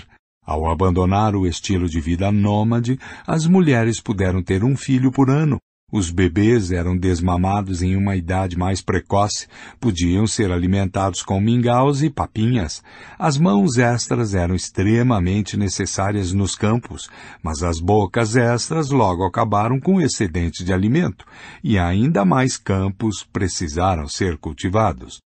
Quando as pessoas começaram a viver em assentamentos infestados de doenças, à medida que as crianças passaram a se alimentar mais de cereais e menos do leite materno, e cada uma teve de dividir seu mingau com mais e mais irmãos, a mortalidade infantil disparou. Na maioria das sociedades agrícolas, pelo menos uma em cada três crianças morria antes de chegar aos 20 anos. 5. Nota. Mas o aumento no número de nascimentos ainda superava o aumento no número de mortes. Os humanos continuavam tendo mais e mais filhos. Com o tempo, a barganha do trigo se tornou cada vez mais onerosa. As crianças morriam aos montes e os adultos comiam pão com o suor da fronte. Em média, um indivíduo na Jericó de 8.500 a.C. tinha uma vida mais difícil do que um indivíduo na Jericó de 9.500 a.C. ou de 13.000 a.C. Mas ninguém percebeu o que estava acontecendo. Cada geração continuou a viver como a geração anterior, realizando apenas pequenas melhorias aqui e ali no modo como as coisas eram feitas paradoxalmente, uma série de melhorias, cada uma das quais concebida para tornar a vida mais fácil, sobrecarregaram ainda mais esses agricultores. Por que as pessoas cometeram um erro de cálculo tão fatídico? Pela mesma razão pela qual as pessoas cometeram erros de cálculo ao longo de toda a história. As pessoas foram incapazes de compreender todas as consequências de suas decisões. Sempre que decidiam fazer um pouco de trabalho extra, por exemplo, capinar os campos em vez de espalhar sementes na superfície, pensavam: sim, vamos precisar trabalhar mais, mas a colheita será tão abundante. Não precisaremos mais nos preocupar com anos magros. Nossos filhos jamais dormirão com fome. Fazia sentido. Se trabalhassem mais, teriam uma vida melhor. Esse era o plano. A primeira parte do plano correu bem, as pessoas de fato trabalharão mais, mas não previram que o número de crianças aumentaria, o que significava que o trigo extra teria de ser partilhado entre mais filhos. Os primeiros agricultores também não perceberam que alimentar crianças com mais mingau e menos leite materno debilitaria seu sistema imunológico e que os assentamentos permanentes seriam incubadoras para doenças infecciosas. Eles não previram que, ao se tornar mais dependentes de uma única fonte de alimento, estavam, na verdade, expondo-se ainda mais às desolações da seca. Os agricultores também não previram que, em anos bons, seus celeiros abarrotados atrairiam ladrões e inimigos, o que os levaria a construir muros e a ficar de guarda. Então por que os humanos não abandonaram a agricultura quando o plano saiu pela culatra? Em parte, porque demorou gerações até que pequenas mudanças se acumulassem e transformassem a sociedade. E a essa altura ninguém se lembrava de que algum dia vivera de modo diferente e em parte porque o crescimento populacional não deixou outra alternativa aos humanos. Se a adoção do arado aumentou a população de um vilarejo de 100 para 110, que 10 pessoas teriam se voluntariado para passar fome, enquanto as demais poderiam voltar aos bons velhos tempos? Não havia volta. A armadilha fora acionada. A busca de uma vida mais fácil resultou em muitas dificuldades, e não pela última vez. Acontece conosco hoje. Quantos jovens universitários recém-formados aceitam empregos exigentes em empresas importantes, prometendo que darão duro para ganhar dinheiro que lhes permitirá se aposentarem e irem atrás de seus verdadeiros interesses quando chegarem aos 35? Mas, quando chegam a essa idade, eles têm grandes hipotecas para quitar, filhos para educar, casas em zonas residenciais que necessitam pelo menos de dois carros por família e uma sensação de que a vida não vale a pena sem um bom vinho e férias caras no exterior. O que se espera que façam? Voltem a arrancar raízes? Não, eles redobram seus esforços e continuam se escravizando. Uma das poucas leis férreas da história é que os luxos tendem a se tornar necessidades e a gerar novas obrigações. Uma vez que as pessoas se acostumam a um certo luxo, elas o dão como garantido, passam a contar com ele, acabam por chegar a um ponto em que não podem viver sem. Tomemos outro exemplo familiar de nosso tempo. Nas últimas décadas, inventamos inúmeros instrumentos que supostamente economizam tempo e tornam a vida mais fácil. Lavadoras de roupa e de louça, aspiradores de pó, telefones, aparelhos celulares, computadores, e-mail. Antes dava muito trabalho escrever uma carta, endereçar e selar um envelope e levá-lo até o correio. Levava-se dias ou semanas, talvez até meses, para obter uma resposta. Hoje em dia eu posso escrever um e-mail às pressas, enviá-lo para o outro lado do mundo e, se meu destinatário estiver online, receber uma resposta um minuto depois. Economizei todo aquele trabalho e tempo, mas tenho uma vida mais tranquila? Infelizmente não. Antes, as pessoas só escreviam cartas quando tinham algo importante para relatar. Em vez de escrever a primeira coisa que lhes vinha à cabeça, consideravam cuidadosamente o que queriam dizer e como expressá-lo. Esperavam receber uma resposta igualmente atenciosa. A maioria das pessoas escrevia e recebia não mais de um punhado de cartas por mês e raramente se sentia compelida a responder de imediato. Hoje recebo dezenas de e-mails todos os dias, todos de pessoas que esperam uma resposta imediata. Pensamos que estávamos economizando tempo. Em vez disso, colocamos a roda da vida para girar a dez vezes sua velocidade anterior e tornamos nossos dias mais ansiosos e agitados. Aqui e ali, Um ludista, avesso aos avanços tecnológicos, se recusa a abrir uma conta de e-mail. Assim como há milhares de anos, alguns bandos de humanos se recusaram a adotar a agricultura e assim escaparam da armadilha do luxo. Mas a revolução agrícola não precisava da adesão de todo e qualquer bando em determinada região. Quando um bando se instalava e começava a cultivar a terra, fosse no Oriente Médio ou na América Central, já não se podia resistir à agricultura. Como esta criava as condições para um rápido crescimento demográfico, os agricultores quase sempre superavam os caçadores-coletores, por estarem em maior número.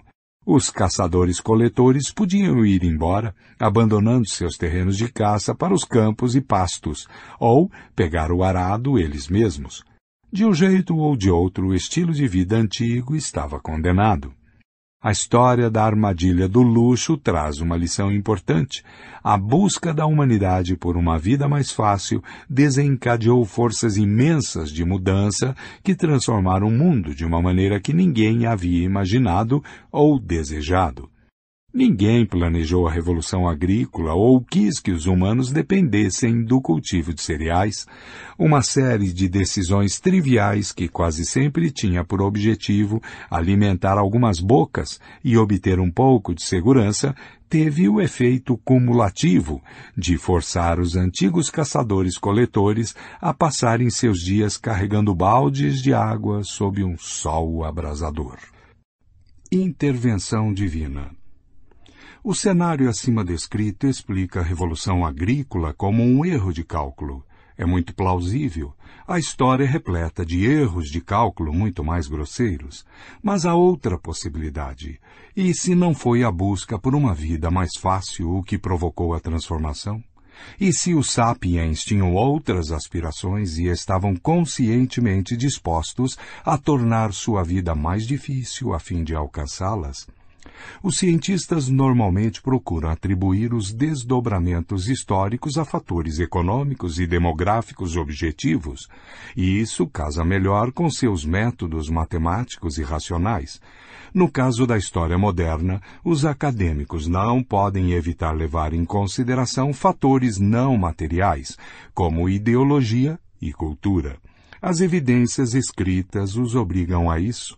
Temos documentos, cartas e memórias suficientes para provar que a Segunda Guerra Mundial não foi causada por escassez de alimentos ou pressões demográficas, mas não temos documentos da cultura natufiana. E sendo assim, ao lidar com períodos antigos, a escola materialista reina absoluta. É difícil provar que os povos pré-letrados fossem motivados por fé e não por necessidade econômica. Legenda da figura. Esquerda. As ruínas de uma estrutura monumental de Gobel Tepe. Direita, um dos pilares de pedra decorados com cerca de cinco metros de altura. Fim de legenda da figura mas em alguns casos raros temos a sorte de encontrar pistas reveladoras. Em 1995, os arqueólogos começaram a escavar um sítio no sudeste da Turquia chamado Göbekli Tepe. No extrato mais antigo, eles não descobriram nenhum indício de assentamento, casas ou atividades cotidianas. No entanto, encontraram estruturas monumentais sustentadas por pilares e decoradas com gravuras espetaculares. Cada pilar de pedra pesava até sete toneladas e chegava a cinco metros de altura. Em uma pedreira nas proximidades encontraram um pilar semi-esculpido pesando 50 toneladas. Ao todo, descobriram mais de 10 estruturas monumentais, a maior delas com quase 30 metros de largura. Os arqueólogos estão familiarizados com estruturas monumentais desse tipo encontradas em sítios em todo o mundo. O exemplo mais conhecido é Stonehenge, na Inglaterra, mas ao estudarem Göbekli Tepe, descobriram um fato incrível. Stonehenge data de 2500 a.C. e foi construída por uma sociedade agrícola desenvolvida. As estruturas em Göbekli Tepe datam de cerca de 9500 a.C. E todas as evidências disponíveis indicam que foram construídas por caçadores-coletores.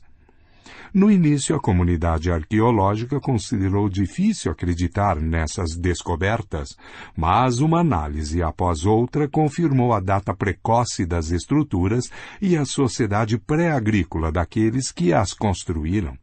As habilidades dos antigos caçadores-coletores e a complexidade de suas culturas parecem ser muito mais impressionantes do que suspeitávamos. Por que uma sociedade de caçadores-coletores construiria tais estruturas. Elas não tinham nenhuma finalidade utilitária evidente, não eram abatedouros de mamutes nem lugares para se abrigar da chuva ou se esconder de leões.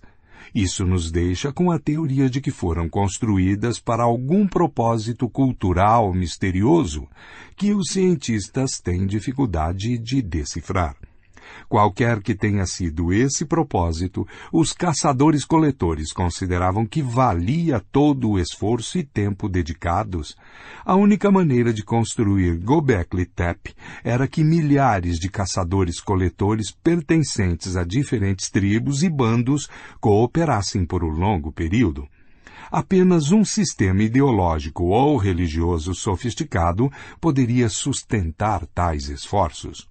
Göbekli Tepe guardava mais um segredo sensacional. Por muitos anos, os geneticistas vinham buscando as origens do trigo domesticado. As descobertas recentes indicam que pelo menos uma variante domesticada, o trigo Einkorn, se originou nas colinas de Karakadag, a cerca de 30 quilômetros de Göbekli Tepe. Isso dificilmente é uma coincidência. É provável que o centro cultural de Göbekli Tepe esteja, de alguma forma, conectado à domesticação inicial do trigo pela humanidade e da humanidade pelo trigo para alimentar as pessoas que construíram e usaram as estruturas monumentais, eram necessárias quantidades particularmente grandes de alimento. Pode ser que os caçadores-coletores tenham passado da coleta de trigo silvestre para o cultivo intensivo de trigo, não para aumentar a oferta normal de alimento, mas para sustentar a construção e a manutenção de um templo. No cenário convencional, primeiro os pioneiros fundavam um vilarejo e, quando este prosperava, construíam um templo no meio, mas Göbekli Tepe indica que o templo pode ter sido construído primeiro e que mais tarde um vilarejo cresceu à sua volta. Vítimas da Revolução A barganha faustiana entre humanos e grãos não foi o único pacto feito por nossa espécie. Descobriu-se outro pacto com relação ao destino de animais como ovelhas, cabras, porcos e galinhas os bandos nômades que caçavam ovelhas selvagens pouco a pouco alteraram a composição dos rebanhos capturados. Esse processo provavelmente teve início com a caça seletiva, os humanos aprenderam que era vantajoso para eles caçar apenas carneiros adultos e ovelhas velhas ou doentes. Eles poupavam as fêmeas férteis e os cordeiros jovens para proteger a vitalidade do rebanho a longo prazo. O segundo passo talvez tenha sido defender ativamente o rebanho de predadores, afastando leões, lobos e bandos humanos rivais. Depois, o bando talvez tenha encurralado o rebanho em um desfiladeiro para controlá-lo e defendê-lo melhor. As pessoas começaram a fazer uma seleção mais cuidadosa das ovelhas para adaptá-las às necessidades humanas. Os carneiros mais agressivos, aqueles que mostravam mais resistência ao controle humano, eram abatidos primeiro como também as fêmeas mais curiosas e mais magras. Os pastores não gostam de ovelhas cuja curiosidade as leva para longe do rebanho. A cada geração, as ovelhas se tornaram mais gordas, mais submissas e menos curiosas. Voa lá! Mary tinha um carneirinho e a todo lugar que ela ia, ele ia também. Outra possibilidade é que os caçadores capturassem e adotassem um cordeiro, engordando durante os meses de fartura e abatendo em época de escassez, em algum momento eles começaram a manter um número maior de tais cordeiros. Alguns deles chegavam à puberdade e começavam a procriar. Os mais agressivos e rebeldes eram abatidos primeiro. Os mais submissos e atraentes tinham a chance de viver mais tempo e procriar. O resultado foi um rebanho de ovelhas domesticadas e submissas. Tais animais domesticados, ovelhas, galinhas, jumentos e outros, forneciam comida, carne, leite, ovos, matérias-primas, pele, lã e força muscular o transporte, o arado, a moenda e outras tarefas até então realizados por força humana foram progressivamente executados por animais. Na maioria das sociedades agrícolas, as pessoas priorizavam o cultivo de espécies vegetais. Criar animais era uma atividade secundária. Mas um novo tipo de sociedade também apareceu em alguns lugares, tendo por base primordialmente a exploração de animais tribos de pastores. À medida que os humanos se espalharam pelo mundo, os animais domesticados também o fizeram. Há dezenas de milhares de anos, não mais de alguns milhões de ovelhas, vacas, cabras, javalis e galinhas viviam em nichos seletos na África e na Ásia. Hoje, o mundo tem cerca de um bilhão de ovelhas, um bilhão de porcos, mais de um bilhão de cabeças de gado e mais de 25 bilhões de galinhas. E eles estão pelo mundo todo. As galinhas domesticadas são as aves mais disseminadas até hoje. Depois do Homo sapiens, o gado, o porco e a ovelha são, nessa ordem, os grandes mamíferos mais difundidos no mundo de uma perspectiva estritamente evolutiva que mede o sucesso de uma espécie pelo número de cópias de DNA, a revolução agrícola foi uma grande vantagem para galinhas, vacas, porcos e ovelhas. Vítimas da Revolução a barganha faustina entre humanos e grãos não foi o único pacto feito por nossa espécie descobriu-se outro pacto com relação ao destino de animais como ovelhas, cabras, porcos e galinhas. Os bandos nômades que caçavam ovelhas selvagens pouco a pouco alteraram a composição dos rebanhos capturados. Esse processo provavelmente teve início com a caça seletiva. Os humanos aprenderam que era vantajoso para eles caçar apenas carneiros adultos e ovelhas velhas ou doentes. Eles poupavam as fêmeas férteis e os cordeiros jovens para proteger a vitalidade do rebanho a longo prazo. O segundo passo talvez tenha sido defender ativamente o rebanho de predadores, afastando leões, lobos e bandos humanos rivais. Depois, o bando talvez tenha encurralado o rebanho em um desfiladeiro para controlá-lo e defendê-lo melhor. As pessoas começaram a fazer uma seleção mais cuidadosa das ovelhas para adaptá-las às necessidades humanas. Os carneiros mais agressivos, aqueles que mostravam mais resistência ao controle humano, eram abatidos primeiro, como também as fêmeas mais curiosas e mais magras. Os pastores não gostam de ovelhas cuja curiosidade as leva para longe do rebanho. A cada geração, as ovelhas se tornavam mais gordas, mais submissas e menos curiosas. Voa lá! Mary tinha um carneirinho e a todo lugar que ela ia, ele ia também.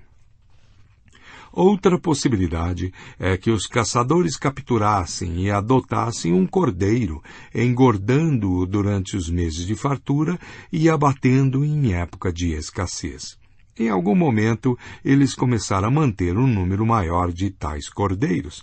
Alguns deles chegavam à puberdade e começavam a procriar. Os mais agressivos e rebeldes eram abatidos primeiro.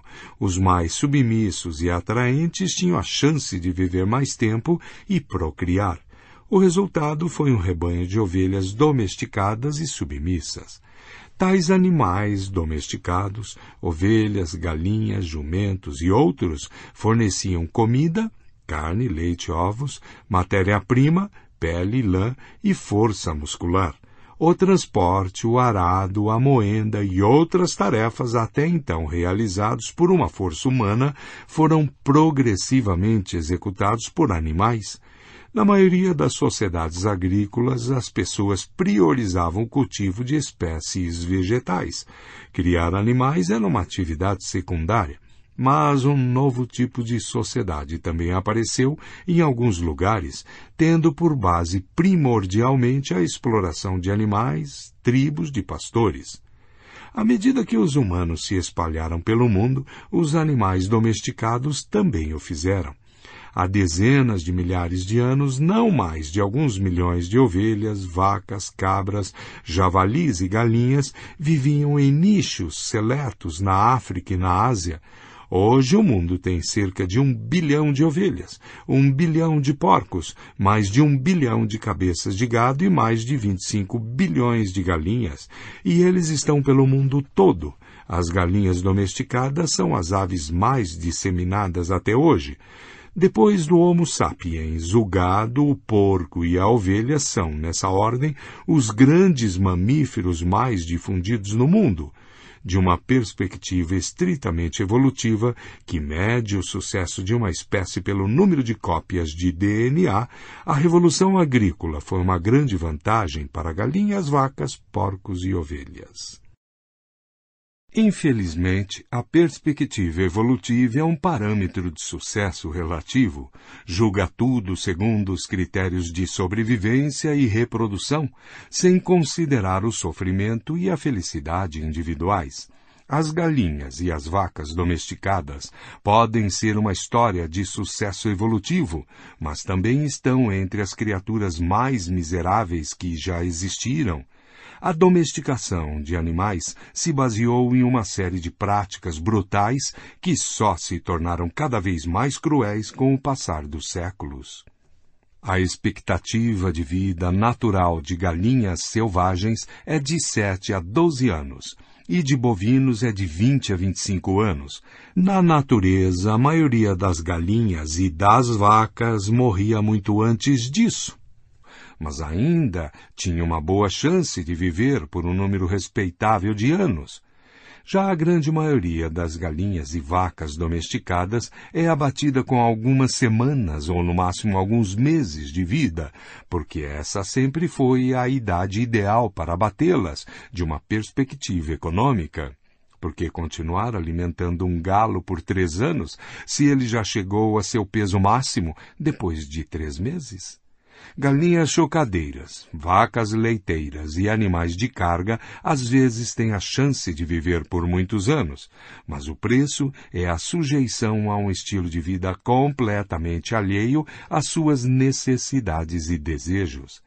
É razoável supor, por exemplo, que os bois preferem passar seus dias vagando por pradarias abertas, na companhia de outros bois e vacas, do que puxando carroças e arados sob o jugo de um primata com chicote a fim de transformar bois, cavalos, jumentos e camelos em animais de carga obedientes, seus instintos naturais e laços sociais tiveram de ser destruídos, sua agressão e sexualidade contidas e sua liberdade de movimento restringida. Os criadores desenvolveram técnicas como trancar animais em jaulas e currais, contê-los com rédeas e arreios, treiná-los com chicotes e aguilhadas e mutilá-los. O processo de domesticar quase sempre envolve a castração dos machos. Isso restringe sua agressividade e permite que os humanos controlem seletivamente a procriação do rebanho. Em muitas sociedades da Nova Guiné, a riqueza de uma pessoa é tradicionalmente determinada pelo número de porcos que ela possui. Para garantir que os porcos não fujam, os criadores no norte da Nova Guiné cortam um pedaço do focinho do animal. Isso causa dor intensa sempre que o porco tenta cheirar. Como os porcos não conseguem encontrar comida ou mesmo se orientar no espaço sem cheirar, essa mutilação os torna completamente dependentes de seus proprietários humanos. Em outra região da Nova Guiné, é costume arrancar os olhos dos porcos para que eles não possam nem mesmo ver para onde estão indo. Legenda da figura Pintura de um túmulo egípcio por volta de 1200 a.C. Um par de bois arando um campo na natureza, o gado perambulava livremente em bandos com uma estrutura social complexa. Os bois castrados e domesticados desperdiçavam a vida sob chicotadas e num curral apertado, trabalhando sozinhos ou em pares, de uma maneira que não satisfazia suas necessidades físicas, emocionais ou sociais. Quando um boi já não era capaz de puxar o arado, era abatido Observe a postura arqueada do agricultor egípcio que, como o boi, passava a vida realizando trabalho duro e opressivo para seu corpo, sua mente e suas relações sociais. Fim de legenda da figura. A indústria de laticínios tem suas próprias maneiras de forçar os animais a fazerem sua vontade.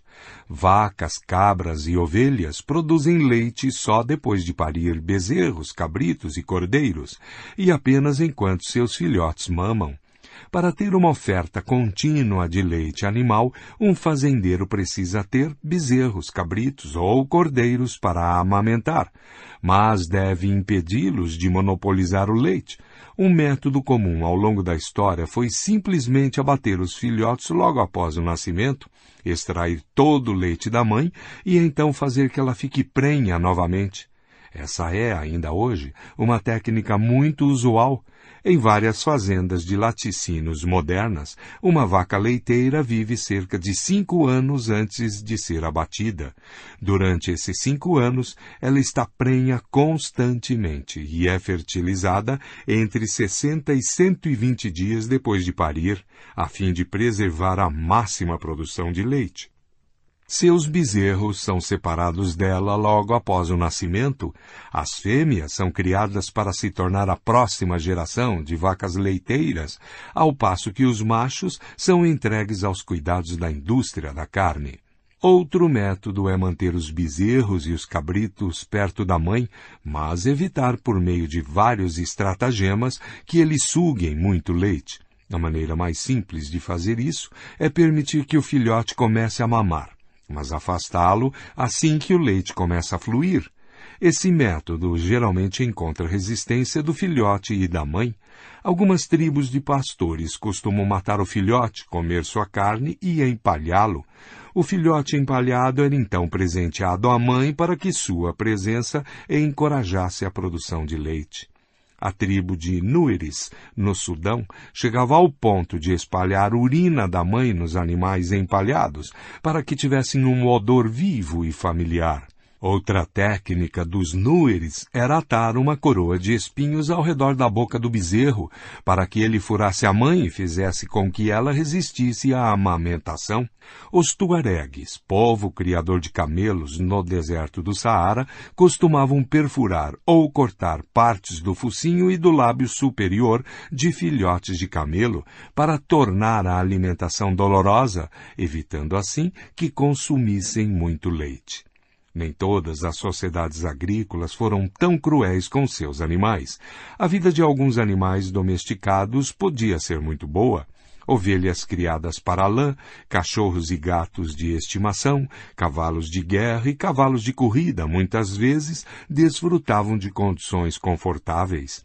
O imperador romano Calígula supostamente planejou nomear seu cavalo favorito, Incitatus, ao posto de cônsul, Pastores e agricultores ao longo da história mostraram afeição por seus animais e cuidaram muito bem deles, assim como muitos senhores sentiram afeição e preocupação por seus escravos. Não foi nenhum acaso reis e profetas se apresentarem como pastores e compararem o modo como eles e seus deuses cuidavam de seu povo com o cuidado de um pastor com seu rebanho. Mas do ponto de vista do rebanho, e não do pastor, é difícil evitar a impressão de que para a grande maioria dos animais domesticados, a revolução agrícola foi uma catástrofe terrível. Seu sucesso evolutivo não significa nada.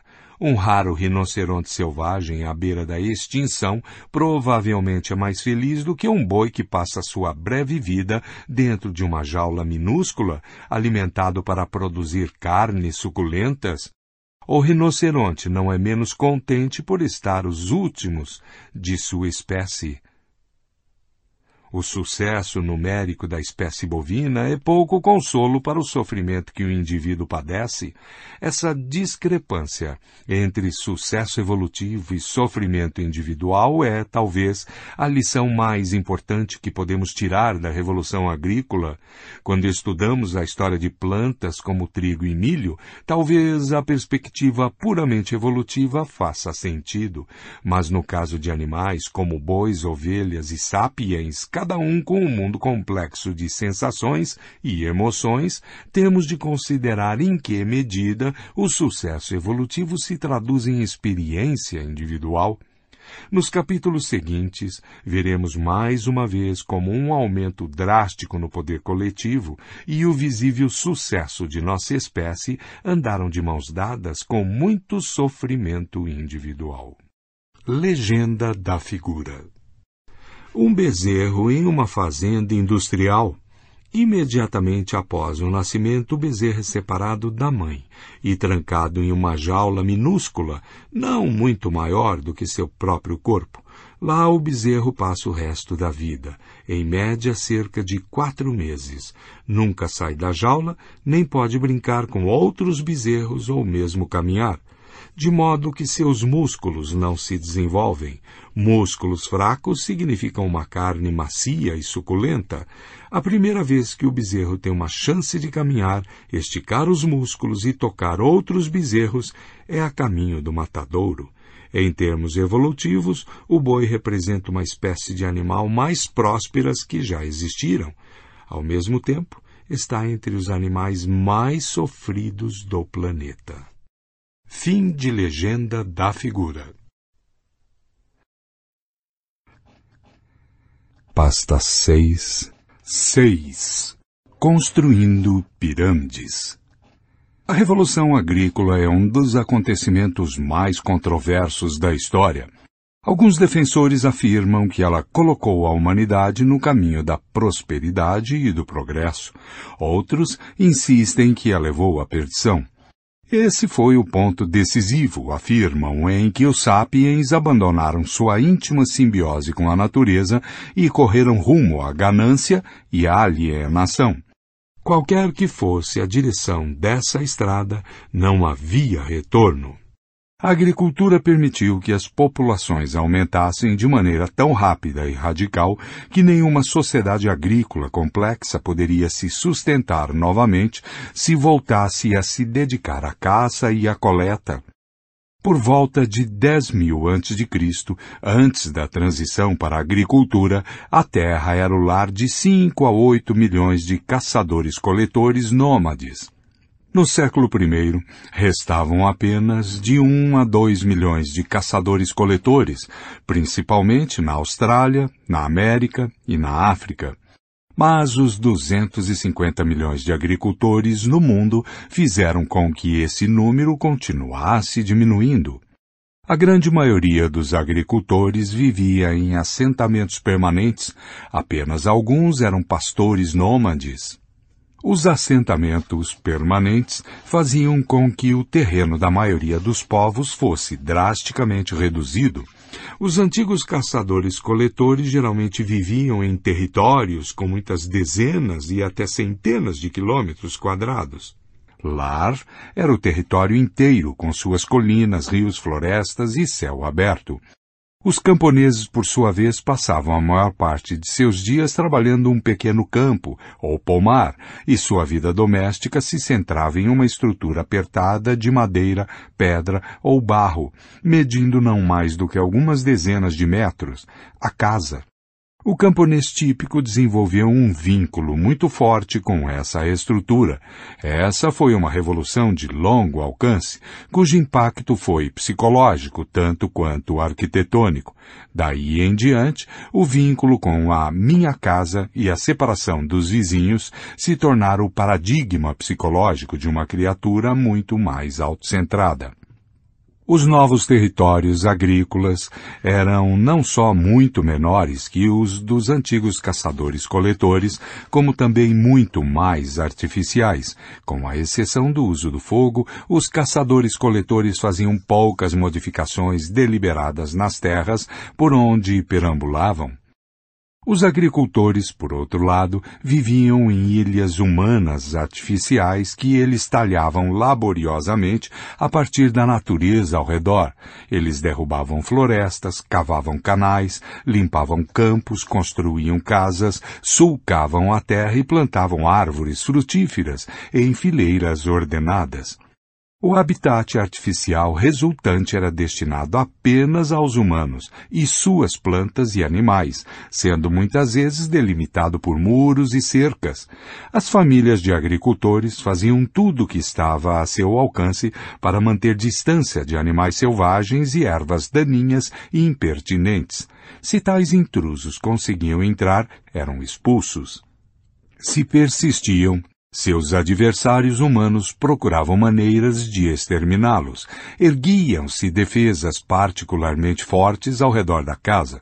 Do início da agricultura até nossos dias, bilhões de humanos armados com galhos, matamoscas, sapatos e pulverizadores de veneno têm travado guerras incansáveis contra formigas diligentes, baratas furtivas, aranhas aventureiras e besouros desorientados que se infiltram constantemente no domicílio humano. Durante a maior parte da história, esses enclaves feitos pelo homem permaneceram muito pequenos, cercados por extensões de natureza selvagem. A superfície do planeta mede cerca de 510 milhões de quilômetros quadrados, dos quais 155 milhões são terra. Em 1400, a grande maioria dos agricultores, junto com suas plantas e animais, se reunia em uma área de apenas 11 milhões de quilômetros quadrados, 2% da superfície da Terra. 2. Nota. Todos os outros lugares eram frios demais, quentes demais, secos demais, úmidos demais ou de alguma outra forma inadequados para o cultivo. Esses minúsculos 2% da superfície do planeta constituíam o palco em que a história se desenrolou. As pessoas tinham dificuldade de abandonar suas ilhas artificiais. Elas não podiam abandonar suas casas, campos e celeiros sem um grave risco de perdê-los. Além disso, com o passar do tempo, elas acumularam cada vez mais coisas, objetos não facilmente transportáveis que as prendiam ao local os antigos agricultores podem nos parecer miseráveis, mas uma família típica tinha mais artefatos que uma tribo inteira de caçadores-coletores. A chegada do futuro. Enquanto o espaço agrícola se reduziu, o tempo agrícola se expandiu. Os caçadores-coletores normalmente não perdiam muito tempo pensando no mês ou no verão seguinte. Os agricultores viajavam em sua imaginação anos e décadas no futuro. Os caçadores-coletores desconsideravam o futuro porque viviam do que havia disponível e somente com dificuldade conseguiam conservar alimentos ou acumular bens. É claro que eles faziam alguns planos. Os criadores da arte rupestre de Chauvet, Lascaux e Altamira quase certamente pretendiam que sua obra durasse gerações. As alianças sociais e as rivalidades políticas eram negócios de longo prazo. Muitas vezes se levava anos para retribuir um favor ou vingar uma ofensa. No entanto, na economia de subsistência da caça e da coleta, havia um limite óbvio a tal planejamento de longo prazo. Paradoxalmente, isso poupava os caçadores-coletores de muitas ansiedades. Não fazia sentido se preocupar com coisas que eles não podiam controlar. A Revolução Agrícola tornou o futuro muito mais importante do que havia sido até então. Os agricultores sempre precisam ter o futuro em mente e trabalhar em função dele. A economia agrícola se baseava em um ciclo sazonal de produção, compreendendo longos meses de cultivo, seguidos de breves períodos de colheita. Na noite, após o fim de uma colheita farta, os camponeses podiam celebrar tudo o que tinham obtido, mas dali a uma semana estavam novamente se levantando ao amanhecer para uma longa jornada de trabalho no campo. Embora houvesse comida suficiente para o dia seguinte, a semana seguinte e até mesmo o mês seguinte, eles precisavam se preocupar com os anos seguintes. A preocupação com o futuro tinha origem não só nos ciclos sazonais de produção, como também na incerteza fundamental da agricultura. Uma vez que a maioria dos vilarejos vivia do cultivo de uma variedade limitada de plantas e animais domesticados, eles estavam à mercê de secas, inundações e pestes. Os camponeses eram obrigados a produzir mais do que consumiam para que pudessem acumular reservas. Sem grãos no silo, frascos de azeite no porão, queijo na despensa e linguiças pendendo das vigas no telhado, eles passariam fome em anos ruins, e eles estavam fadados a se deparar com anos ruins mais cedo ou mais tarde. Um camponês vivendo com base na suposição de que não haveria anos ruins, não vivia por muito tempo. Em consequência, desde o advento da agricultura, as preocupações com o futuro se tornaram atores importantes no teatro da mente humana. Onde os agricultores dependiam da chuva para regar seus campos, o início da estação chuvosa significava que todas as manhãs eles olhavam para o horizonte, cheirando o vento e apertando os olhos. Aquilo era uma nuvem? As chuvas viriam em tempo? Choveria o suficiente?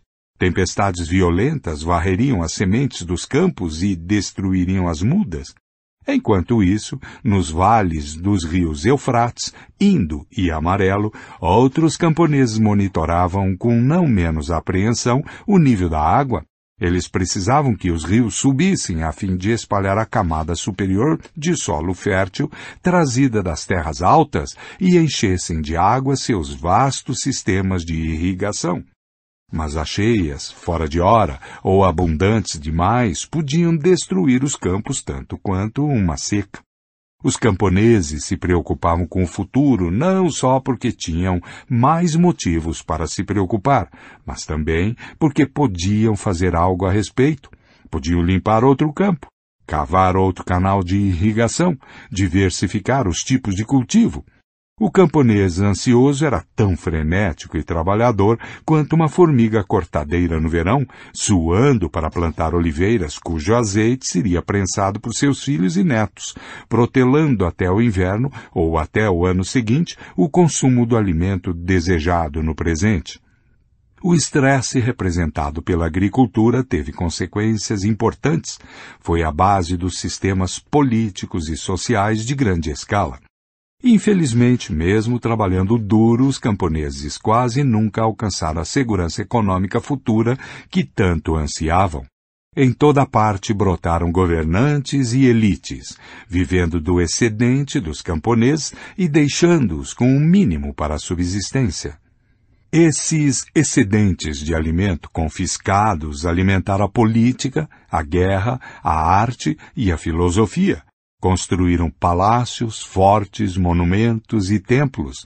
Até o fim da era moderna, mais de 90% dos humanos eram camponeses que se levantavam todas as manhãs para trabalhar a terra com o suor da fronte. Os excedentes que produziam alimentavam a ínfima minoria das elites, reis, oficiais do governo, soldados, padres, artistas e pensadores, que enchem os livros de história. A história é o que algumas poucas pessoas fizeram enquanto todas as outras estavam arando campos e carregando baldes de água. Uma ordem imaginada. Os excedentes de comida produzidos por camponeses, aliados à nova tecnologia de transportes, acabaram por permitir que cada vez mais pessoas se apinhassem primeiro em aldeias maiores, depois em vilarejos e enfim em cidades, todas as reunidas sob novos reinos e redes de comércio. Mas, para tirar vantagem dessas novas oportunidades, os excedentes de alimento e a melhoria no transporte não eram suficientes.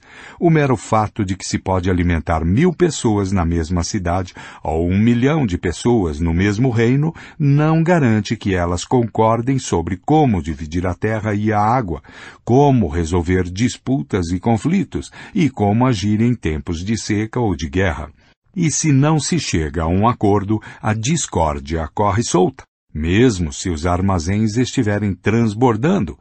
Não foi a escassez de alimentos que causou a maior parte das guerras e revoluções na história.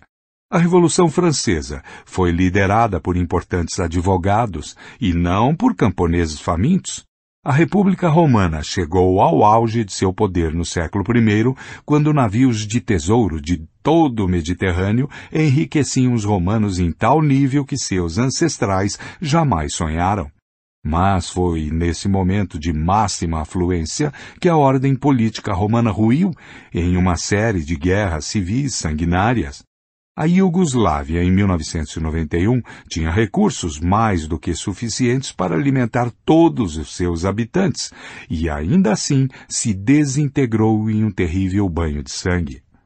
O problema na raiz de tais calamidades é que os humanos evoluíram por milhões de anos em pequenos bandos de algumas dezenas de indivíduos o punhado de milênios separando a revolução agrícola do surgimento de cidades, reinos e impérios não foi tempo suficiente para possibilitar o desenvolvimento de um instinto de cooperação em massa.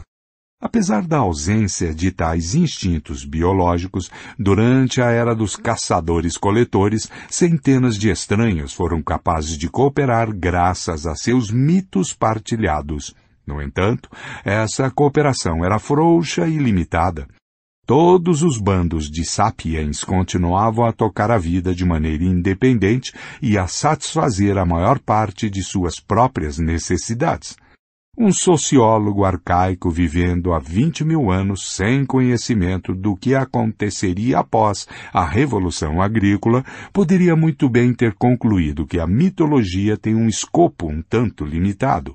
Histórias sobre espíritos ancestrais e totens tribais tinham influência suficiente para fazer com que 500 pessoas usassem conchas como moeda, celebrassem uma festividade ocasional e unissem forças para exterminar um bando de neandertais, mas não mais do que isso.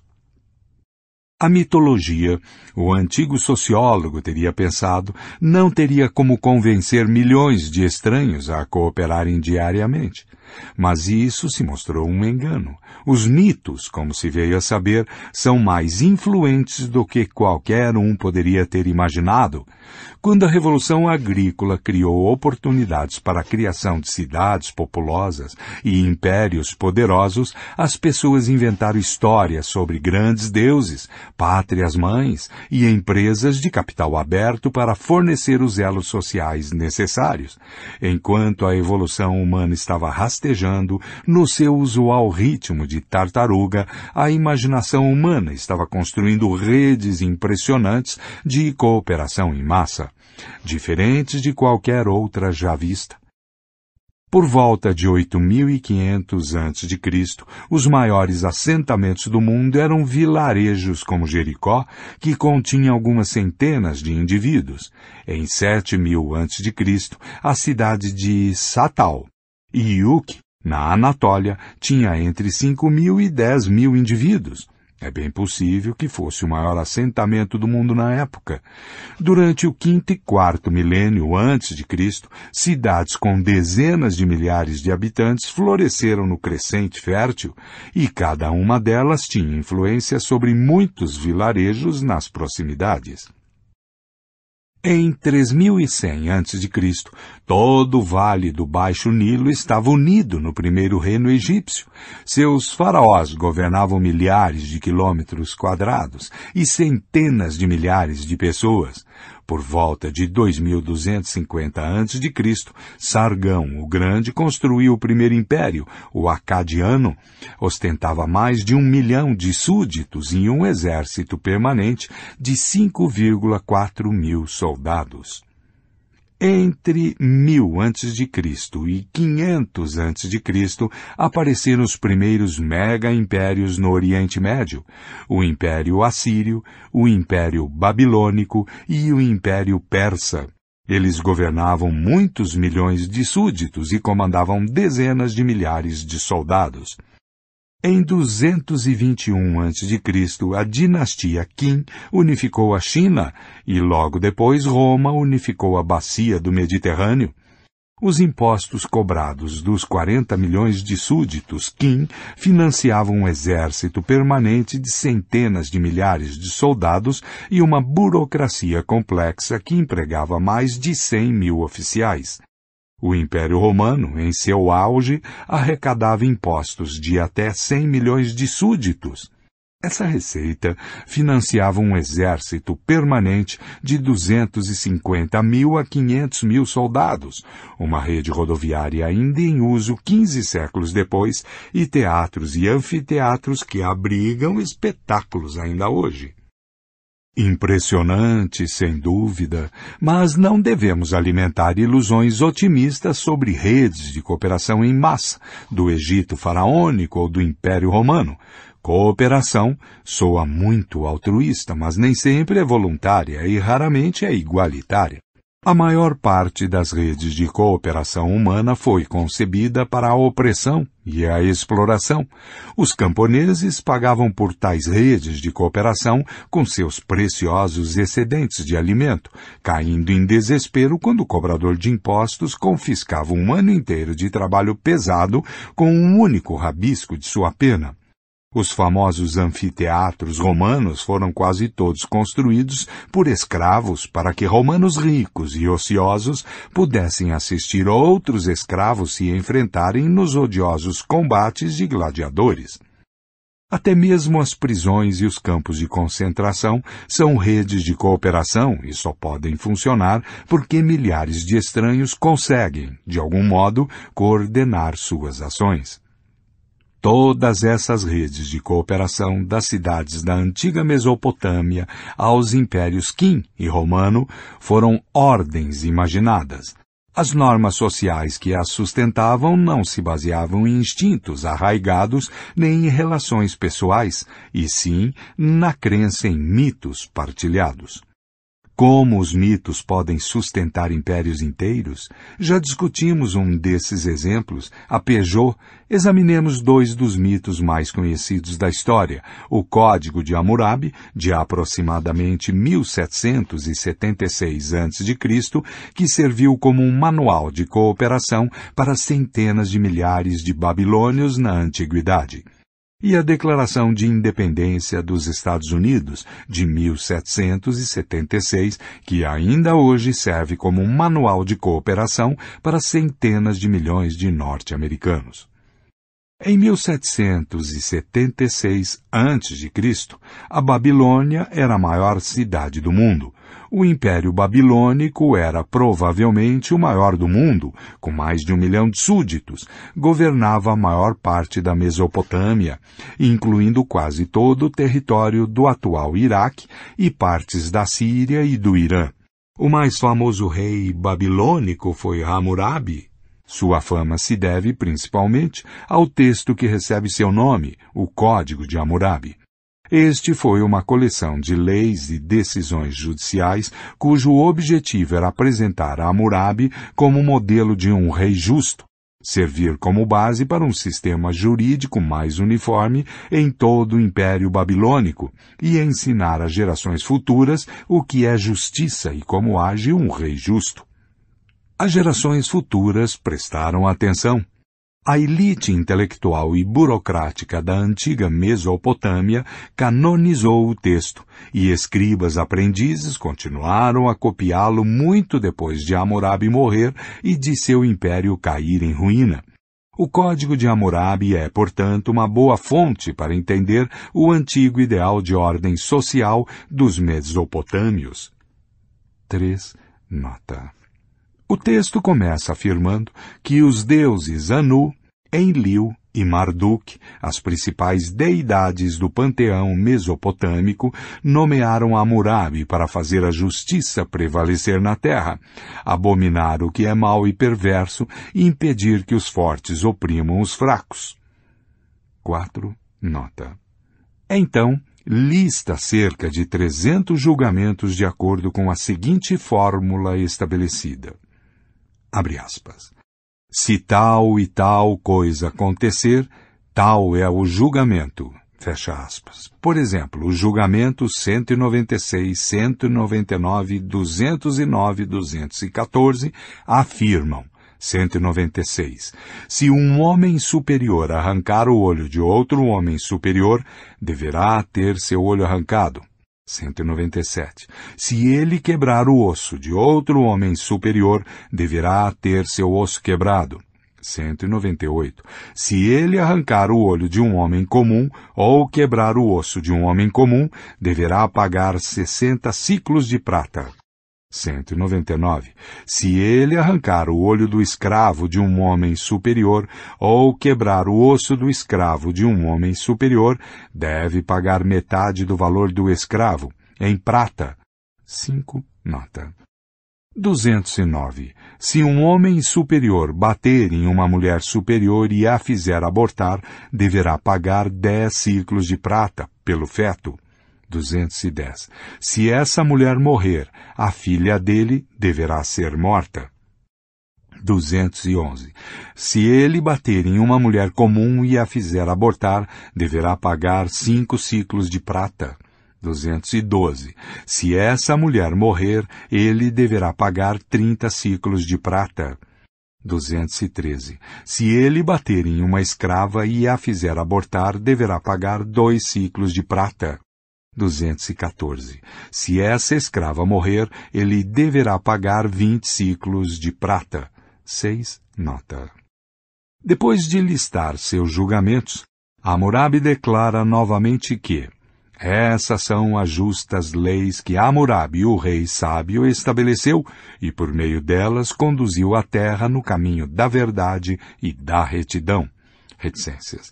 Eu sou Hammurabi, Rei nobre, não me eximi da minha responsabilidade para com a humanidade, entregue a meus cuidados pelo rei Enlil, e de cuja condução Deus Marduk me encarregou.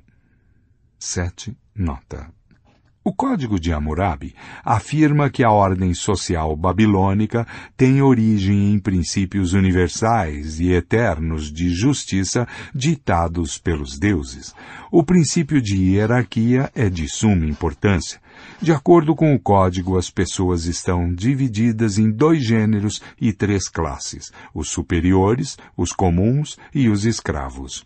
Os membros de cada gênero e classe têm valores diferentes. A vida de uma mulher comum vale 30 ciclos de prata e a de uma escrava 20 ciclos de prata, ao passo que o olho de um homem comum vale 60 ciclos de prata. O código também estabelece uma hierarquia estrita no interior das famílias, de acordo com a qual as crianças não são pessoas independentes, e sim propriedade de seus pais. Portanto, se um homem superior matar a filha de outro homem superior, a filha do assassino deve ser executada em punição.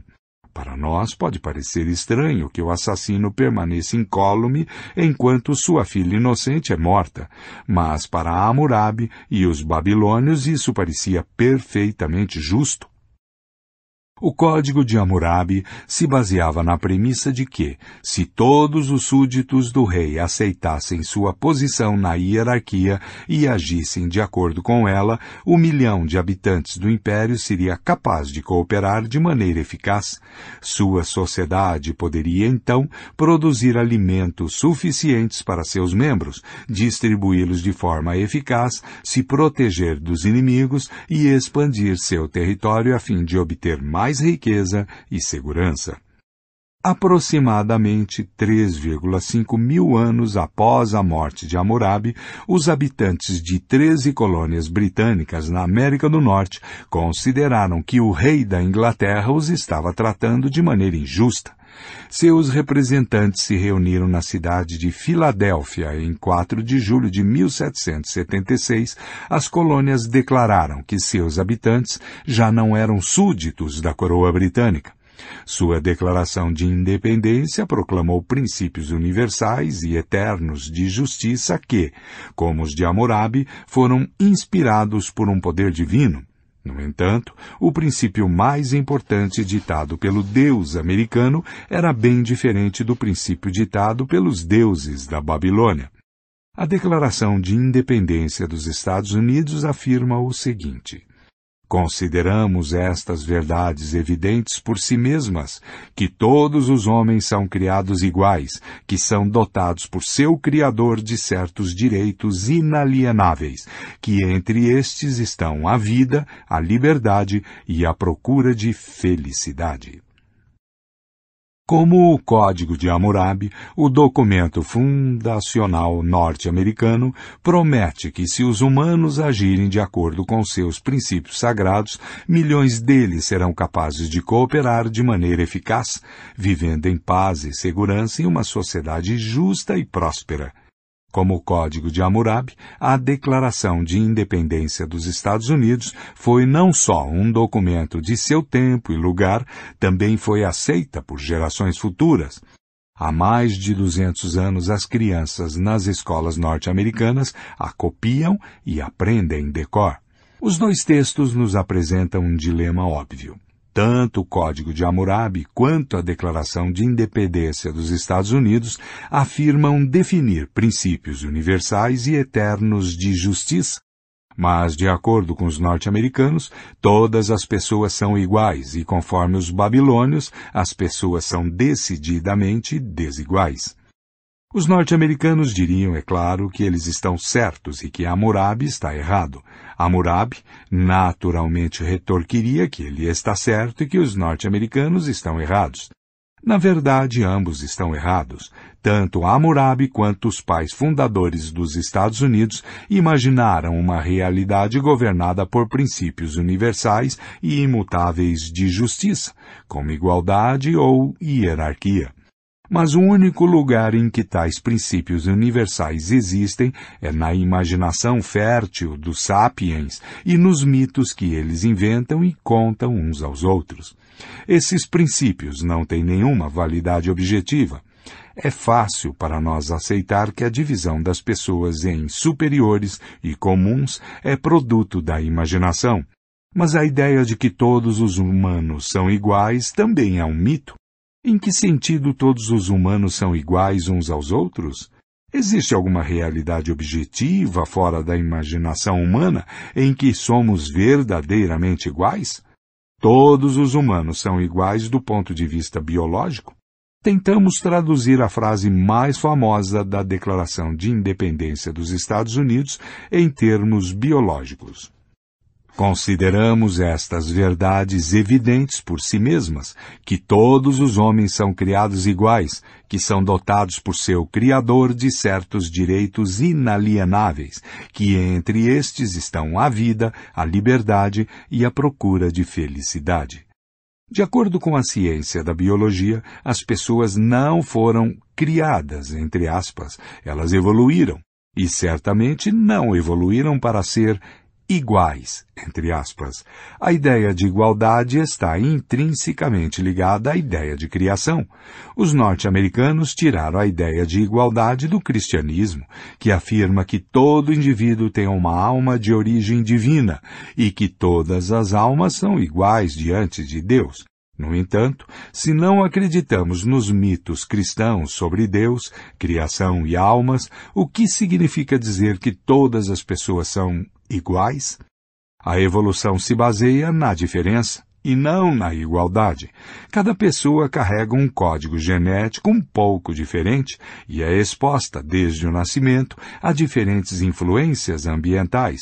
Isso leva ao desenvolvimento de diferentes qualidades que carregam consigo diferentes chances de sobrevivência. Portanto, são criados iguais deveria ser traduzido como evoluíram de forma diferente.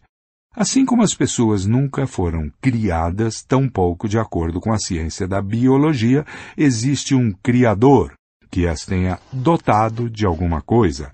Há apenas um processo evolutivo cego, destituído de propósito, levando ao nascimento de indivíduos. Aspas, são dotados por seu Criador.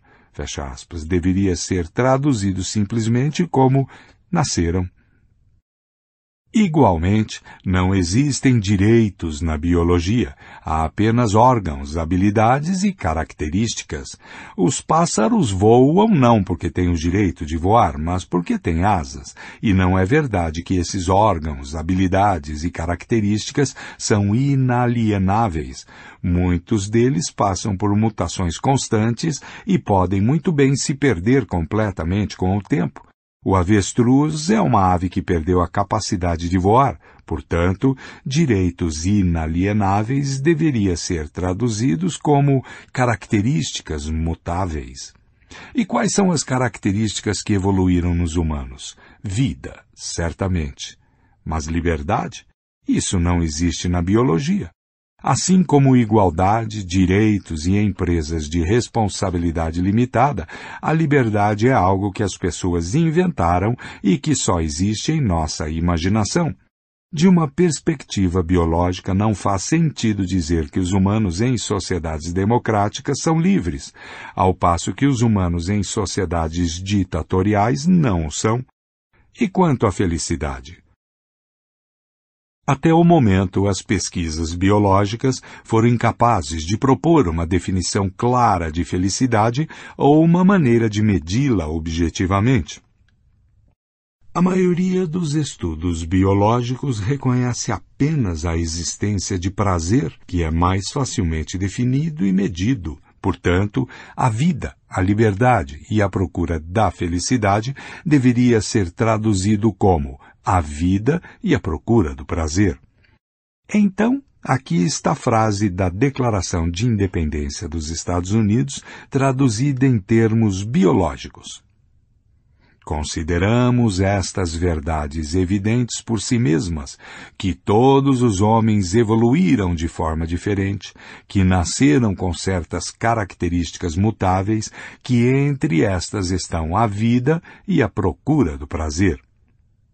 Os defensores da igualdade e dos direitos humanos talvez fiquem escandalizados com essa linha de raciocínio.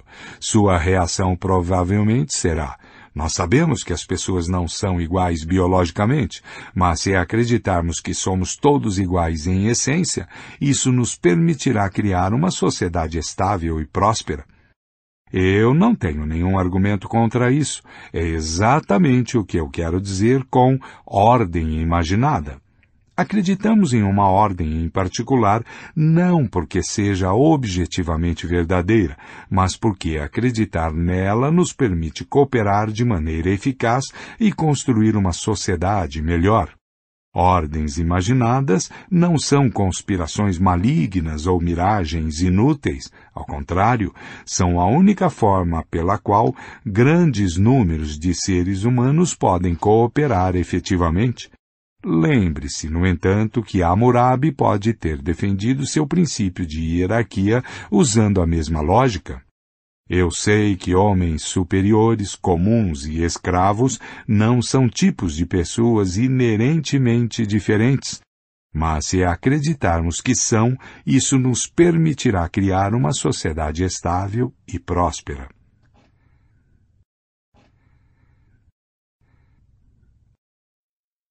Os que realmente acreditam.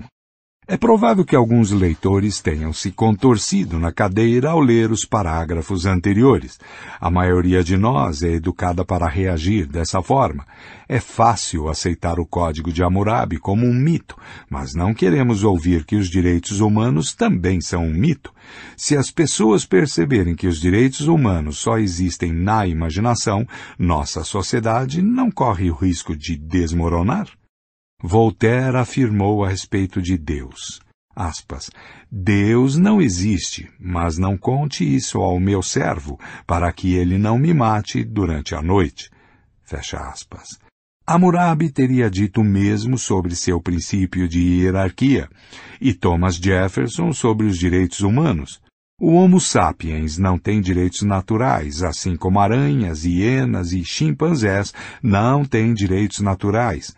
Mas não conte isso aos nossos servos, para que eles não nos matem durante a noite. Tais temores são justificados. Uma ordem natural é uma ordem estável.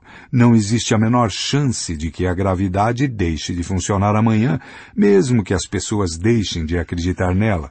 Por sua vez, uma ordem imaginada está sempre sob a ameaça de colapso, porque depende de mitos, e os mitos desaparecem quando as pessoas deixam de acreditar neles. Para salvaguardar uma ordem imaginada, são necessários esforços árduos e contínuos. Alguns desses esforços assumem a forma de violência e coerção. Exércitos, forças policiais, tribunais e prisões estão o tempo todo em ação, forçando as pessoas a agirem de acordo com a ordem imaginada. Se um antigo babilônio cegasse seu vizinho, normalmente era necessária certa dose de violência para que se cumprisse a lei do olho por olho. Quando em 1860 uma maioria de cidadãos norte-americanos concluiu que os escravos africanos são seres humanos e devem, portanto, gozar do direito de liberdade, foi necessária uma guerra civil sanguinária para que os estados do Sul concordassem. No entanto, uma ordem imaginada não pode se sustentar apenas por meio da violência.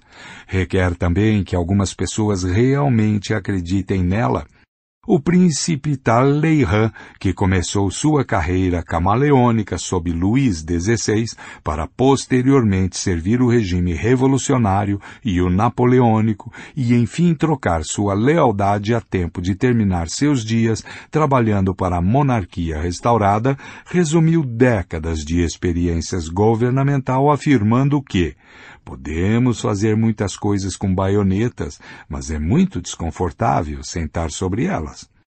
Um único padre muitas vezes faz o trabalho de uma centena de soldados, só que é muito mais barato e eficaz. Além do mais, não importa quão eficientes sejam as baionetas, alguém precisa empunhá-las, porque os soldados, carcereiros, juízes e policiais manteriam uma ordem imaginada em que não acreditassem. De todas as atividades humanas coletivas, a mais difícil de organizar é a violência. Dizer que uma ordem social é mantida por força militar imediatamente levanta a pergunta: o que mantém a ordem militar? É impossível organizar um exército unicamente por meio de coerção. Pelo menos alguns dos comandantes e soldados precisam acreditar realmente em alguma coisa, seja Deus, honra, pátria, coragem ou dinheiro. Uma questão ainda mais interessante diz respeito àqueles que se situam no topo da pirâmide social. Por que eles desejariam impor uma ordem imaginada se eles mesmos não acreditam nela? É muito comum argumentar que a elite pode fazer isso por ganância cínica, mas um cínico que não acredita em nada dificilmente é ganancioso. Não é preciso muito para satisfazer as necessidades biológicas objetivas do Homo sapiens. Depois que tais necessidades são satisfeitas, mais dinheiro pode ser gasto na construção de pirâmides, sair de férias pelo mundo, financiar campanhas eleitorais, bancar uma organização terrorista ou investir na bolsa de valores e ganhar mais dinheiro todas as quais são atividades que um cínico de verdade consideraria absolutamente sem sentido. Diógenes, o filósofo grego que fundou a escola cínica, vivia em um barril. Quando Alexandre Magno certa vez visitou Diógenes enquanto ele descansava ao sol e perguntou se havia alguma coisa que pudesse fazer por ele, o cínico respondeu ao conquistador todo-poderoso: Sim, Há algo que possa fazer. Por favor, vá um pouco para o lado. Você está tampando o sol. É por isso que os cínicos não constroem impérios e que uma ordem imaginada só pode ser mantida se grandes segmentos da população, e em particular grandes segmentos da elite e das forças de segurança, realmente acreditarem nela. O cristianismo não teria durado dois mil anos se a maioria dos bispos e padres não acreditassem em Cristo. A democracia norte-americana não teria durado 250 anos se a maioria dos presidentes e congressistas não acreditasse nos direitos humanos. O sistema econômico moderno não teria durado um único dia se a maioria dos investidores e banqueiros não acreditasse no capitalismo.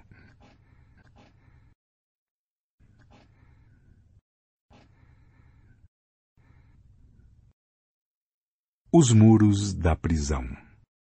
Como você faz as pessoas acreditarem em uma ordem imaginada como o cristianismo, a democracia ou o capitalismo? Primeiro, você nunca admite que a ordem é imaginada. Você sempre insiste que a ordem que sustenta a sociedade é uma realidade objetiva criada pelos grandes deuses ou pelas leis da natureza. As pessoas são diferentes não porque Hammurabi disse isso, mas porque Enlil e Marduk decretaram isso. As pessoas são iguais não porque Thomas Jefferson disse isso, mas porque Deus as criou dessa maneira. Os livres mercados são o melhor sistema econômico não porque Adam Smith disse isso, mas porque essas são as leis imutáveis da natureza. Você também educa as pessoas o tempo todo. Do momento em que nascem, você as lembra constantemente dos princípios da ordem imaginada, que estão presentes em tudo. Estão presentes nos contos de fada, nos dramas, nas pinturas, nas canções, na etiqueta, na propaganda política, na arquitetura, nas receitas e na moda. Por exemplo, hoje as pessoas acreditam em igualdade, então é moda as crianças ricas usarem jeans que originalmente eram vestimenta da classe trabalhadora. Na Idade Média, as pessoas acreditavam em divisões de classe, então nenhum jovem da nobreza usaria um traje de camponês. Na época, ser chamado de senhor ou senhora era um privilégio raro, reservado para a nobreza e muitas vezes adquirido com sangue. Hoje, todas as correspondências formais, independente do destinatário, começam com prezado, prezada, senhor, senhora. As humanidades e as ciências sociais dedicam a maior parte de suas energias a explicar exatamente como a ordem imaginada é tecida na trama da vida. No espaço limitado à nossa disposição, só podemos arranhar a superfície, Três fatores principais impedem as pessoas de perceberem que a ordem que organiza a nossa vida só existe em nossa imaginação. A. A ordem imaginada está incrustada no mundo material. Embora só exista em nossa mente, a ordem imaginada pode se entremear na realidade à nossa volta e até mesmo ser gravada em pedra. Atualmente, a maioria dos ocidentais acredita no individualismo. Eles acreditam que todo ser humano é um indivíduo, cujo valor não depende do que outras pessoas pensam a seu respeito. Cada um de nós tem dentro de si um raio de luz brilhante que dá valor e significado à vida nas escolas ocidentais de hoje, os professores e os pais dizem às crianças que, se os colegas zombarem delas, elas devem ignorar. Somente elas mesmas, e não os outros, conhecem seu verdadeiro valor. Na arquitetura moderna, esse mito sai da imaginação e toma forma em tijolo e argamassa, a casa moderna ideal é dividida em muitos aposentos pequenos para que cada criança possa ter um espaço privado, ocultado da vista, proporcionando um máximo de autonomia. Esse espaço privado quase sempre tem uma porta, e em muitos lares é uma prática aceita que a criança feche ou inclusive tranque a porta. Mesmo os pais são proibidos de entrar sem bater e pedir permissão. O quarto é decorado como o filho quiser, com pôsteres de astros do rock na parede e meias sujas no chão. Alguém crescendo em tal espaço não pode deixar de se imaginar como um indivíduo, seu verdadeiro valor emanando de dentro e não de fora. Os homens nobres na Europa medieval não acreditavam no individualismo. O valor de uma pessoa era determinado por seu lugar na hierarquia social e por aquilo que outras pessoas diziam a seu respeito. Ser alvo de zombarias era uma indignidade terrível. Os nobres ensinavam seus filhos a protegerem seu nome a qualquer preço. Como o individualismo moderno, o sistema de valores medieval deixou a imaginação e se manifestou na pedra dos castelos medievais. O castelo raramente tinha aposentos privativos para as crianças, ou aliás, para qualquer pessoa. O filho adolescente de um barão medieval não tinha um quarto só seu no segundo andar do castelo, com pôsteres de Ricardo Coração de Leão e do Rei Arthur nas paredes e uma porta trancada que seus pais não tinham permissão para abrir. Ele dormia ao lado de muitos outros jovens em um grande salão. Estava sempre à vista e sempre tinha que levar em consideração o que os outros viam e diziam. Alguém crescendo em tais condições naturalmente concluía que o verdadeiro valor de um homem era determinado por seu lugar na hierarquia social e por aquilo que outras pessoas diziam a seu respeito. 8. Nota. B. A ordem imaginada define nossos desejos. A maioria das pessoas não quer aceitar que a ordem que governa sua vida é imaginária. Mas, na verdade, cada pessoa nasce em uma ordem imaginada pré-existente, e seus desejos são moldados desde o nascimento pelos mitos dominantes. Nossos desejos pessoais, portanto, se tornam as defesas mais importantes da ordem imaginada. Por exemplo, os desejos mais valorizados dos ocidentais de hoje são definidos por mitos românticos, nacionalistas, capitalistas e humanistas que estão aí há séculos. Amigos dando conselhos muitas vezes dizem uns aos outros: siga seu coração. Mas o coração é um agente duplo que geralmente recebe instruções dos mitos dominantes do momento, e a própria recomendação de seguir seu coração era implantada em nossa mente por uma combinação de mitos românticos do século XIX e mitos consumistas do século XX. A Coca-Cola Company, por exemplo, promoveu a Diet Coke pelo mundo sob o slogan Diet Coke, do what feels good. Coca-Cola Diet, faça o que lhe faz bem mesmo aqueles que as pessoas imaginam serem seus desejos mais pessoais, geralmente são programados pela ordem imaginada. Consideremos, por exemplo, o desejo popular de passar férias no exterior. Não há nada de natural ou óbvio nisso. Um chimpanzé macho alfa jamais pensaria em usar seu poder para passar férias no território de um bando de chimpanzés vizinho.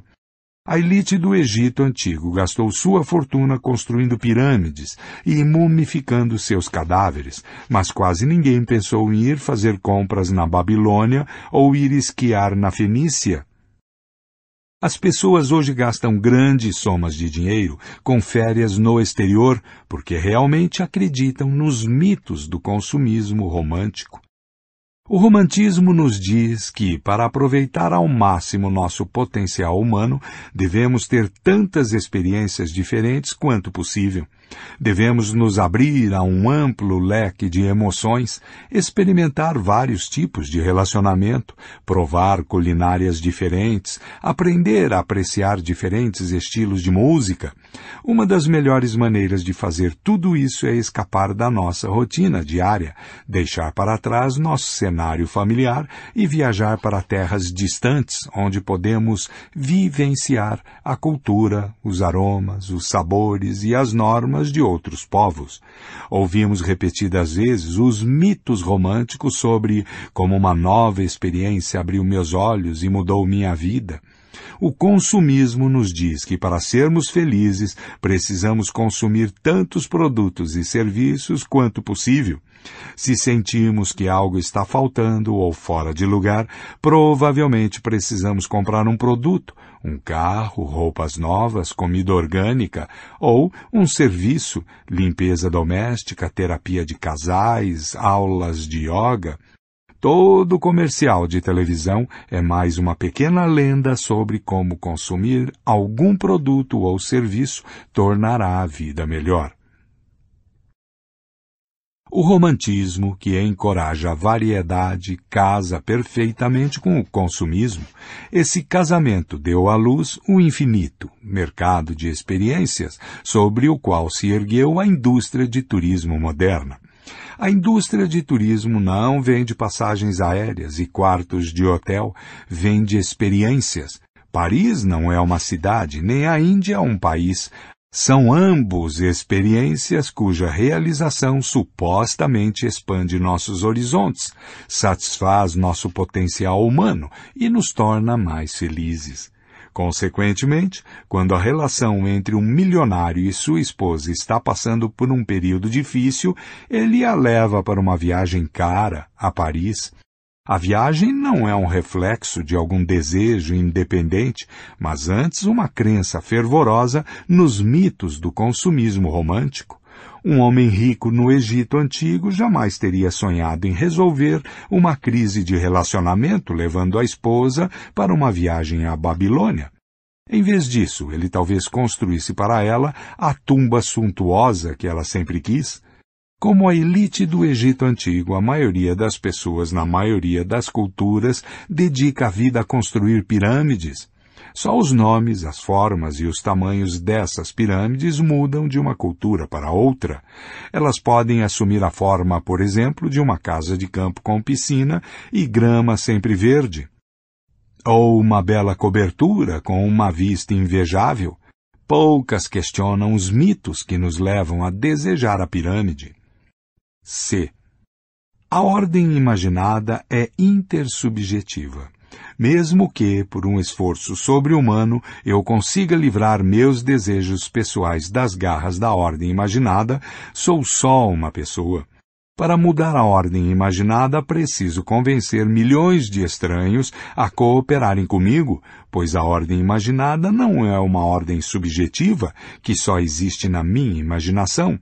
É antes uma ordem intersubjetiva que existe na imaginação partilhada de milhares e milhões de pessoas. Para entender isso, precisamos compreender a diferença entre objetivo, subjetivo e intersubjetivo. Um fenômeno objetivo existe independentemente da consciência humana e das crenças humanas. A radioatividade, por exemplo, não é um mito. Emissões radioativas ocorriam muito antes de serem descobertas e são perigosas, ainda que as pessoas não acreditem nelas. Marie Curie, uma das pessoas que descobriram a radioatividade, não sabia durante seus longos anos estudando materiais radioativos que eles pudessem causar danos a seu corpo.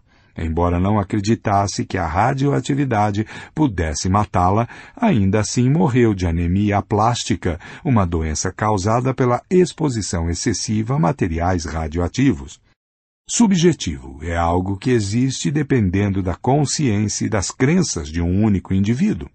Desaparece ou muda-se aquele indivíduo em particular mudar suas crenças, Muitos, quando crianças, acreditam na existência de um amigo imaginário que é invisível e inaudível para o resto do mundo. O amigo imaginário existe unicamente na consciência subjetiva da criança, e quando a criança cresce e deixa de acreditar nele, ele desaparece. Intersubjetivo é algo que existe na rede de comunicação ligando a consciência subjetiva de muitos indivíduos. Se um único indivíduo mudar suas crenças ou mesmo morrer, será de pouca importância. No entanto, se a maioria dos indivíduos na rede morrer ou mudar suas crenças, o fenômeno intersubjetivo se transformará ou desaparecerá. Fenômenos intersubjetivos não são fraudes malévolas nem charadas insignificantes. Eles existem de uma maneira diferente de fenômenos físicos, como a radioatividade, mas seu impacto no mundo ainda pode ser gigantesco. Muitas das forças mais importantes da história são intersubjetivas: leis, dinheiro, deuses, nações. A Peugeot, por exemplo, não é o amigo imaginário do CEO da Peugeot. A empresa existe na imaginação partilhada de milhões de pessoas. O CEO acredita na existência da empresa porque os diretores também acreditam nisso, bem como os advogados da empresa, as secretárias no escritório ao lado, os caixas no banco, os corretores na bolsa de valores e os revendedores de automóveis da França à Austrália. Se o CEO sozinho de repente deixasse de acreditar na existência da Peugeot, ele seria levado imediatamente ao hospital psiquiátrico mais próximo e outra pessoa ocuparia seu cargo. De maneira similar, o dólar, os direitos humanos e os Estados Unidos da América existem na imaginação partilhada de bilhões de pessoas, e um indivíduo sozinho não pode ameaçar sua existência. Se eu, sozinho, deixasse de acreditar no dólar, nos direitos humanos ou nos Estados Unidos, não faria muita diferença. Essas ordens imaginadas são intersubjetivas, de modo que para mudá-las precisamos mudar simultaneamente a consciência de bilhões de pessoas, o que não é fácil. Uma mudança de tal magnitude só pode ser alcançada com a ajuda de uma organização complexa, como um partido político, um movimento ideológico ou um culto religioso. No entanto, para construir tais organizações complexas, é necessário convencer muitos estranhos a cooperarem uns com os outros. E isso só acontecerá se esses estranhos acreditarem em alguns mitos partilhados. Daí decorre que, para mudar uma ordem imaginada existente, precisamos primeiro acreditar em uma ordem imaginada alternativa. Para desmantelar a Peugeot, por exemplo, precisamos imaginar algo mais poderoso, como o sistema jurídico francês. Para desmantelar o sistema jurídico francês, precisamos imaginar algo ainda mais poderoso, como o Estado francês. E se desejarmos desmantelar isso também, teremos de imaginar algo ainda mais poderoso. Não há como escapar à ordem imaginada. Quando derrubamos os muros da nossa prisão, corremos para a liberdade. Estamos, na verdade, correndo para o pátio mais espaçoso de uma prisão maior.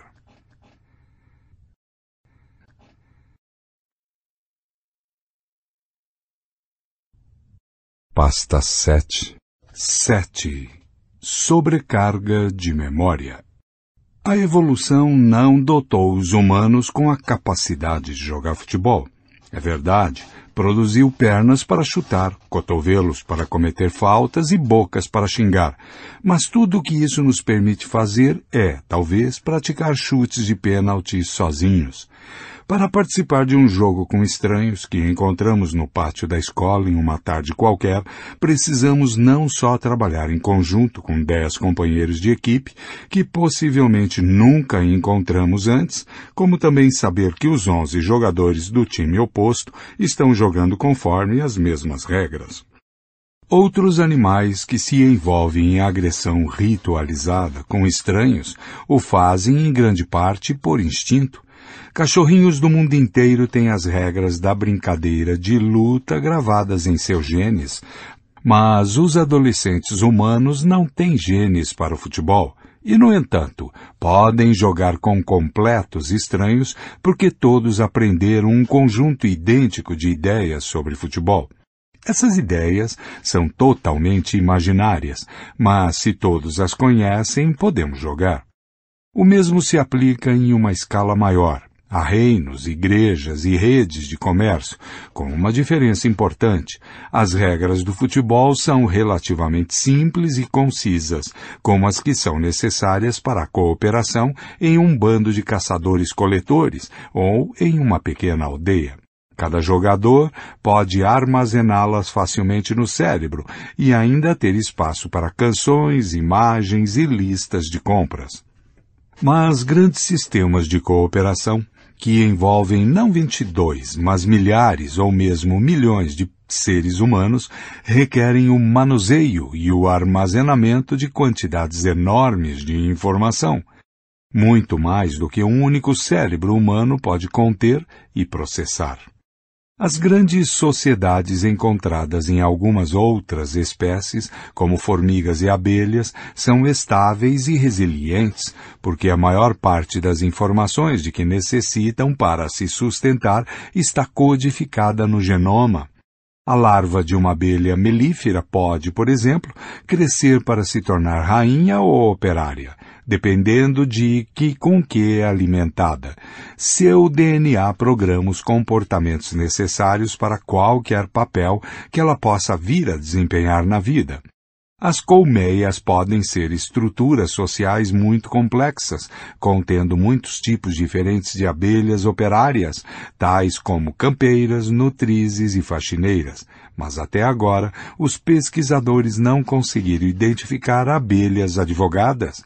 As abelhas não precisam de advogados, porque não existe o risco de elas esquecerem ou tentarem violar a constituição da colmeia. As rainhas não roubam das abelhas faxineiras seu alimento e nunca entram em greve exigindo melhores salários. Mas os humanos fazem coisas desse tipo o tempo todo. Uma vez que a ordem social dos sapiens é imaginada, os humanos não conseguem preservar as informações cruciais para administrá-las simplesmente fazendo cópias de seu DNA e transmitindo estas a seus descendentes. É preciso fazer um esforço consciente para sustentar leis, costumes, procedimentos e maneiras. Do contrário, a ordem social rapidamente entraria em colapso. Por exemplo, o rei Hammurabi decretou que as pessoas são divididas em superiores, comuns e escravos. Diferentemente do sistema de classes da colmeia, essa não é uma divisão natural. Não existe nenhum vestígio disso no genoma humano. Se os babilônios não se lembrassem dessa verdade, entre aspas, sua sociedade teria deixado de funcionar. De maneira similar, quando Hammurabi transmitiu seu DNA a seus descendentes, não deixou codificada a regra de que, se um homem superior matasse uma mulher comum, deveria pagar 30 ciclos de prata. Hammurabi teve de instruir seus filhos nas leis do império, e seus filhos e netos tiveram de fazer o mesmo. Os impérios geram quantidades enormes de informação, Além das leis, os impérios precisam manter registro de transações e impostos, inventários de suprimentos militares e navios mercantes e calendários de festividades e vitórias. Durante milhões de anos, as pessoas armazenaram informações em um único lugar, o cérebro, Infelizmente, o cérebro humano não é um bom dispositivo de armazenamento para bancos de dados do tamanho de impérios por três razões principais. A primeira razão é que sua capacidade é limitada. É verdade que algumas pessoas têm memória impressionante, e em tempos antigos havia profissionais da memória que podiam guardar na cabeça a topografia de províncias inteiras e os códigos jurídicos de estados inteiros.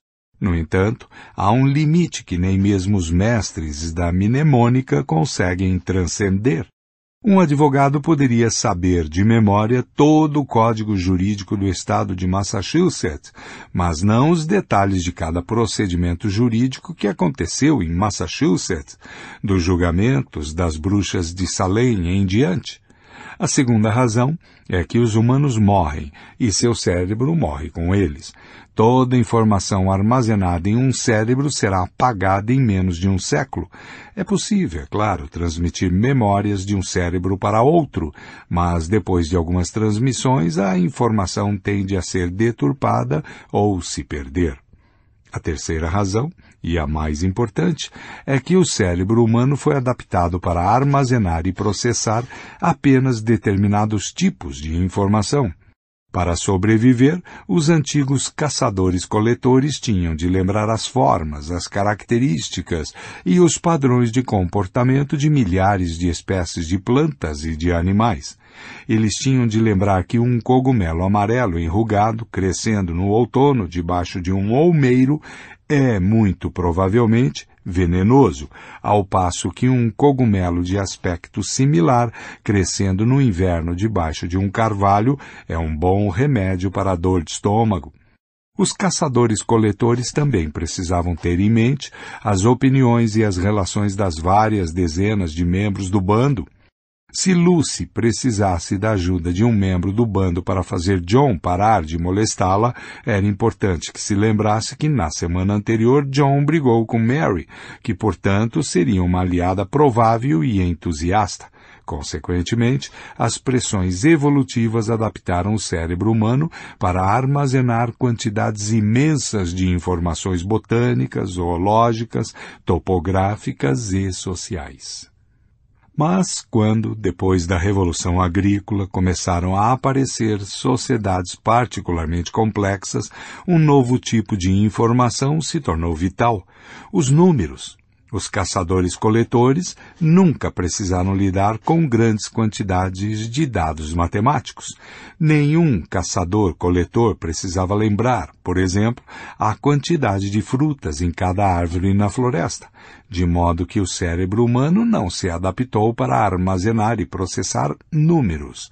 Mas para manter um reino grande, dados matemáticos eram fundamentais Nunca foi suficiente criar leis e contar histórias sobre deuses guardiães. Também era preciso cobrar impostos. Para arrecadar impostos de centenas de milhares de pessoas, era fundamental recolher dados sobre a renda e as posses das pessoas, dados sobre os pagamentos realizados, dados sobre atrasos, dívidas e multas, dados sobre descontos e isenções. Isso somava milhões de dados que tinham de ser armazenados e processados. Sem essa capacidade, o Estado jamais saberia de que recursos dispunha e que recursos adicionais poderia obter. Quando confrontado com a necessidade de memorizar, lembrar e manipular todos esses números, o cérebro da maioria dos humanos se sobrecarregava ou ficava letárgico, essa limitação mental restringia severamente o tamanho e a complexidade dos coletivos humanos. Quando a quantidade de pessoas e propriedades em determinada sociedade ultrapassava um limite crítico, passava a ser necessário armazenar e processar grandes quantidades de dados matemáticos. Como o cérebro humano não era capaz de fazer isso, o sistema ruía Durante milhares de anos após a Revolução Agrícola, as redes sociais humanas permaneceram relativamente pequenas e simples. Os primeiros a superar o problema foram os antigos sumérios, que viviam no sul da Mesopotâmia. Lá, um sol abrasador banhando planícies lamacentas e férteis produziu colheitas fartas e cidades prósperas. Conforme o número de habitantes cresceu, também aumentou a quantidade de informações requeridas para coordenar seus assuntos. Entre os anos 3500 e 3000 a.C., alguns gênios sumérios desconhecidos inventaram um sistema para armazenar e processar informações fora do cérebro concebido especialmente para lidar com grandes quantidades de dados matemáticos. Com isso, os sumérios libertaram sua ordem social das limitações do cérebro humano abrindo caminho para o surgimento de cidades, reinos e impérios. O sistema de processamento de dados inventado pelos sumérios é chamado escrita. Assinado Cushin. A escrita é um método para armazenar informações por meio de símbolos materiais. O sistema de escrita sumério fez isso combinando dois tipos de símbolos, que eram gravados em pequenas tábuas de argila. Um tipo de símbolo representava os números. Havia símbolos para um, 10, 60, 600, 3.600 e 36 mil. Os sumérios usavam uma combinação de sistemas numéricos de base 6 e de base 10. Seu sistema de base 6 nos deixou vários legados importantes, como a divisão do dia em 24 horas e do círculo em 360 graus. O outro tipo de símbolo representava pessoas, animais, mercadorias, territórios, datas e assim por diante. Ao combinar ambos os tipos de símbolos, os sumérios foram capazes de preservar muito mais dados do que qualquer cérebro humano poderia se lembrar ou qualquer cadeia de DNA poderia codificar. Nesse estágio inicial, a escrita era limitada a fatos e números. O grande romance sumério, se é que existiu algum, nunca foi gravado em tábuas de argila. A escrita consumia tempo e o público leitor era diminuto, de modo que ninguém via razão alguma para usá-la para outro propósito que não o registro de informações essenciais. Se procuramos as primeiras palavras de sabedoria vindas de nossos ancestrais há cinco mil anos, é melhor nos prepararmos para uma grande decepção. As primeiras mensagens que nossos ancestrais deixaram foram do tipo 29.086 medida cevada, 37 meses Cushing. A leitura mais provável dessa frase é a seguinte: um total de 29.086 medidas de cevada foram recebidas no decurso de 37 meses, assinado Cushing. Infelizmente, os primeiros textos de história não contêm reflexões filosóficas, poesias, lendas, leis ou triunfos reais. São documentos econômicos monótonos, registrando o pagamento de impostos, a acumulação de dívidas e títulos de propriedades. 13. Tábua de argila com um texto administrativo da cidade de Uruk, mais ou menos 3.400 a 3.000 antes de Cristo. A tábua aparentemente registra um total de 29.086 medidas de cevada recebido por Cushing ao longo de 37 meses. Cushing pode ser o título genérico de um funcionário público ou o nome de um indivíduo em particular. Se Cushing foi mesmo uma pessoa, talvez seja o primeiro indivíduo na história cujo nome conhecemos. Todos os nomes usados nos estágios antigos da história humana, os Neandertais, os Natufianos, a caverna de Chauvet, Gobekli, Tepe, são invenções modernas. Não temos ideia de como os construtores de Gobekli Tepe batizaram o lugar. Com o surgimento da escrita, começamos a ouvir a história da boca de seus protagonistas. Ao designá-lo, os vizinhos de Cushing podem ter, na verdade, gritado Cushing! É revelador que o primeiro nome registrado na história pertence a um contador e não a um profeta, poeta ou grande conquistador. 1. Um, nota. Apenas um outro tipo de texto sobreviveu desses dias antigos e é ainda menos empolgante. Listas de palavras copiadas repetidas vezes por escribas aprendizes como exercício. Mesmo que um estudante entediado quisesse escrever alguns de seus poemas em vez de uma cópia de um recibo de compra e venda, ele não poderia fazer isso. Em seus primórdios, o sistema de escrita sumério era parcial e não completo. Um sistema de escrita completo é um sistema de símbolos materiais que pode representar de maneira mais ou menos fiel a linguagem falada. Pode, portanto, expressar tudo o que as pessoas podem dizer, inclusive poesia. Um sistema de escrita parcial, por outro lado, é um sistema de símbolos materiais que só pode representar determinados tipos de informação pertencentes a um campo de atividade limitado.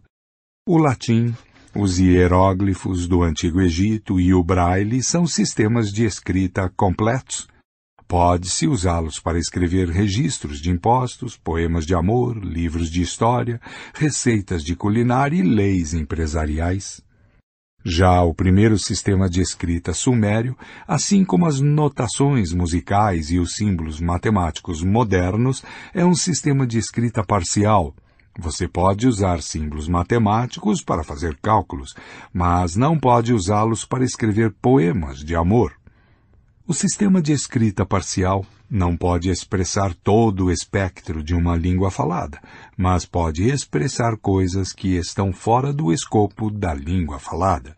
Sistemas de escrita parciais, como as notações matemáticas e sumérias, não podem ser usados para escrever poesia, mas podem manter registros contábeis de maneira muito eficaz.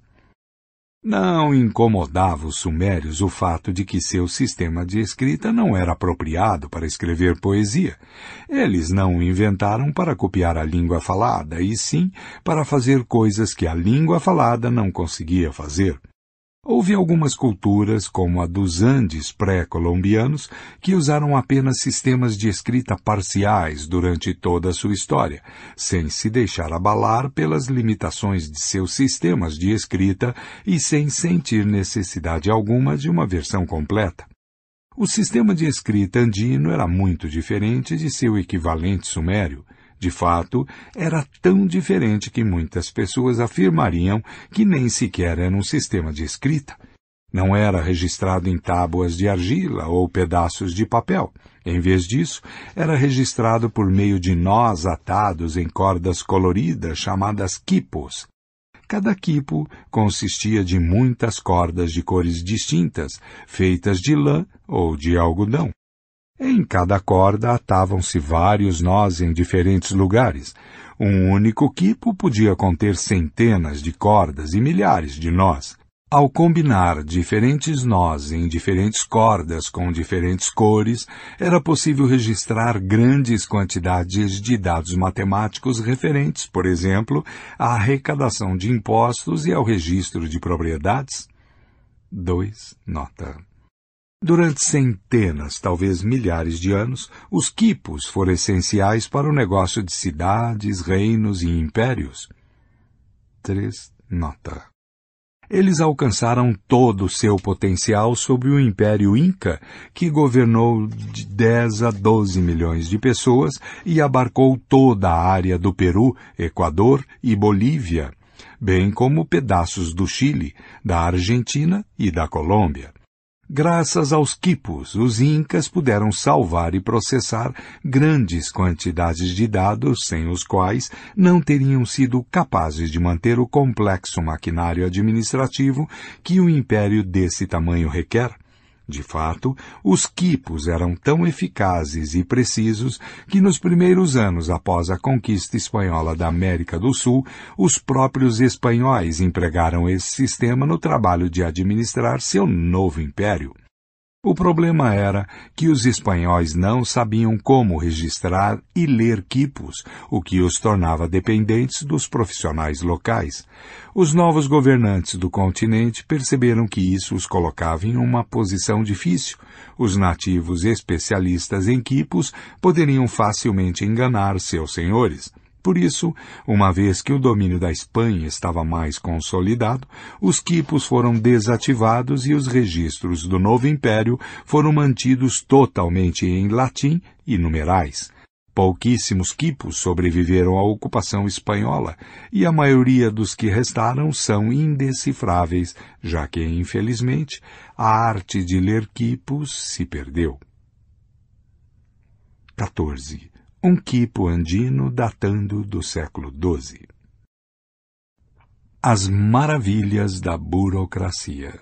Os habitantes da Mesopotâmia passaram a querer registrar coisas que não apenas os monótonos dados matemáticos, entre 3000 e 2500 a.C., mais e mais símbolos foram acrescentados ao sistema sumério, transformando-o progressivamente em um sistema de escrita completo que hoje chamamos de cuneiforme.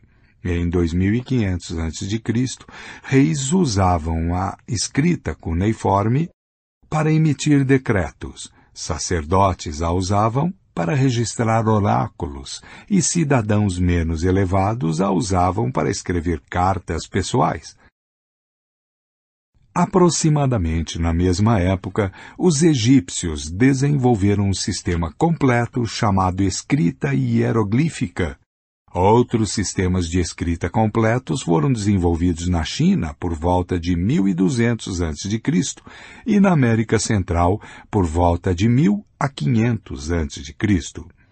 Desses centros iniciais, os sistemas de escrita completo se espalharam por toda parte, assumindo várias novas formas e novas tarefas. As pessoas começaram a escrever poesia, livros de história, romances, dramas, profecias e livros de culinária. Mas a tarefa mais importante da escrita continuou sendo o armazenamento de pacotes de dados matemáticos, e essa tarefa continuou sendo prerrogativa dos sistemas de escrita parciais. A Bíblia hebraica, a Ilíada grega, o Mahabharata hindu e o Tipitaka budista todos começaram como obras orais, por muitas gerações, foram transmitidos oralmente e teriam continuado assim se a escrita jamais tivesse sido inventada. Mas os registros de impostos e burocracias complexas nasceram junto com o sistema de escrita parcial e permanecem inexoravelmente unidos como gêmeos siameses até os dias de hoje. Pense nas entradas crípticas em planilhas e bases de dados computadorizados. À medida que cada vez mais coisas eram escritas, e em especial que os arquivos administrativos cresciam, atingindo enormes proporções, novos problemas surgiam. As informações armazenadas no cérebro de uma pessoa são fáceis de acessar, meu cérebro armazena bilhões de dados, mas eu posso rapidamente, quase instantaneamente, lembrar o nome da capital da Itália, em seguida lembrar o que fiz em 11 de setembro de 2001 e então reconstruir o caminho que vai da minha casa à Universidade Hebraica em Jerusalém. Exatamente como o cérebro faz isso continua sendo um mistério, mas todos sabemos que o sistema cerebral de acesso de informações é incrivelmente eficaz, a não ser quando você está tentando lembrar onde colocou as chaves do carro. Mas como encontrar e recuperar informações armazenadas em cordas de quipos ou em tábuas de argila? Se você tiver apenas dez tábuas ou uma centena de tábuas, isso não é problema. Mas, e se tiver acumulado milhares delas, como fez um dos contemporâneos de Hammurabi, o rei Zimri Lin de Mari? Imagine por um instante que estamos em 1776 a.C. Dois habitantes de Marri estão brigando pela posse de um campo de trigo. Jacó insiste que comprou o campo de Esaú há 30 anos. Esaú retorque que, na verdade, ele alugou o campo de Jacó por um período de 30 anos e que agora, fim do prazo, o quer de volta. Eles gritam e discutem e começam a empurrar um ao outro antes de perceber que podem resolver a disputa indo ao arquivo real, onde estão guardados as escrituras e os recibos de compra e venda que se aplicam a todas as propriedades do reino. Ao chegar ao arquivo, eles são transferidos de um oficial ao outro, esperam, tomam vários chás, são orientados a voltar no dia seguinte e acabam sendo conduzidos por um funcionário queixoso para procurar a tábua de argila em questão. O funcionário abre uma porta e os leva a uma sala enorme, forrada do chão ao teto com milhares de tábuas de argila. Não é de admirar que o funcionário está de cara feia, como se espera que ele localize a escritura do campo de trigo disputado registrado há 30 anos. Mesmo que a encontre, como será capaz de verificar a informação para garantir que o documento de 30 anos atrás é o último relacionado ao campo em questão? Se não puder encontrá-lo, isso prova que Esaú nunca vendeu nem alugou o campo, ou simplesmente que o documento se perdeu ou foi danificado quando uma chuva gotejou no arquivo? Claramente, o mero ato de gravar um documento em argila não é suficiente para garantir um processamento de dados eficaz, preciso e conveniente. E isso requer métodos de organização, como catálogos, métodos de reprodução, como fotocopiadoras, métodos de acesso rápido e preciso, como algoritmos de computador, e bibliotecários pedantes mas com sorte solícitos, que saibam usar essas ferramentas. Inventar tais métodos se mostrou muito mais difícil do que inventar a escrita. Muitos sistemas de escrita se desenvolveram de maneira independente em culturas distantes umas das outras no tempo e no espaço. A cada década, os arqueólogos descobrem mais alguns sistemas de escrita esquecidos. Alguns deles podem se revelar ainda mais antigos do que os arranhões sumérios e em argila. Mas a maioria não passa de curiosidades, porque quem os inventou não conseguiu criar maneiras eficientes de catalogar e acessar dados. O que distingue a Suméria, bem como o Egito faraônico, a China antiga e o Império Inca, é que essas culturas desenvolveram boas técnicas de arquivamento, catalogação e consulta de registros escritos. Elas também investiram em escolas para escribas, escriturários, bibliotecários e contadores. Um exercício de escrita de uma escola na antiga Mesopotâmia, que foi descoberto por arqueólogos modernos, nos dá uma ideia da vida desses estudantes por volta de quatro mil anos atrás. Eu entrei e me sentei, e meu professor leu minha tábua. Ele falou: tem algo faltando e me castigou com a vara. Uma das pessoas responsáveis falou: Por que você abriu a boca sem minha permissão? E me castigou com a vara. O responsável pelas regras falou: Por que você se levantou sem minha permissão? E me castigou com a vara. O porteiro falou: Por que você está saindo sem minha permissão?